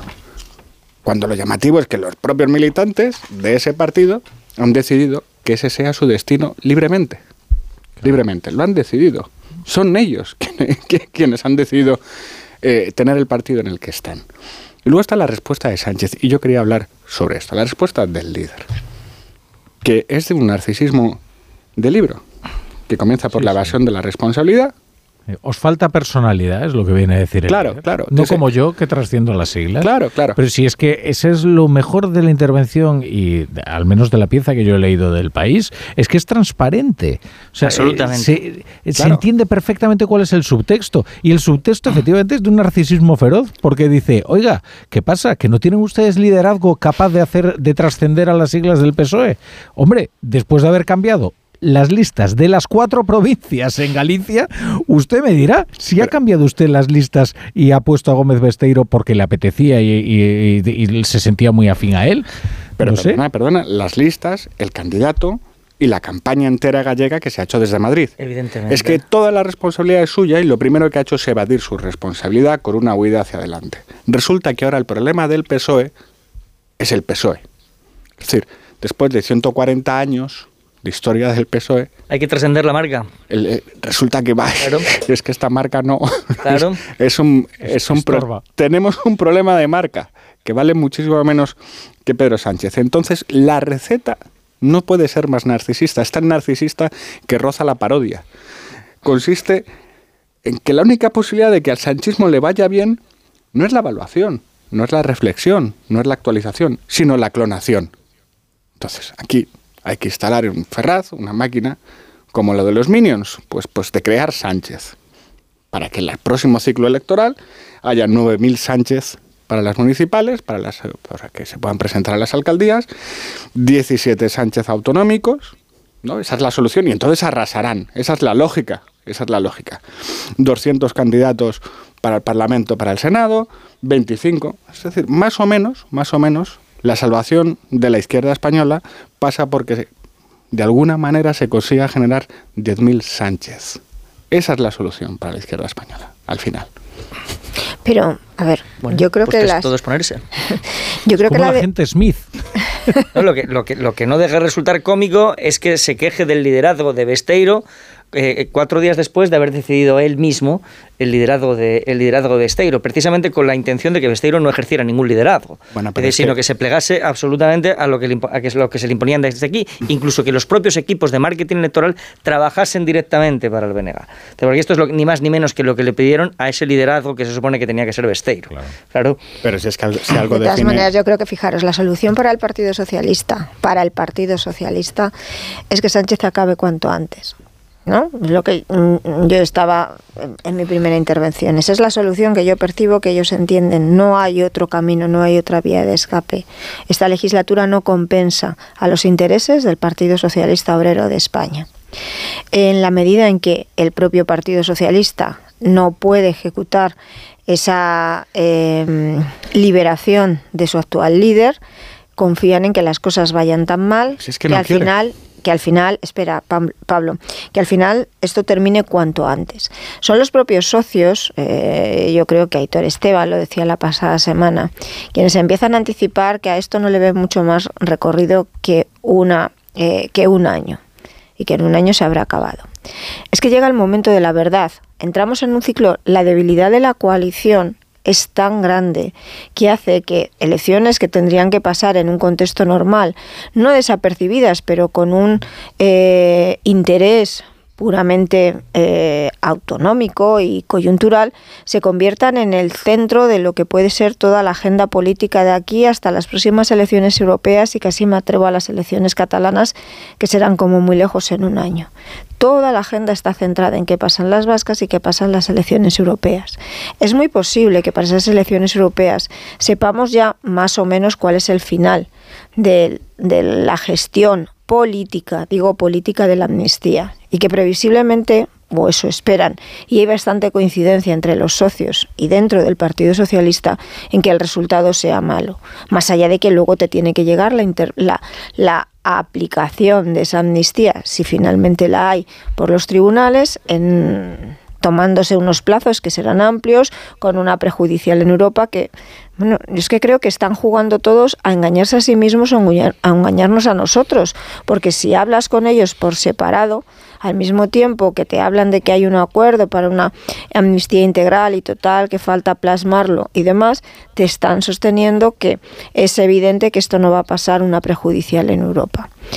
Lo que le queda de camino a Pedro Sánchez es mucho más difícil que el que ha tenido hasta ahora porque tiene que cerrar esa amnistía, si lo consigue, tiene que gestionar una mm, actividad o un curso político donde no va a haber ningún tipo de agenda legislativa, no hay agenda legislativa, anticipan ya sus socios que tampoco va a haber presupuestos, llegados el momento, bueno, incluso con amnistía, Joaquín, incluso con amnistía, lo que ellos sostienen es, llegados a este, a, este punto del calendario, eh, el coste que va a tener para Pedro Sánchez, porque la amnistía no es amnistía a cambio de presupuestos, eso es mentira, amnistía es un primer, un primer pago por la investidura, los presupuestos saldrán todavía mucho más caros.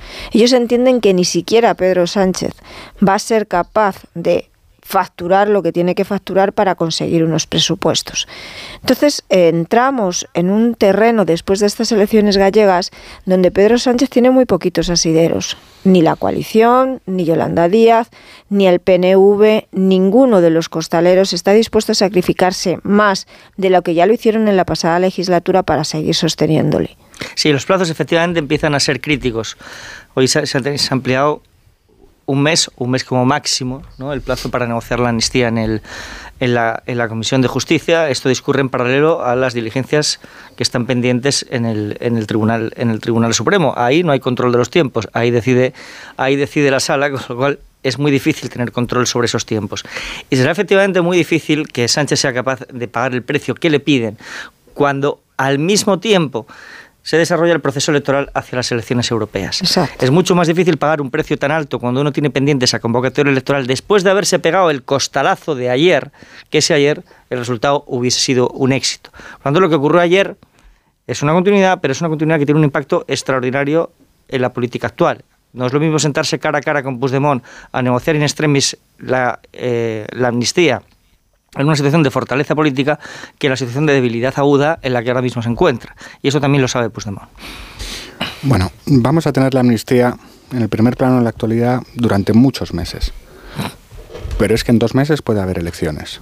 Las puede haber en el País Vasco. No, en el País Vasco las va a haber yo creo que el 21 de abril. Muy bien, dos meses. Creo que es 21, no sé si cae en domingo, pero es esa Ah, fecha. aquí, aquí yo, oye, por curiosidad, me gustaría saber por qué clase de mecanismo no va a funcionar en el País Vasco lo mismo que ha pasado en Lo mismo. Galicia. Es decir, ¿por qué los socialistas sí se pueden ir al BNG, pero de ninguna manera se pueden ir a Bildu? No, no, después de que les hayan dado Pamplona, no te quepa duda. Quiero decir, cuando blanqueas cultural y moralmente a un partido, estás aplicando una mala estrategia comercial, ¿verdad? Porque el PSOE tiene un- tres problemas esenciales. Yo no sé si está condenado o no está condenado. Lo que sí creo es que los militantes no quieren afrontar estos tres problemas.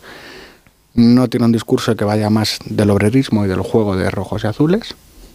No hay Yo creo que eso está un agotado. poquito de igualdad, ¿vale? Un poquito rollo woke, pero básicamente es eso. No tiene un proyecto para una generación, que es lo que siempre ha definido a los partidos socialdemócratas, no lo tiene. Y no tiene ninguna potencia cultural. Esto que tenía a finales de los 70 y al principio de los 80. No tiene nada de eso. Entonces, se va a enfrentar a Bildu en el País Vasco, que sí que tiene un discurso, que sí que tiene un proyecto y que sí que tiene una enorme potencia cultural. E implantación territorial. Correcto. ¿eh? Barrio a barrio. barrio a barrio. Entonces, Como yo, ellos, col, colpez colpe. claro, yo mm, quiero saber, mm, ¿de verdad es imposible, tal y como van las cosas, que el PNV y el Partido Socialista de Euskadi no alcancen la mayoría el 21 de abril? La mayoría, digo, porque el sistema del País Vasco ya sabemos cómo es, que en segunda votación basta, o sea, no es necesario alcanzar la mayoría absoluta, exactamente, basta con que tengan más votos. Entonces, para eso la diferencia entre Bildu y el PNV tendría que dar Bildu como primera fuerza con una, con una diferencia de escaños que fuera superior a la representación que obtenga el Partido Socialista. Si quieres el Partido Socialista y sumar. Entonces, tú preguntas, ¿es posible? Yo digo que es posible. Que es difícil, que, ahora y yo mismo- os que en planteo este otra momento hipótesis. no lo- que en este momento todavía no lo contempla ninguna encuesta, pero que a la vista de la evolución que hemos, que hemos visto durante esta semana en Ninguna Galicia, contemplaba el 9, ¿eh? Claro, es decir, ¿por qué no va a pasar también en el País Vasco? Bueno, yo, yo creo que Claro. sin llegar a Yo esa pla- yo hipótesis, planteo otra, hipote- otra hipótesis, Sí. ¿eh? y es que eh, todas estas fuerzas decidan emanciparse. Es decir, que mm, el PNV y Bildu decidan que, como buenos partidos nacionalistas, van a pactar entre ellos, igual que Esquerra y Convergencia y Unión. mm, Uy, Dios mío, qué, qué lapsus tan, tan terrible. Eh, que Junts y Esquerra Republicana. eh, ha sido un off the record, no un lapsus. Claro, parece un off the record. ante- casi propongo un indulto. El- no, la, la cuestión es que, eh, eh, que, que- que hagan valer el- al final lo que les une, que es mucho más poderoso que lo que les separa, porque porque el nacionalismo siempre es predominante. El gen dominante siempre es el del nacionalismo. El gen recesivo es ideológico.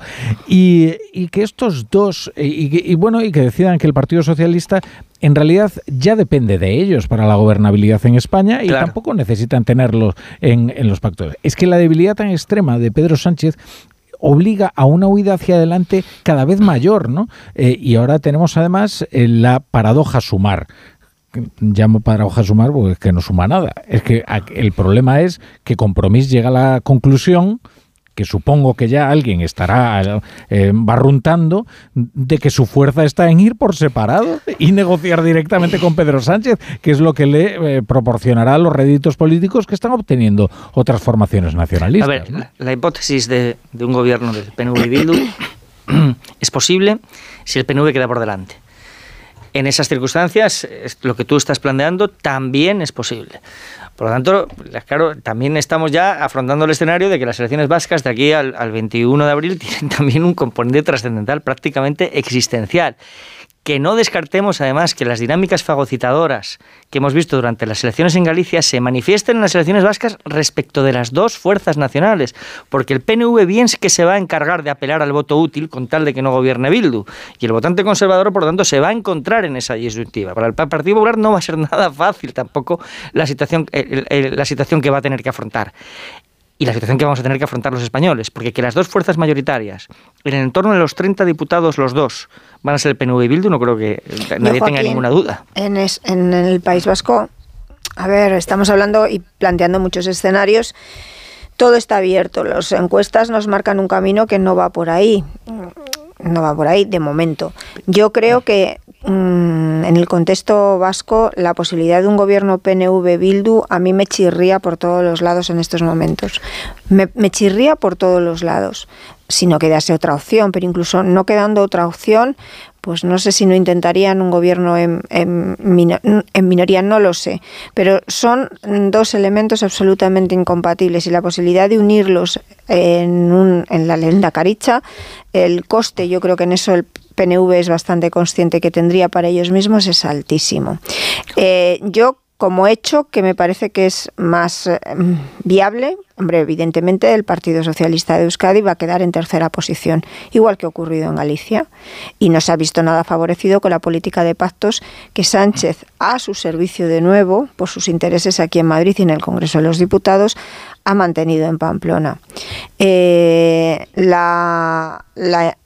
lo más previsible en un escenario lleno de incertidumbres es que al final se llega a algún tipo de acuerdo entre el Partido Nacionalista Vasco y el Partido Socialista de Euskadi. Ese es el escenario más previsible, tiene que dar la suma. Pero eh, eh, yo me quiero ir a Cataluña, porque Cataluña estamos comprando una serie de argumentos que nos llegan desde Moncloa y, ellos son muy hábiles y muy eficaces en, en, generar un, bueno, pues como un, un marco mental. Intoxicar, quieres decir. Un marco mental de intoxicación.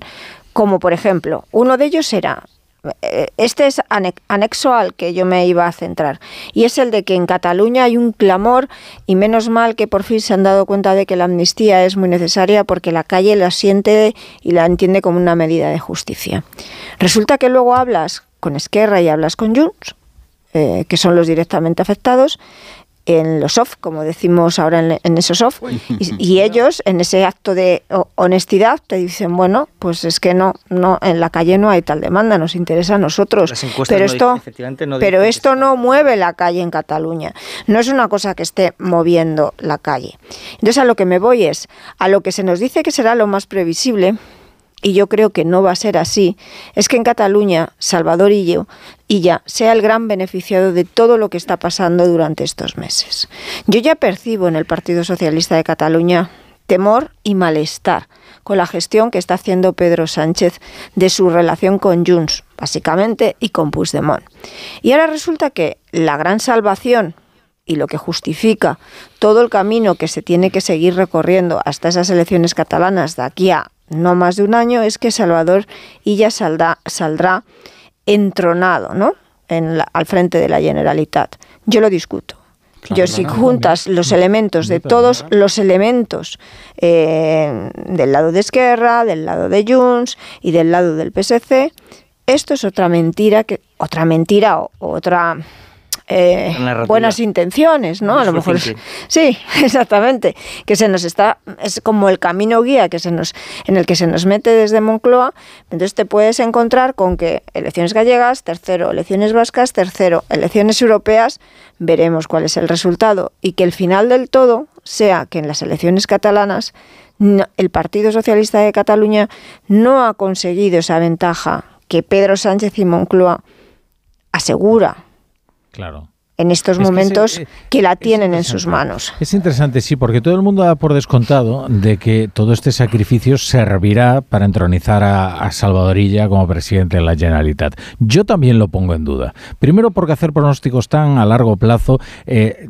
el riesgo de escalabro es desde luego muy elevado. Luego porque sí, es verdad, puede que el único lugar donde la narrativa ¿no? de, del Partido Socialista como fábrica de sentido adquiera eh, una coherencia sea en Cataluña, ¿no? Con esto de la pacificación, etcétera. Bien, de acuerdo. El problema es que ya con Albert Rivera hemos aprendido que cuando tú tratas de jugar la partida del futuro, es decir, anticipar más o menos 35 movimientos, basta con que uno falle para que todo se desbarate, ¿no? La estrategia, ¿no? Y oye, es que viene una serie de sucesos y acontecimientos que pueden trastocar por completo lo que ocurra eh, políticamente en Cataluña dentro de meses. O sea, y entonces, bueno, fiarte a fiar todo a ello, pues a mí me parece bastante arriesgado y bastante suicida. Pero bueno. Hmm. Yo creo que Salvadorilla tiene un, eh, yo todos esos razonamientos los comparto, pero sí creo que tiene un o tenía un, panorama razonablemente positivo. Yo creo que no. Es verdad. Bueno, y, hay una cosa que le, hay una match. No, hay una hay una cosa que le beneficia mucho que es la incapacidad hmm. de gestión de Esquerra. Es decir, y, más en, en, el panorama en el que se va a encontrar este verano con la con la sequía. O sea, yo creo que el PSC ahí tiene un panorama razonablemente positivo. Pero sí es verdad que con la amnistía se cierne una sombra sobre el PSC. Por eso hay entusiasmo cero, como decía ahora Carmen, en el, en el PSC respecto de la amnistía. Que es que buena parte de la competencia electoral va a tener que ver con cuál de las tres fuerzas, Junts, Esquerra y el PSC, demuestra mayor fuerza extractiva o coactiva respecto del gobierno del Estado. Y ahí el PSC se está quedando rezado. De hecho, una, una parte de las cesiones, particularmente a Esquerra, han tenido que ver con que el PSC haya perdido poder y visibilidad en el gobierno. Han pasado de dos ministros a solo uno y en el número de altos cargos, previsiblemente, si hacemos la cuenta, también nos va a salir que han perdido representación. Y yo no creo que haya mucho entusiasmo en el PSC en general con esto. Vale, vamos a hacer, vamos a mirar el tablero del revés. Vamos a, a imaginarnos cómo lo ven, cómo lo ven el resto de partidos. Eh, RC estaría mm, dispuesta a romper el Madrid con el Partido Socialista si gobernase Junts en Cataluña? Sí. Yo creo que no. Yo creo que no. Porque habrían tenido muy mal resultados y estarían enfrentando a su base, eh, a su base electoral, Esquerra. Yo creo que No podrían. Eh, y ahora vamos a mirarlo desde Puigdemont. ¿Puigdemont rompería con Sánchez si Sánchez tuviese, si, un, si hubiese un gobierno de RC con el, con el PSC? Tendría todos los incentivos. Sí. Pues ya está. Sí, vamos, no tengo ninguna duda. Pues ya está. Es que yo es que estoy convencida de que la pieza que se quede pues fuera. Conclusión, siguiente conclusión. ¿A Sánchez le interesa que gane ella o le interesa que gane Puigdemont? lo que pasa que, no, pasa yo que creo que le interesa que gane ella. Estamos, haciendo, estamos jugando con tantas vale, vale. No, hipótesis. No, no, es, es, es, muy fácil. Oye, aquí me habéis saltado a Cataluña y nadie está hablando de Galicia. Ya, sí, yo quería... Yo quería ah, volvemos, volvemos a Galicia. Yo quería, volvemos, volvemos. Porque para mí lo, mejor, lo mejor de todo Galicia es eh, que la extrema derecha y la extrema izquierda se quedan fuera. Y esa es una gran noticia para nuestra democracia. Me parece eh, es, estupendo. Es verdad que, no se puede comparar las debacles, ¿no? Es decir, que no, ni siquiera recuerdo eh, si Vox presentó candidato o candidata porque no. nosotros nosotros le, hicimos una entrevista al candidato no se le ha visto. que fue perfectamente descriptible. No se le ha... Así que, sí, sí. Claro. Eh, y ha sacado más voto que, que, que, que Yolanda Díaz. Vox. Saca un poquito más, sí. Un poquito más, unas, decimitas. Mm. Vale. Eh, y Podemos ha sacado un poquito menos que Pacma. Sí, ha sacado un 0,26. Vale, entonces, cuando la extrema izquierda y la extrema derecha se quedan fuera de los parlamentos, la democracia respira. Respira. Para mí esta es la gran noticia de estas elecciones. Desgraciadamente no va a poder pasar lo mismo en las europeas. Pero desde luego, más allá de los problemas que va a haber en la izquierda, que cada vez se ve más claro que se están abriendo ahí ocasiones para que surjan nuevos partidos, porque todo lo que surgió después del 11M está, 15. m está directamente arrasado, ha fracasado toda una generación, no hay nada, más allá de que puedan surgir nuevas organizaciones en la izquierda, quizá no tan extremistas, yo creo que hay, hay mercado para que surjan opciones. Lo cierto es que eh, Vox ha quedado sin funcionalidad. No puede explicar para qué sirve. Es que fíjate, Pablo, a mí me parece que. Y al contrario, sí puede explicarse perfectamente para qué no sirve. Eso es. O sea, porque eso sí que ha quedado perfectamente claro.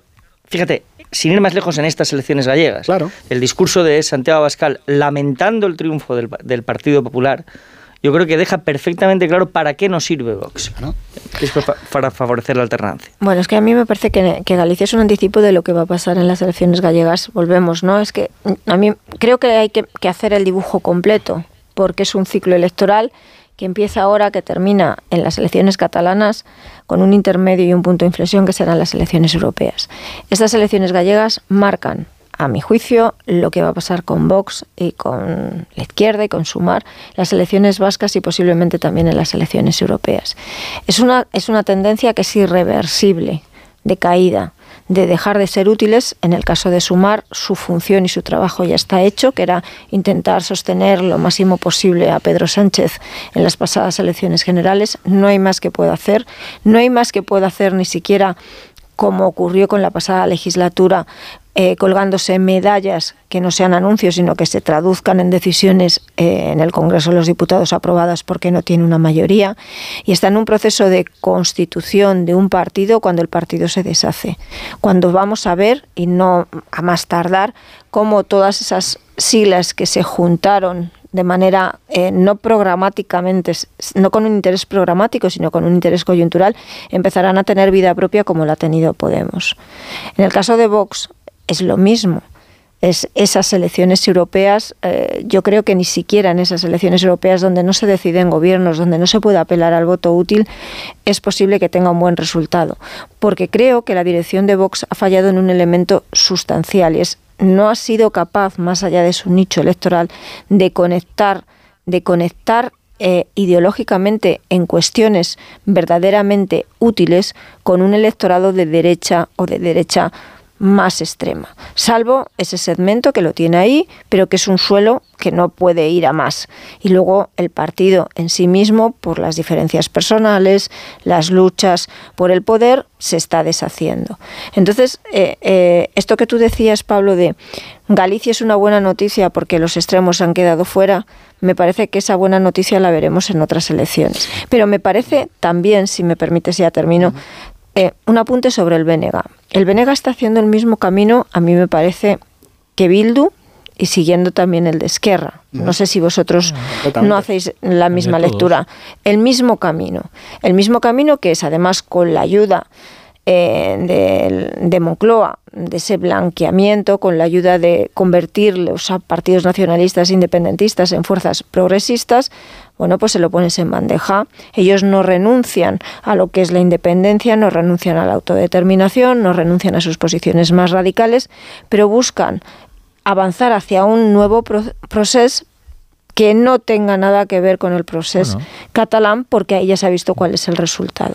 Sí, no, y, sobre todo ahí los tenemos, ¿eh? Como segunda fuerza digamos que coincidiendo las tres fuerzas nacionalistas, las llamadas nacionales históricas, se produjeron una primavera nacionalista, es decir, una pulsión constituyente o destituyente, ¿sabes? Que, ya directamente eh, impugnara el régimen del 78, que es al final, digamos, el final del camino, que es donde confluyen, digamos, todos estos, estos partidos. tengo que hacer una pausa muy breve, ¿eh? Y enseguida regresamos.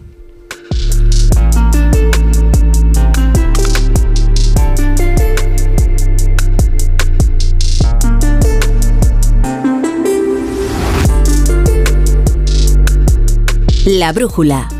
La Torre. ¿Te lo digo o te lo cuento? Te lo digo, soy buena conductora. ¿Y aún así me subes el precio? Te lo cuento. Yo me voy a la mutua. Vente a la mutua con cualquiera de tus seguros. Te bajamos su precio, sea cual sea. Llama al 91 555 5555. 91 555 5555. Te lo digo, te lo cuento. Vente a la mutua. Condiciones en mutua.es. Soy de legalitas porque me sale a cuenta. Como cuando consiguieron que me devolvieran el dinero de aquella compra online que llevaba semanas reclamando. O cuando lograron que la compañía aérea me reembolsara 1.700 euros por la cancelación de dos vuelos. Hazte de legalitas en el 900 y siente el poder de contar con un abogado siempre que lo necesites. Y ahora, por ser oyente de Onda Cero, ahórrate un mes el primer año.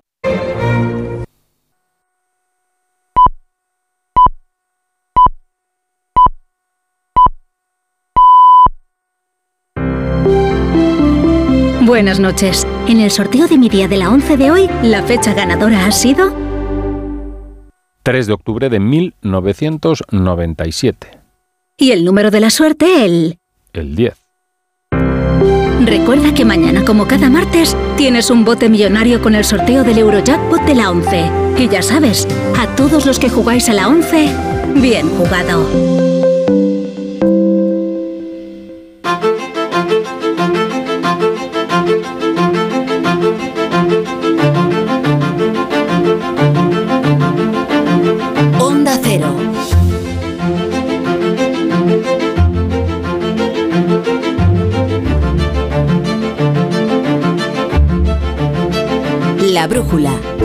La torre.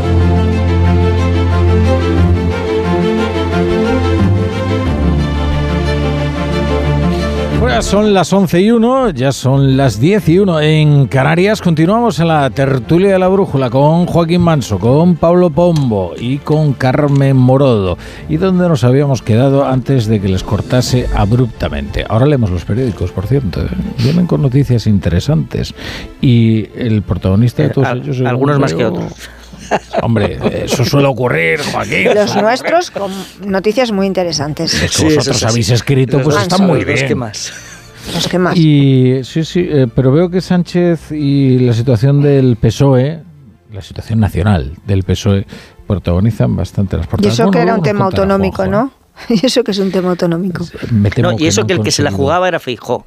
También, también. También, Bueno, es que se ha quedado, perdona Rafa, es que se ha quedado hasta, porque estaban en esas conversaciones tan transparentes. En algún momento la, la delegación socialista ha llegado a amenazar todavía no se puede, pero amenazaba pues ojo que como no traguéis en esta situación, adelantamos elecciones, acaba y viene Feijo. Después de las elecciones gallegas ya ni siquiera tiene esa carta, ya no es creíble, no está en condiciones ni de amenazar con nada, porque está en una posición de muchísima mayor debilidad al sentarse en la mesa, ya sea aquí o en Ginebra, eh, con la parte independentista. Perdón. No, eh, os iba a decir que acotar el incendio a, Galicia, la verdad es que uh, ha resultado un ejercicio inútil, sobre todo teniendo en cuenta que más de la mitad de la campaña se la pasaron eh, diciendo que quien se la jugaba era Feijo. Claro, el problema de esa formulación es que si luego sale bien y todo se ha jugado, pues todo lo ha ganado, porque cuando uno eh, pone todas las fichas al 36, pues hombre, sí, puede perderlo todo, pero si resulta que la pelota cae ahí, la bolita cae ahí, pues has ganado mucho dinero, ¿no? O sea, quiero decir que es eh, ridículo pretender acotar algo que, que tú mismo has eh, extendido, digamos, a la política nacional, ¿no? Y eso es lo que está ocurriendo. Pero, eh, pero, que, la, pero que la tierra ya estaba quemada. Claro, claro, no, no. ¿Qué quiero decir? No, que acotar el incendio, pues es que, es que, tienen 14. Sí. Es que tienen 14. Si, lo que ya era ridículo, efectivamente. O sea, la misma formulación, Feijó se lo juega todo en Galicia, era la certificación de un fracaso porque efectivamente que no se jugaba nada era el PSDA, que ni siquiera ha comparecido en estas elecciones, sino como fuerza vicaria del o, gregaria del bloque nacionalista galego. en cuanto a lo de sumar, la verdad es que es preocupante para la coalición. ¿eh? Eh, Yolanda Díaz no es una fuerza autónoma del PSOE. Eh, no lo es, es un proyecto alimentado directamente desde la Moncloa y en función de su utilidad. Pero en el momento en que esa utilidad se pierde, eh, la fuerza de Yolanda Díaz es, es, nada, es ninguna. Y de hecho yo creo que es algo que se percibe perfectamente en sus recientes comparecencias públicas, que ha perdido cualquier capacidad de, de, influencia, de imposición, ya, ya en fin, ya sería una quimera eh, sobre, sobre el gobierno, ¿no? Bueno, es que Yolanda se ha convertido en un mueble, eso es lo que lo, están, lo estamos viendo, por eso necesita eh, subirse en el avión para ir a para ir a Roma, al Vaticano, por eso lo de Palestina, porque necesita tener un poco de visibilidad. Ahora bien, ¿cuál es el problema que hay? ¿Por qué es necesario que exista un sumar, un Podemos, un complemento a la izquierda del PSOE para el PSOE, dentro de la dinámica de los bloques, que es como tenemos que leer esto? Porque sociológicamente hay entre dos, no menos de dos millones, dos millones y medio de españoles que se consideran de izquierdas y que al mismo tiempo se sienten alérgicos al Partido Socialista. Por eso Sánchez ha dicho lo que ha dicho hoy. Exacto. Por eso. Exactamente por eso. Hay que trascender la marca. Ya, pero de trascender la marca, ¿qué significa? ¿Que todos como paje? Porque no. igual lo que estaba no, era invitando a un ejercicio de libertad en el que eh, cada uno de los varones eh, trate de aplicar la única fórmula que ha funcionado, que es la de enfrentarse a Ferraz. Mm, no, pero si es que la libertad no existe. Es como, es como lamentar ahora que nadie hable en el PSOE. Pues como nadie va a hablar en Rusia. Claro. Se, cargaron, se han cargado toda la oposición. Se ha purgado todo el mundo. ¿Quién va a hablar ahora? ¿Quién va a levantar la voz? ¿De qué territorio? ¿Dónde se ha respaldado? ¿Quién? ¿De Andalucía? ¿De Extremadura? ¿De dónde? ¿De qué fuerza? ¿De, de cuál de las federaciones que han pesado en el PSOE? ¿Quién lo va a hacer? La comunidad valenciana, que siempre tiene mucho peso. Si es que no hay nada. Por eso digo que sí. la tierra estaba quemada de antes. Entonces, eh,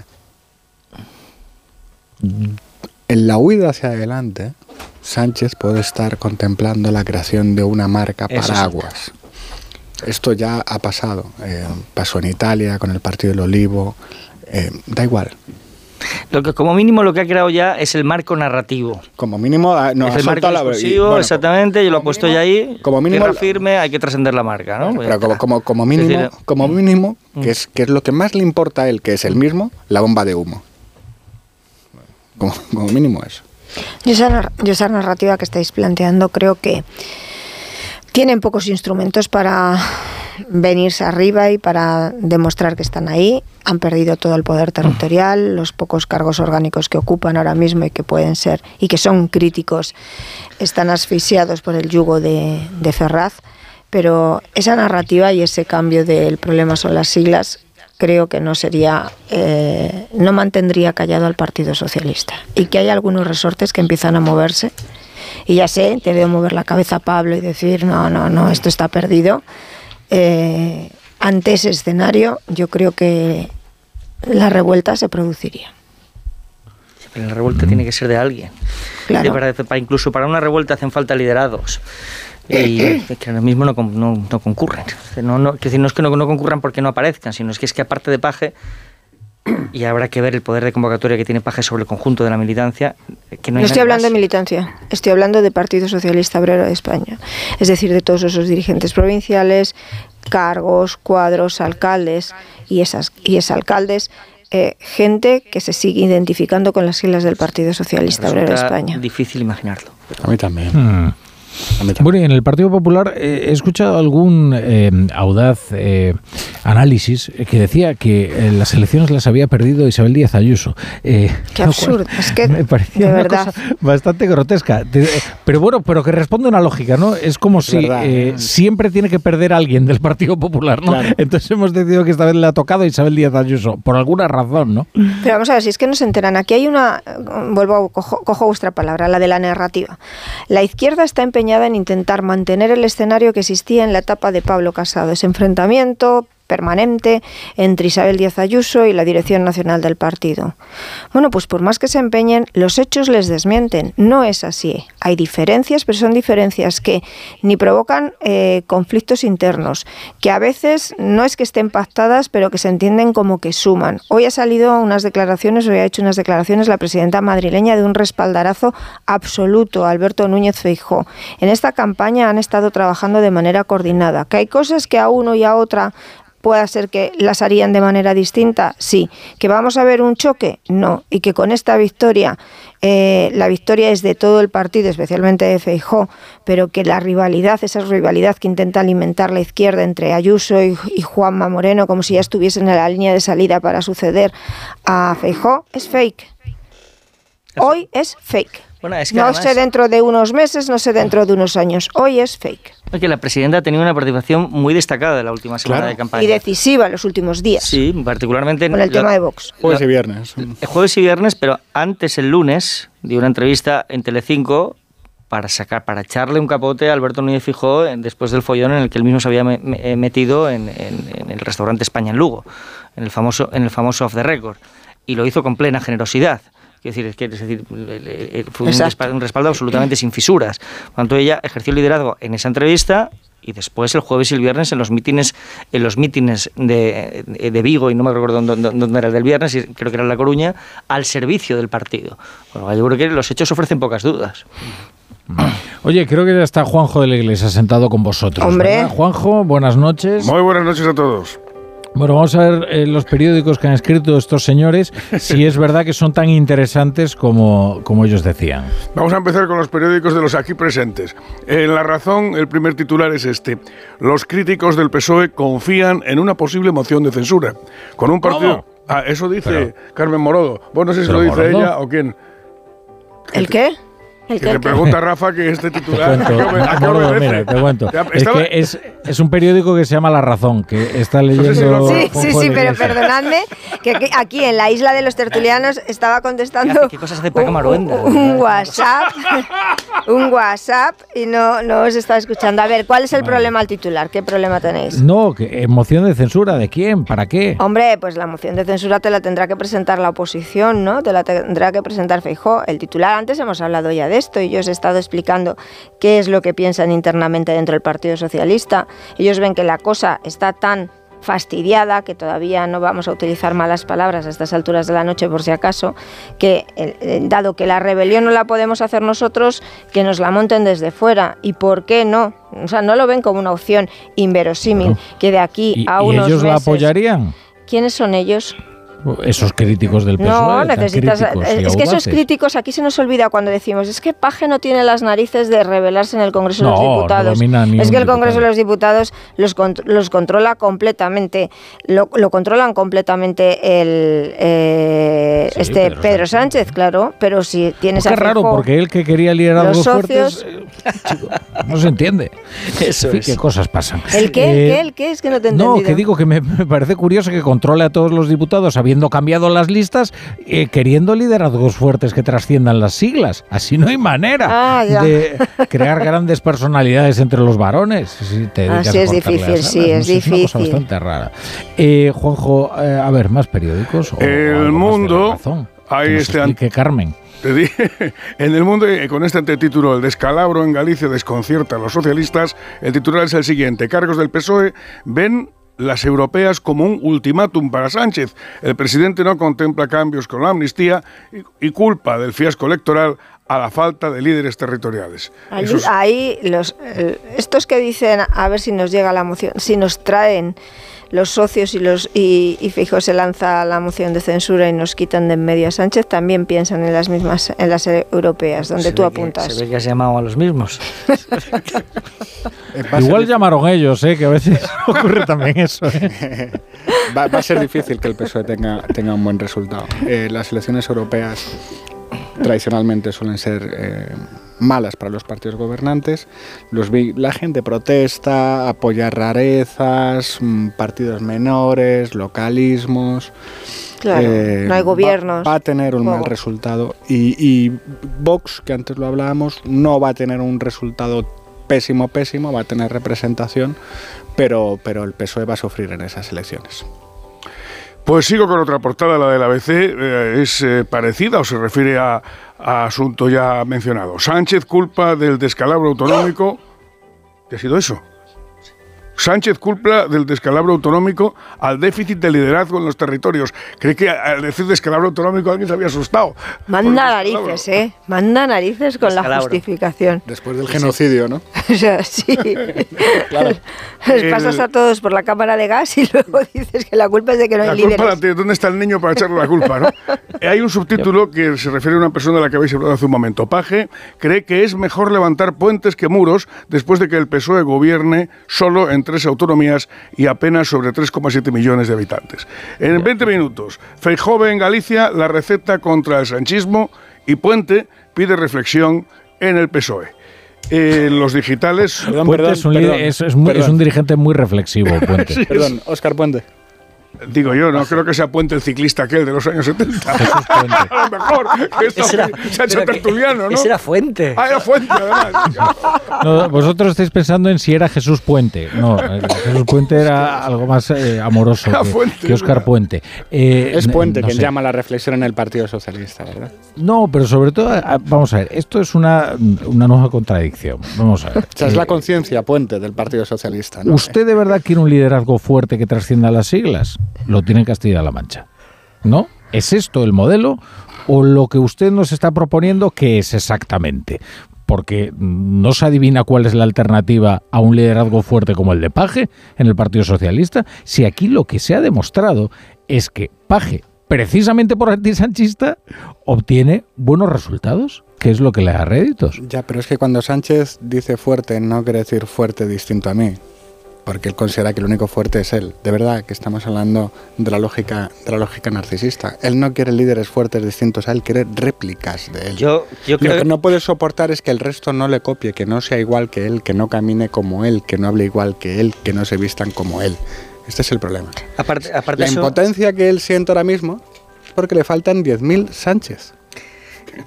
A Sánchez le, fa- le hacen falta 10.000 como Contrate a él. Carlos Latre y que se ponga con él y, y vaya por las federaciones. Yo creo que en esta labor de exégesis que estamos haciendo de, de ese entrecomillado, yo creo que va más bien por ir creando el marco discursivo de que aquí a mi izquierda tengo un problema y hace falta algo que lo cubra todo.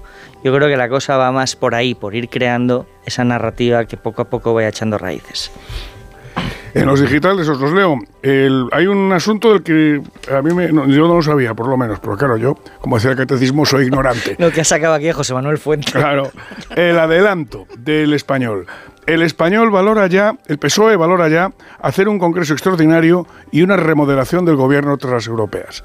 En el diario.es, el Partido Popular lanza la mayoría absoluta de Galicia contra Pedro Sánchez con un PSOE a la defensiva y acaba de llegar el periódico con este primer titular. Los alcaldes fueron decisivos en la victoria del PP en Galicia. La maquinaria electoral de los populares en la autonomía peinó todo el territorio en busca de votos y fue clave una vez más. Contamos, esto, esto efectivamente es así y fue, era muy, fue muy importante para que en los últimos días de campaña, el jueves y el viernes, Alfonso Roda estuviera mucho más tranquilo. Después de una, de una, de una serie de contactos que estuvieron con, los, con los, sus representantes municipales en los 313 municipios y observaron efectivamente la movilización que, que había, porque es donde verdaderamente tiene raíces el partido. ¿verdad? Es que a eso me refiero cuando, cuando llega la hora la verdad. Eh, tener a, muchos notables eh, colocados en los consejos de administración, en las embajadas y tal, no te vale de nada. Tú necesitas llamar al tipo que está en la aldea y que se ponga a golpear puerta por puerta para mover aquello. Y sin eso, sin esa implantación, sin ese tejido orgánico, es lo que se está quedando el PSOE. Esta mañana hice cuentas absurdas. Solo dije, oye, ¿cuántos, ¿cuántos diputados autonómicos habrá perdido el PSOE desde eh, febrero de 2020 hasta hoy? 44. Pero Pablo, no solo no es que no tengas ese tejido orgánico, que ese tejido orgánico esté muy disminuido, sino que el que te queda eh, está tan encabronado con cómo gestiona eh, Moncloa, con cómo les trata Moncloa, que aunque llames y les llames y les llames y les digas haz esto, eh, aquí hay un poco de huelga de manos caídas también, ¿eh? y esto viene desde la etapa de las elecciones autonómicas y municipales, porque cómo se, se, se actuó entonces, cómo se comieron el marrón que venía de la Dirección Nacional, cómo Pedro Sánchez no respetó la demanda de por favor no vengas que nos estás haciendo un penoso favor.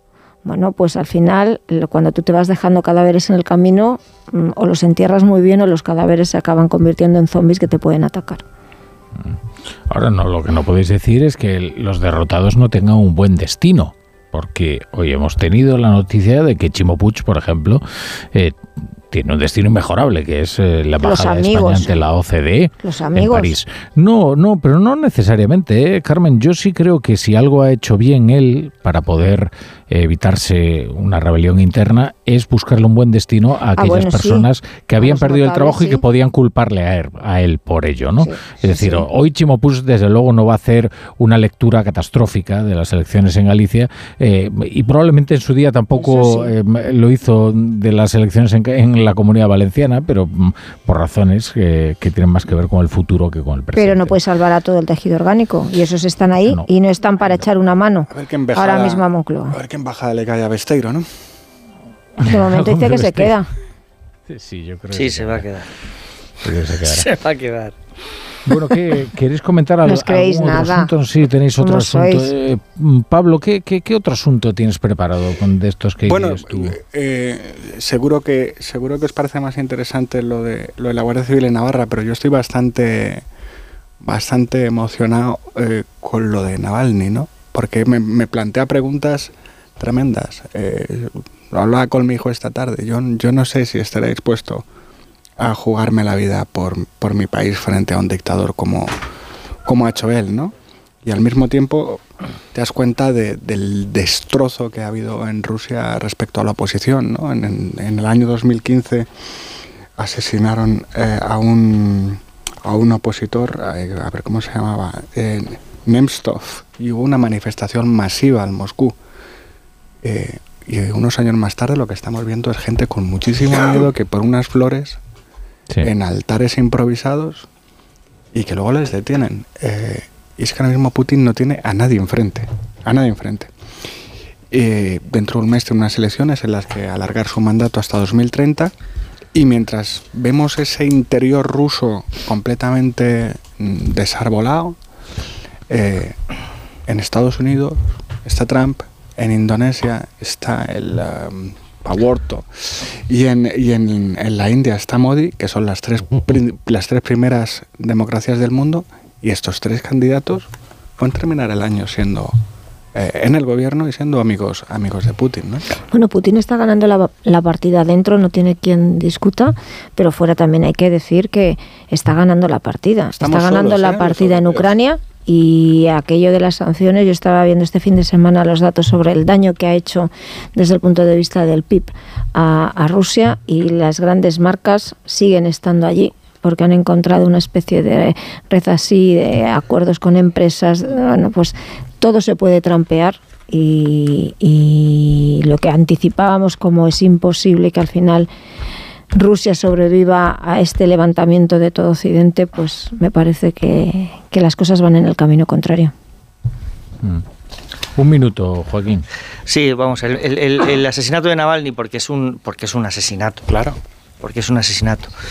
Eh, comunicado precisamente en este, en, este momento político, en este contexto en el, en el que Trump eh, amenaza a los miembros de la OTAN y, es posible que y es posible que alcance el poder en, en, noviembre lo que simboliza es un mensaje amenazante a los valores universales que representa la Unión Europea a la Unión Europea en concreto es decir que comunique el asesinato de Navalny unos días después de haberse entrevistado con Tucker Carlson y haber comunicado en esa misma entrevista o haber instalado en esa misma entrevista el marco de una posible invasión de Polonia, porque eso fue para lo que sirvió esa, esa, esa entrevista, pues es ni más ni, ni, menos que la concreción de una amenaza inmediata. Y esto es a lo que nos vamos a tener que acostumbrar. Este es el terreno en el que se va a jugar este decisivo año de 2024. Bueno, seguro que anda Roberto Brasero ya por ahí zascandileando. Vamos a darle un poquito de tiempo antes de entrar en el estudio y os cuento algo. Sobre todo a todos los que estáis al volante, que esto os interesa. Porque ahora con el seguro de coche de línea directa, además de ahorrarte una pasta, tienes muchas ventajas. Como vehículo de sustitución y no solo en caso de siniestro o robo, sino también por avería, para que no os quedéis nunca parados. Cámbiate y te bajan el precio de tu seguro de coche sí o sí. Ve directo a lineadirecta.com o llama al 917 700 700 917 700 700. El valor de ser directo. Es hora de que esta empresa funcione como lo que es, una empresa familiar. Yo no me he partido el lomo por esta empresa para que ahora venga mi hermano a vivir del cuento. Pero es tu hermano Jesús. Ha habido un derrumbe en la fábrica. Vuestro padre está herido. Si algo le pasa a padre, sería lo que siempre has querido ser, ¿no? Sueños de libertad. Gran estreno. El domingo a las 10 de la noche en Antena 3. La tele abierta. Tengo un presentimiento. Cómprate el Forcuga. Es algo que me llama. Cómprate el Forcuga. Una voz dentro de mí que me dice... ¡Que te compres el Forcuga! Hazle caso a tu instinto y hazte con el Forcuga, el híbrido enchufable más vendido en España y Europa. Ahora por tiempo limitado con un precio nunca visto. También disponible el Kuga híbrido, lo que diga tu instinto. Hace nada eras un bebé. Y mírate, todo un hombre. Con tu trabajo, tus amigos, tu casa. Ay, estoy muy, muy orgulloso de ti, hijo mío. Gracias. ¿Puede arreglar la cisterna o...? Tengo que encargar una pieza, pero sí, hijo mío, sí. Por 17 millones de euros uno se hace padre de quien sea. Ya está a la venta el cupón del Extra Día del Padre de la ONCE. El 19 de marzo, 17 millones de euros. Extra Día del Padre de la ONCE. Ahora cualquiera quiere ser padre. A todos los que jugáis a la ONCE, bien jugado. Juega responsablemente y solo si eres mayor de edad. ¿Qué tal, vecino? Oye, al final te has puesto la alarma que te recomendé. Sí, la de Securitas Direct. La verdad, es que es fácil que puedan colarse al jardín saltando la valla. Y mira, no estábamos tranquilos. Lo sé. Yo tuve esa misma sensación cuando me vine a vivir aquí. Protege tu hogar frente a robos y ocupaciones con la alarma de Securitas Direct. Llama ahora al 900-272-272. Recuerda, 900-272-272. Estoy buscando unos neumáticos casual, con un look de entretiempo y tal, para la playa, la nieve, la lluvia, vamos, para todo el año. Si lo que quieres es algo que agarre con todo, los neumáticos cuatro estaciones son tendencia. Aprovecha el 2x1 de Peugeot Service con las mejores marcas y triunfa en cualquier pasarela, est- esto carretera. Condiciones en peugeot.es.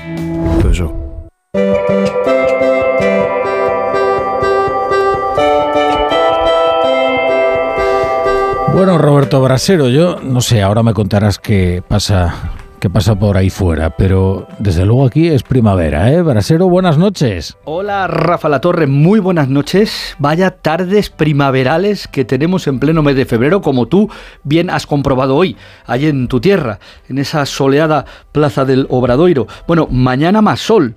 También más frío, a primera hora, ahí sí notamos que es invierno, ¿vale? Mañana helará en muchas zonas del interior peninsular, pero luego por la tarde, ahí mismo en Santiago de Compostela, rozaremos los 20 grados a la sombra y en Ourense y Pontevedra los vamos a superar, 21 22 de máxima. En un 20 de febrero, que es mañana, habrá muchas capitales de España que llegarán o superarán los 20 grados. En Murcia incluso nos podríamos ir a los 26 o 27, una locura. Bueno, esto va a cambiar, ya te advierto. El jueves por la noche entra una masa de aire polar que de golpe nos va a devolver al invierno. Y el viernes, el viernes las máximas, mira, por seguir con el ejemplo de allí de Santiago, podrían ser de 10, 11 grados de máxima y en Ávila 6, es la que vemos a día de hoy, de máxima, cuando estamos hoy a 16 o 17. Sí, vamos a tener una bajada brusca de las temperaturas al final de esta semana que vendrá acompañada de lluvias y nevadas en la mitad norte, que es donde van a ser más persistentes las lluvias y más probables las nevadas. Zonas de montaña y, ya veremos si no neva a solo 900 mil metros. Pero bueno, ya lo iremos contando. De momento, martes primaveral, con frío a primeras horas y nieblas en Lugo y tarde cálida e inusualmente las temperaturas aún elevadas para estas fechas en las que estamos y que ya al final de semana sí parecerán otra vez de frío invierno.